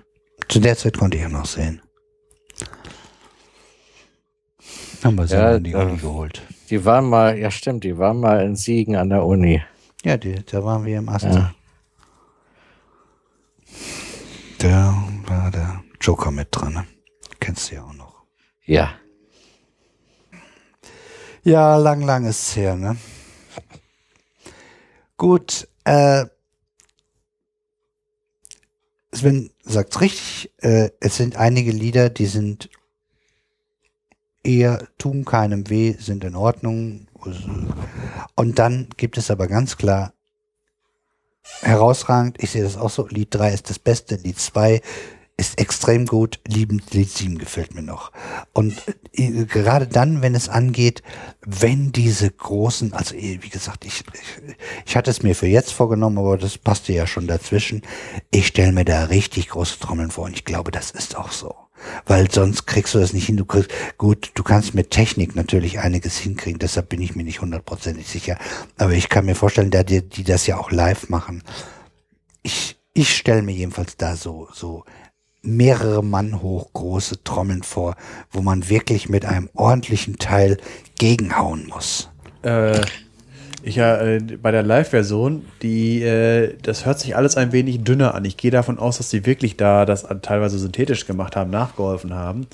Äh, weil man kann damit so ziemlich alles machen, weil wenn äh, ich habe ja einiges in dem Gothic-Bereich, Ja, wo, die Leute, auch dicke Orgeln, äh, ich glaube nicht, dass sie sich eine dicke Orgel irgendwie geleistet Es haben. kann ja sein, dass sie den Sound von so einer großen Trommel genommen haben und um den Effekt, weil sie das noch mehr haben wollten, noch einen oben drauf gesetzt haben in dem Studioalbum, was in Live so gar nicht übertragbar war, weil das die Trommel gar nicht hergibt. Das könnte theoretisch sein. Das würde ich, w- ist ja nicht schlimm. Man, künstlerische Freiheit ist ja in Ordnung. Also das könnte ich mir vielleicht auch noch vorstellen. Hast du nicht irgendwann mal ein Video von denen gesehen oder sowas? Ist, ist nee, Nein, Ne? ich, ich hänge nicht auf YouTube rum. Ja. ja, hätte man ja mal. Aber dann hätte man ja gesehen, ob so ein, so ein Mensch da so auf so ein Ding, da so ein Ding malträtiert. naja, also die Percussion, ich bin ein Freund von Percussion, ist ja bekannt.